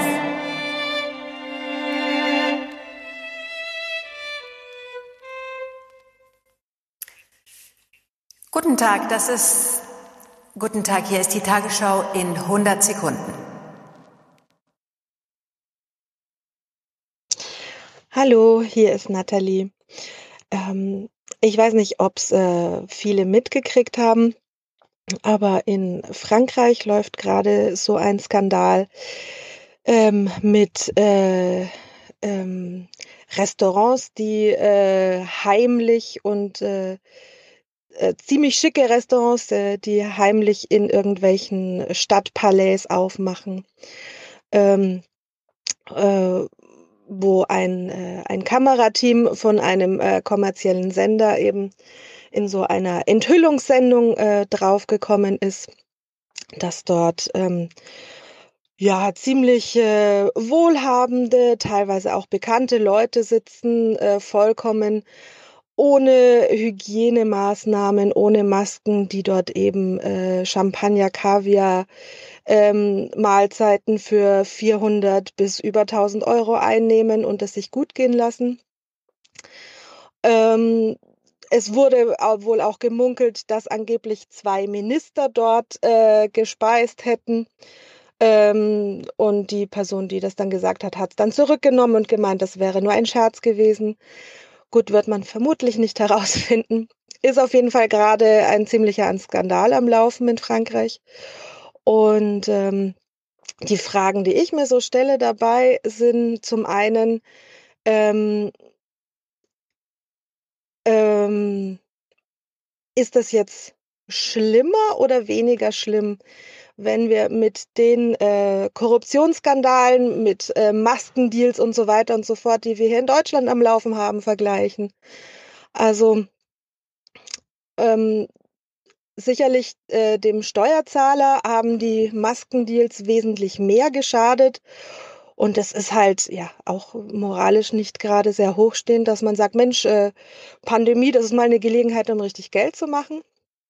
Aber auf der anderen Seite äh, kann man sagen, das, was dort ähm, einige, äh, ja, man könnte sagen, Angehörige der Elite gemacht haben, zeigt ja auch, äh, ja, Lockdown ist für den Pöbel, so ungefähr. Also zum einen ähm, schreit es nach, wir nehmen das hier nicht ernst, ähm, wie uns mit einer Maske schützen im Innenraum. Ach, pff, also so schlimm wird es schon nicht sein, äh, wenn, wenn ich mir äh, Covid hole. Ähm, und wenn, dann werde ich sicherlich ordentlich behandelt. Alles nicht so dramatisch. Also Lockdown ist für den Pöbel.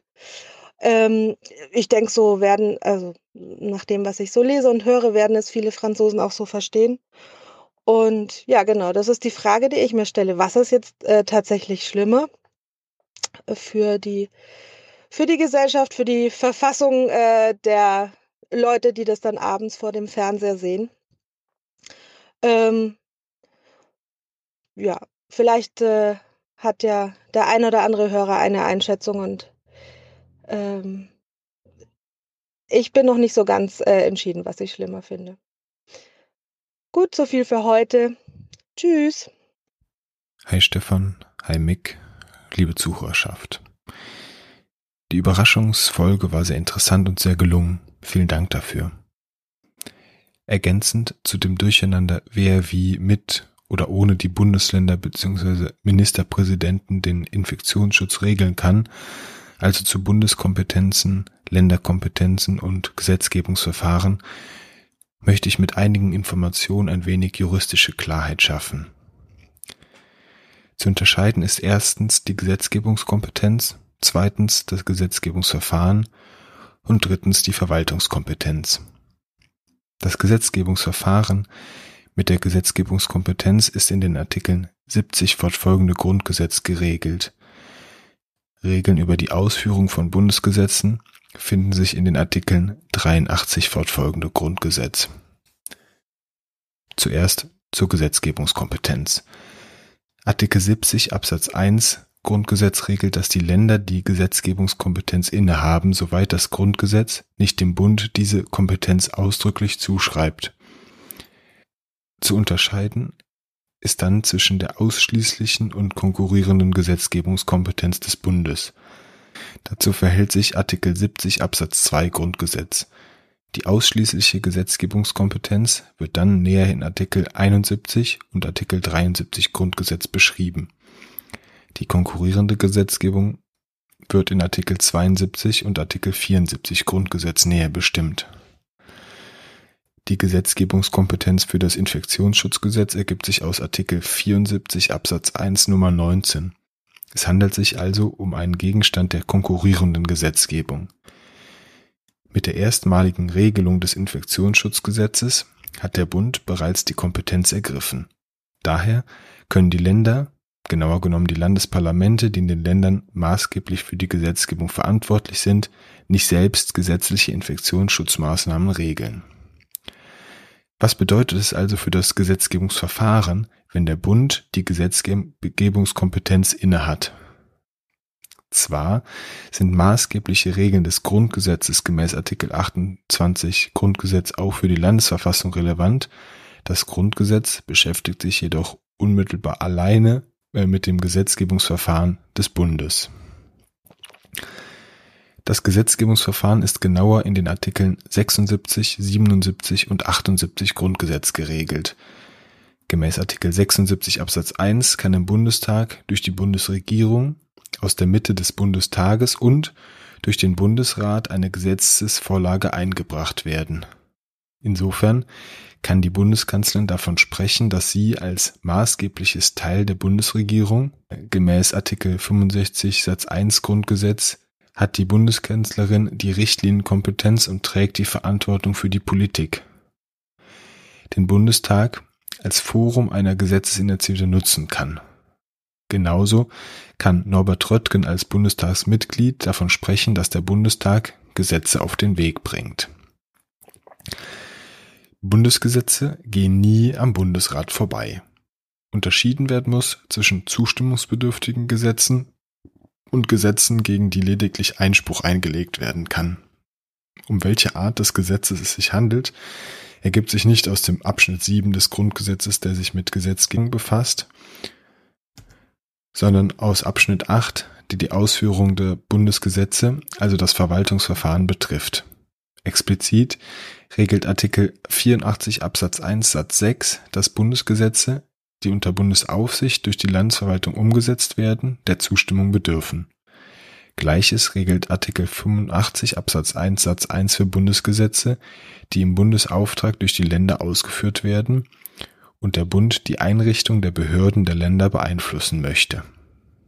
Bei Einspruchsgesetzen kann der Bundesrat mit der Mehrheit seiner Stimmen gemäß Artikel 77 Absatz 4 Satz 1 einen Einspruch einlegen, der wiederum durch die Mehrheit des Bundestages zurückgewiesen werden kann.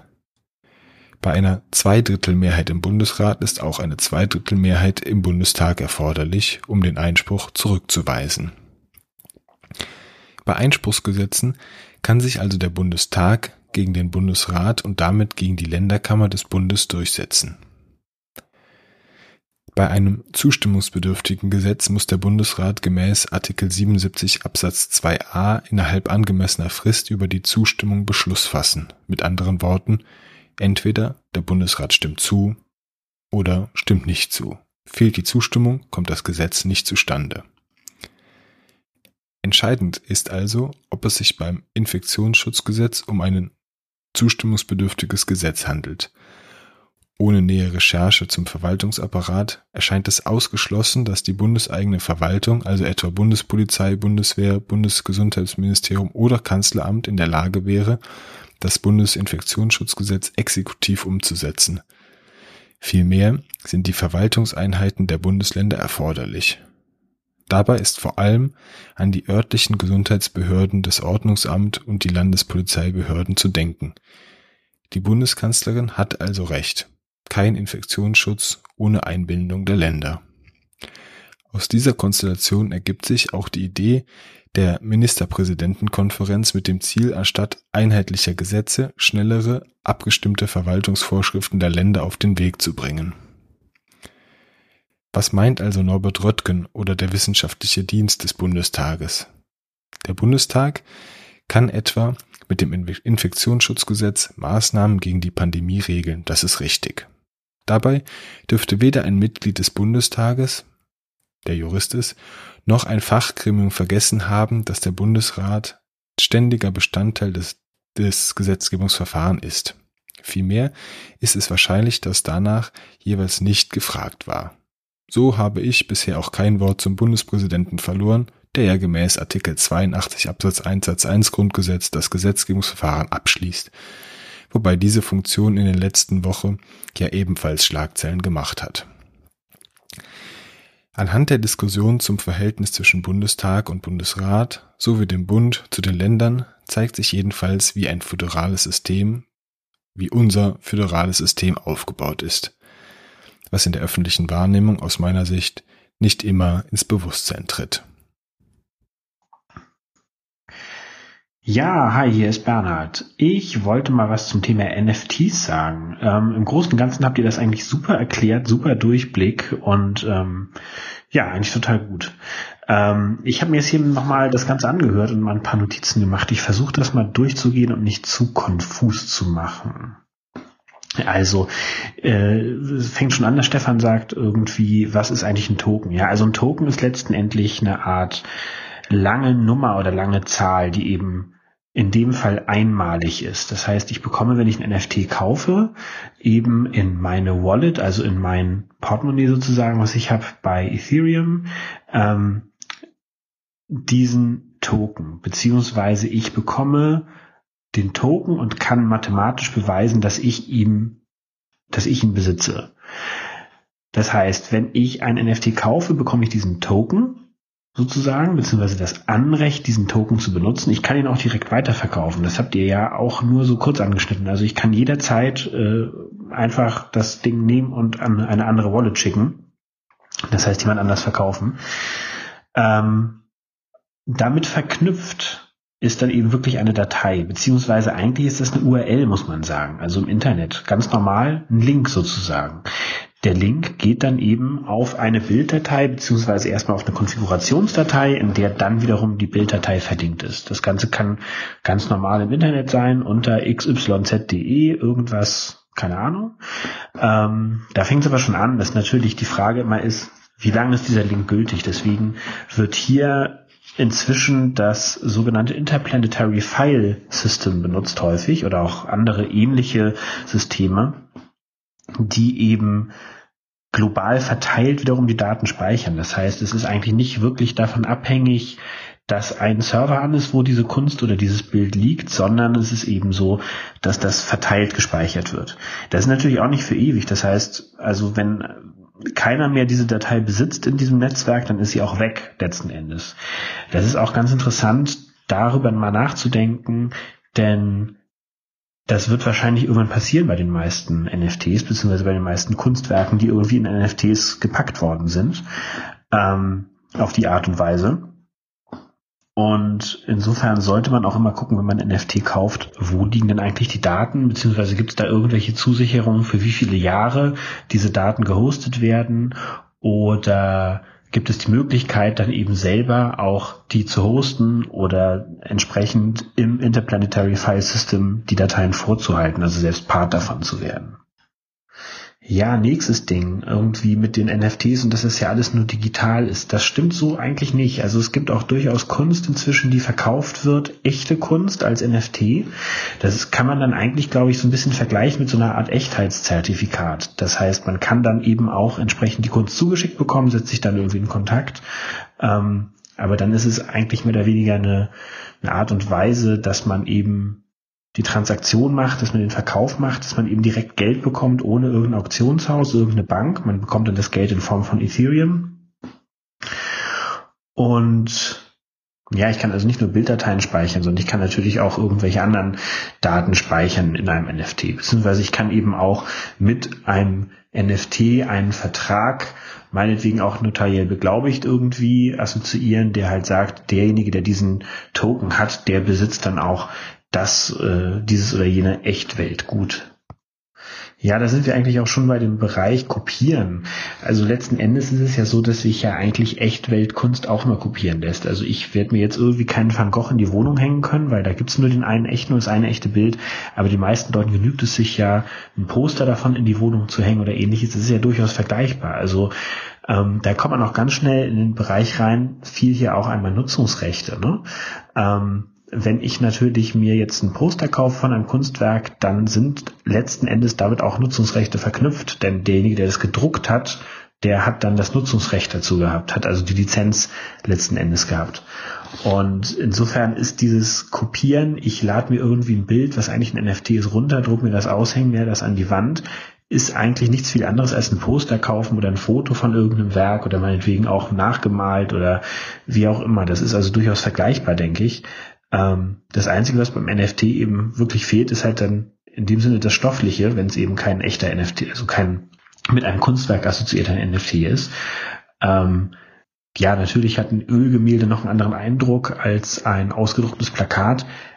Aber ich glaube, das ist da teilweise durchaus auch zu vernachlässigen. Also dieses Ding, dass ich jetzt wirklich das Original besitze, man kann sich das ja auch auf Leinwand drucken lassen oder ähnliches. Also man könnte ja theoretisch so ein Meisterwerk oder ein Kunstwerk auch so gut nachmachen, dass es eben nicht erkennbar ist. Es gibt ja auch Fälscher zum Beispiel. Das äh, ist also immer so ein, so ein Denken, was ja nur was digital ist, ist irgendwie nicht echt. Das ist nicht immer ganz nachvollziehbar. Ja, diese ganze Geschichte mit dem Download, Audio, Video, Podcast und dann gleich bezahlen. Ähm, äh, Stefan, da hast du eigentlich genau das erkannt, was das Interessante an diesem ganzen Blockchain und diesem ganzen äh, Ethereum-Kram und sowas ist und Bitcoin auch letzten Endes, nämlich dass eben Geldströme damit abbildbar sind. Also äh, das ist ja gerade im Gespräch, dass die Impfausweise auch mit Blockchains irgendwie gebaut werden, das sind sicherlich Dinge, die nicht sinnvoll sind. Also das ist nicht der Ansatzpunkt für eine Blockchain, beziehungsweise wo eine Blockchain sinnvoll ist, sondern es ist eben wirklich so, ich kann digitale Güter hin und her schicken und kann damit gleich Zahlungen verbinden. Und das wird auch gemacht, da brauche ich auch kein NFT zu letzten Endes, da brauche ich einfach nur ein Smart Contract zu auf Ethereum oder auf irgendeiner anderen technischen Basis. Ethereum ist im Augenblick sicherlich noch am verbreitesten und das lässt sich bereits heute machen. Da ist eigentlich viel größer das Ding, dass das eben noch nicht die Verbreitung gefunden hat. Ne? Ähm, es ist halt immer noch ziemlich kompliziert technisch für den Laien erstmal in diese ganze Welt einzusteigen, aber das wird sich sicherlich auch ändern. Ja, diese ganze Geschichte, was du meintest, Stefan, mit dem Topf und dann abbuchen, braucht man eigentlich auch nicht. Also ich habe einfach meine Wallet in meinem Browser oder irgendwie in meiner App auf dem Handy und wenn ich das digitale gut höre, dann sage ich einmal ja bezahlen und fertig. Also oder ich könnte auch eine Einstellung wählen, dass es automatisch passiert. Also ich habe da in dem Sinne keinen Topf oder ich habe einen Topf, nämlich meine Wallet, also mein Portemonnaie sozusagen ähm, oder meine Geldbörse.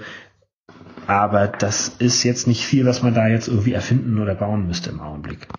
Ja, ich komme nochmal zurück zu den NFTs und das, was ja auch irgendwie zwischendurch kam, also diese ganze Geschichte, man sammelt irgendwelche Schwerter oder irgendwelches Equipment in digitalen Spielen heutzutage auch schon das ist eben auch so ein großer Anwendungsfall für die NFTs eigentlich. Ich denke mal, dieser ganze Kunstmarkt, das ist ja so nebenbei gekommen. Aber es gibt schon seit längerem Startups, die sich damit eben beschäftigen, dass auch in Spielen unterschiedlicher Hersteller eben solche Items transferierbar sind und man eben auch selber Herr über seine eigenen Items da ist. Und da sieht man eben auch schon, man kann eben an so ein NFT auch natürlich weitere Software knüpfen, die einem dann Dinge erlaubt zu tun.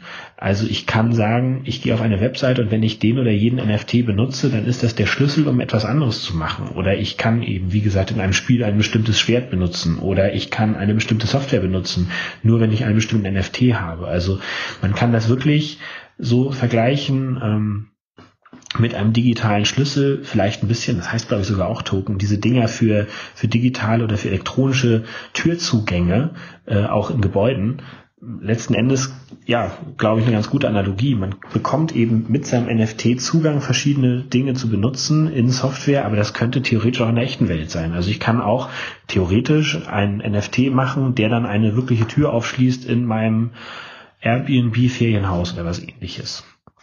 Oder ein Schließfach oder ein Cola-Automaten oder was auch immer. Wobei, das würde man nicht mit einem, mit einem NFT machen dann beim Cola-Automaten. Ja, jetzt nochmal zu dem Thema Energieverbrauch und Umwelt. Also das ähm, muss ich gestehen, ich habe mich damit nicht eingehend beschäftigt, aber ich lese immer wieder so ein bisschen mir das Thema an, ähm, kann da mir kein endgültiges Bild irgendwie machen, aber es ist auf jeden Fall so, wie ihr auch gesagt habt, bei Ethereum ist jetzt der Wechsel gerade zu Proof of Stake. Das wird jetzt in den nächsten Monaten wahrscheinlich äh, vollständig vonstatten gehen, hat bereits angefangen. Das sind aber in dem Sinne nicht ausgewählte Benutzer, die irgendwie dann die Beweiskette führen, sondern das kann jeder sein. Also jeder, der mehr als 32 ähm, Ethereum hat, beziehungsweise der 32 Ethereum hat, kann eben beim Staken mitmachen und kriegt dafür in Anführungszeichen Zinsen, beziehungsweise halt eine Reward, die bisher auch die Miner bekommen haben. Damit werden eben neue Transaktionen bestätigt, dass sie eben richtig sind. Und das Ganze kann man aber auch machen, wenn man weniger als 32 Ethereum hat, in sogenannten Pools, also in Staking-Pools. Da kann man bei den meisten irgendwie ab ein oder zwei Ethereum schon mitmachen und kann da eben seine Ethereum staken. Diese ganze Rechnung mit irgendwie eine Transaktion verbraucht so und so viel CO2 und sowas, die kann ich immer nicht so richtig nachvollziehen, weil die Frage ist immer, ja, wenn das so viel CO2 produziert oder Strom verbraucht, wie ein Atelier in zwei Jahren braucht, ja, wer bezahlt denn dafür? Also, wenn ich jetzt heute Stand auf meinetwegen Uniswap gehe und da eine digitale Währung eine andere dezentral tausche, dann zahle ich Transaktionsgebühren. Das sind recht hohe Gebühren im Augenblick. Das ist so zwischen 30 und 60 Dollar. Aber das weiß ich nicht, oder ich bin mir nicht sicher, ob in irgendeinem Teil der Welt ich dafür den Strom kaufen könnte, um ein Atelier zwei Jahre lang zu betreiben. Also die meisten Miner, zumindest bei Bitcoin ist es so, sitzen in China. Ich weiß nicht, wie es bei Ethereum ist. Ich vermute mal auch, dass aktuell die meisten Miner noch da in China sitzen. Ja, da ist der Strom teilweise sehr billig weil er eben aber auch übrig ist, in Anführungszeichen. Das heißt, da gibt es Staudammprojekte oder ähnliches, ähm, die gemacht werden, wo eben mehr Strom produziert wird, als überhaupt abgenommen wird. Und gerade in diesen Regionen sitzen halt häufig auch die Miner. Man kann das Ganze auch eigentlich immer nicht der Technologie vorwerfen, sondern eigentlich eher der Habgier der Leute. Denn es ist so bei Ethereum oder auch bei Bitcoin, das lässt sich mit letzten Endes einem Rechner oder mit zwei Rechnern oder mit fünf Rechnern würde sich dieses ganze Netzwerk theoretisch betreiben lassen. Es ist halt so, dass je mehr Leute mitmachen, desto mehr Strom wird verbraucht. Aber zum Beispiel bei Bitcoin ist es einfach so, dass alle zehn Minuten wird ein Block fertig. Ähm, das ist egal, wie viele Leute da mitmeinen. Das heißt, wenn ich jetzt, wie gesagt, fünf Rechner habe, dann verbrauchen die sehr viel weniger Strom, aber trotzdem wird alle zehn Minuten ein Block fertig in der Blockchain mit genauso vielen Transaktionsmöglichkeiten, wie wenn eben, so wie im Augenblick, wahrscheinlich Hunderttausende meiner mitmeinen. Ähm, das System ist eben extra so gebaut, damit eben ja, die Sicherheit sozusagen besteht, dass halt ähm, das nicht irgendwie schneller geht oder ähnliches, sondern das ist inhärent im System so enthalten und so programmiert. Ja, sorry, ich komme nochmal zu der Geschichte zurück, äh, was NFTs eigentlich sind. Ähm, weil ihr auch ein bisschen gesprungen seid, habe ich mir das so aufgeschrieben. Ähm, man kann vielleicht auch diesen ganzen NFT-Hype oder diesen ganzen diese ganzen NFTs ein bisschen damit vergleichen mit so Sammelkarten, ähm, so Magic-Karten oder Pokémon-Karten, weil das sind eigentlich auch so Anwendungszwecke, die perfekt damit umzusetzen wären. Also ich kaufe mir etwas, ne, so eine Art Karte und die kann mit der auch was machen. Also ich kann eben auch NFT-Spiele damit machen, die gibt's auch bereits, wo ich dann eben gegen jemand anders antreten kann mit meinem NFT und dann NFTs gewinnen kann oder äh, ja, Sachen der Art. Und das ist ja eigentlich auch ein ganz gutes Beispiel wieder für eigentlich zahlt man ja bei solchen Sammelkarten auch für die Intellectual Property, also für ja das, das Copyright für das Gut, was jemand gemacht hat. Denn die Karte, die ich kaufe, die bedruckt ist, die ist ja bei weitem nicht das Wert, was ich dafür bezahle, sondern ich bezahle ja immer die Idee beziehungsweise die Kunst oder die Nutzungsrechte mit. Und der Druck von dem Ganzen auf das Stück Papier ist halt eigentlich ja quasi nichts wert oder nur Cent wert. So, zu guter Letzt noch, ähm, ja, wie kann ich eigentlich meine NFTs verkaufen? Also da oder selber ein NFT machen, das ist eigentlich nicht besonders schwer. Kann man googeln, zum Beispiel funktioniert das bei Rarible. Ähm, alles, was man braucht, ist eine Ethereum Wallet. Da ist der das Stichwort, was man, was man googeln sollte, Metamask, beziehungsweise man kann sich einfach Metamask installieren, ist eine Browser-Extension und kann dann loslegen. Man braucht noch Ethereum, meine ich, also ich habe jetzt selber noch kein NFT erstellt, aber ich stelle mir mal vor, dass das Erstellen von einem, von einem NFT schon was kostet. Zumindest die Transaktionsgebühren, wenn ich was in die Blockchain reinschreibe, muss es eigentlich sein. Das heißt, man kann sich Ethereum dann kaufen. Ähm, bei einem der vielen Exchanges, die es so gibt. Das kann Binance sein, das kann Kraken sein oder in Deutschland meinetwegen auch bitcoin.de. Und dann kann man da sein GIF oder sein JPEG hochladen und kann es verkaufen. Und es ist dann quasi im Katalog drinne. Und äh, wenn man bereits Künstler ist und auch eine ja, Fangemeinde oder Gefolgschaft oder wie man auch immer das nennen soll, hat, dann hat man auch, denke ich mal, doch Chancen, dass man da etwas verkauft. Also natürlich muss auch die Blockchain-affine Gruppe dann deckungsgleich sein, irgendwie mit der kunstinteressierten Gruppe, aber es ist zumindest machbar. Und das, was man immer hat eben im Blockchain-Bereich, man braucht davon keine Erlaubnis, man kann es einfach machen. Jederzeit ist, man braucht keine Banken, man braucht gar nichts dazu gut, den Exchange, um initial vielleicht ein paar Ethereum zu kaufen, beziehungsweise nicht ein paar Ethereum, das wäre schon sehr viel Geld, sondern ein paar Bruchteile von Ethereum. Ja, das Thema ist sehr techy, aber auch sehr spannend und ähm, eigentlich auch zu verstehen, wenn man jetzt kein Softwareentwickler ist oder ähnliches. Also ich kenne auch einige Leute, die technisch jetzt einfach nur geübte Computerbenutzer sind seit Jahren und die da aber einen guten Einstieg gefunden haben. Ja, ich hoffe, das war eine einigermaßen interessante Ergänzung zu eurem Kapitel im Podcast und ich hoffe, es war nicht zu lang.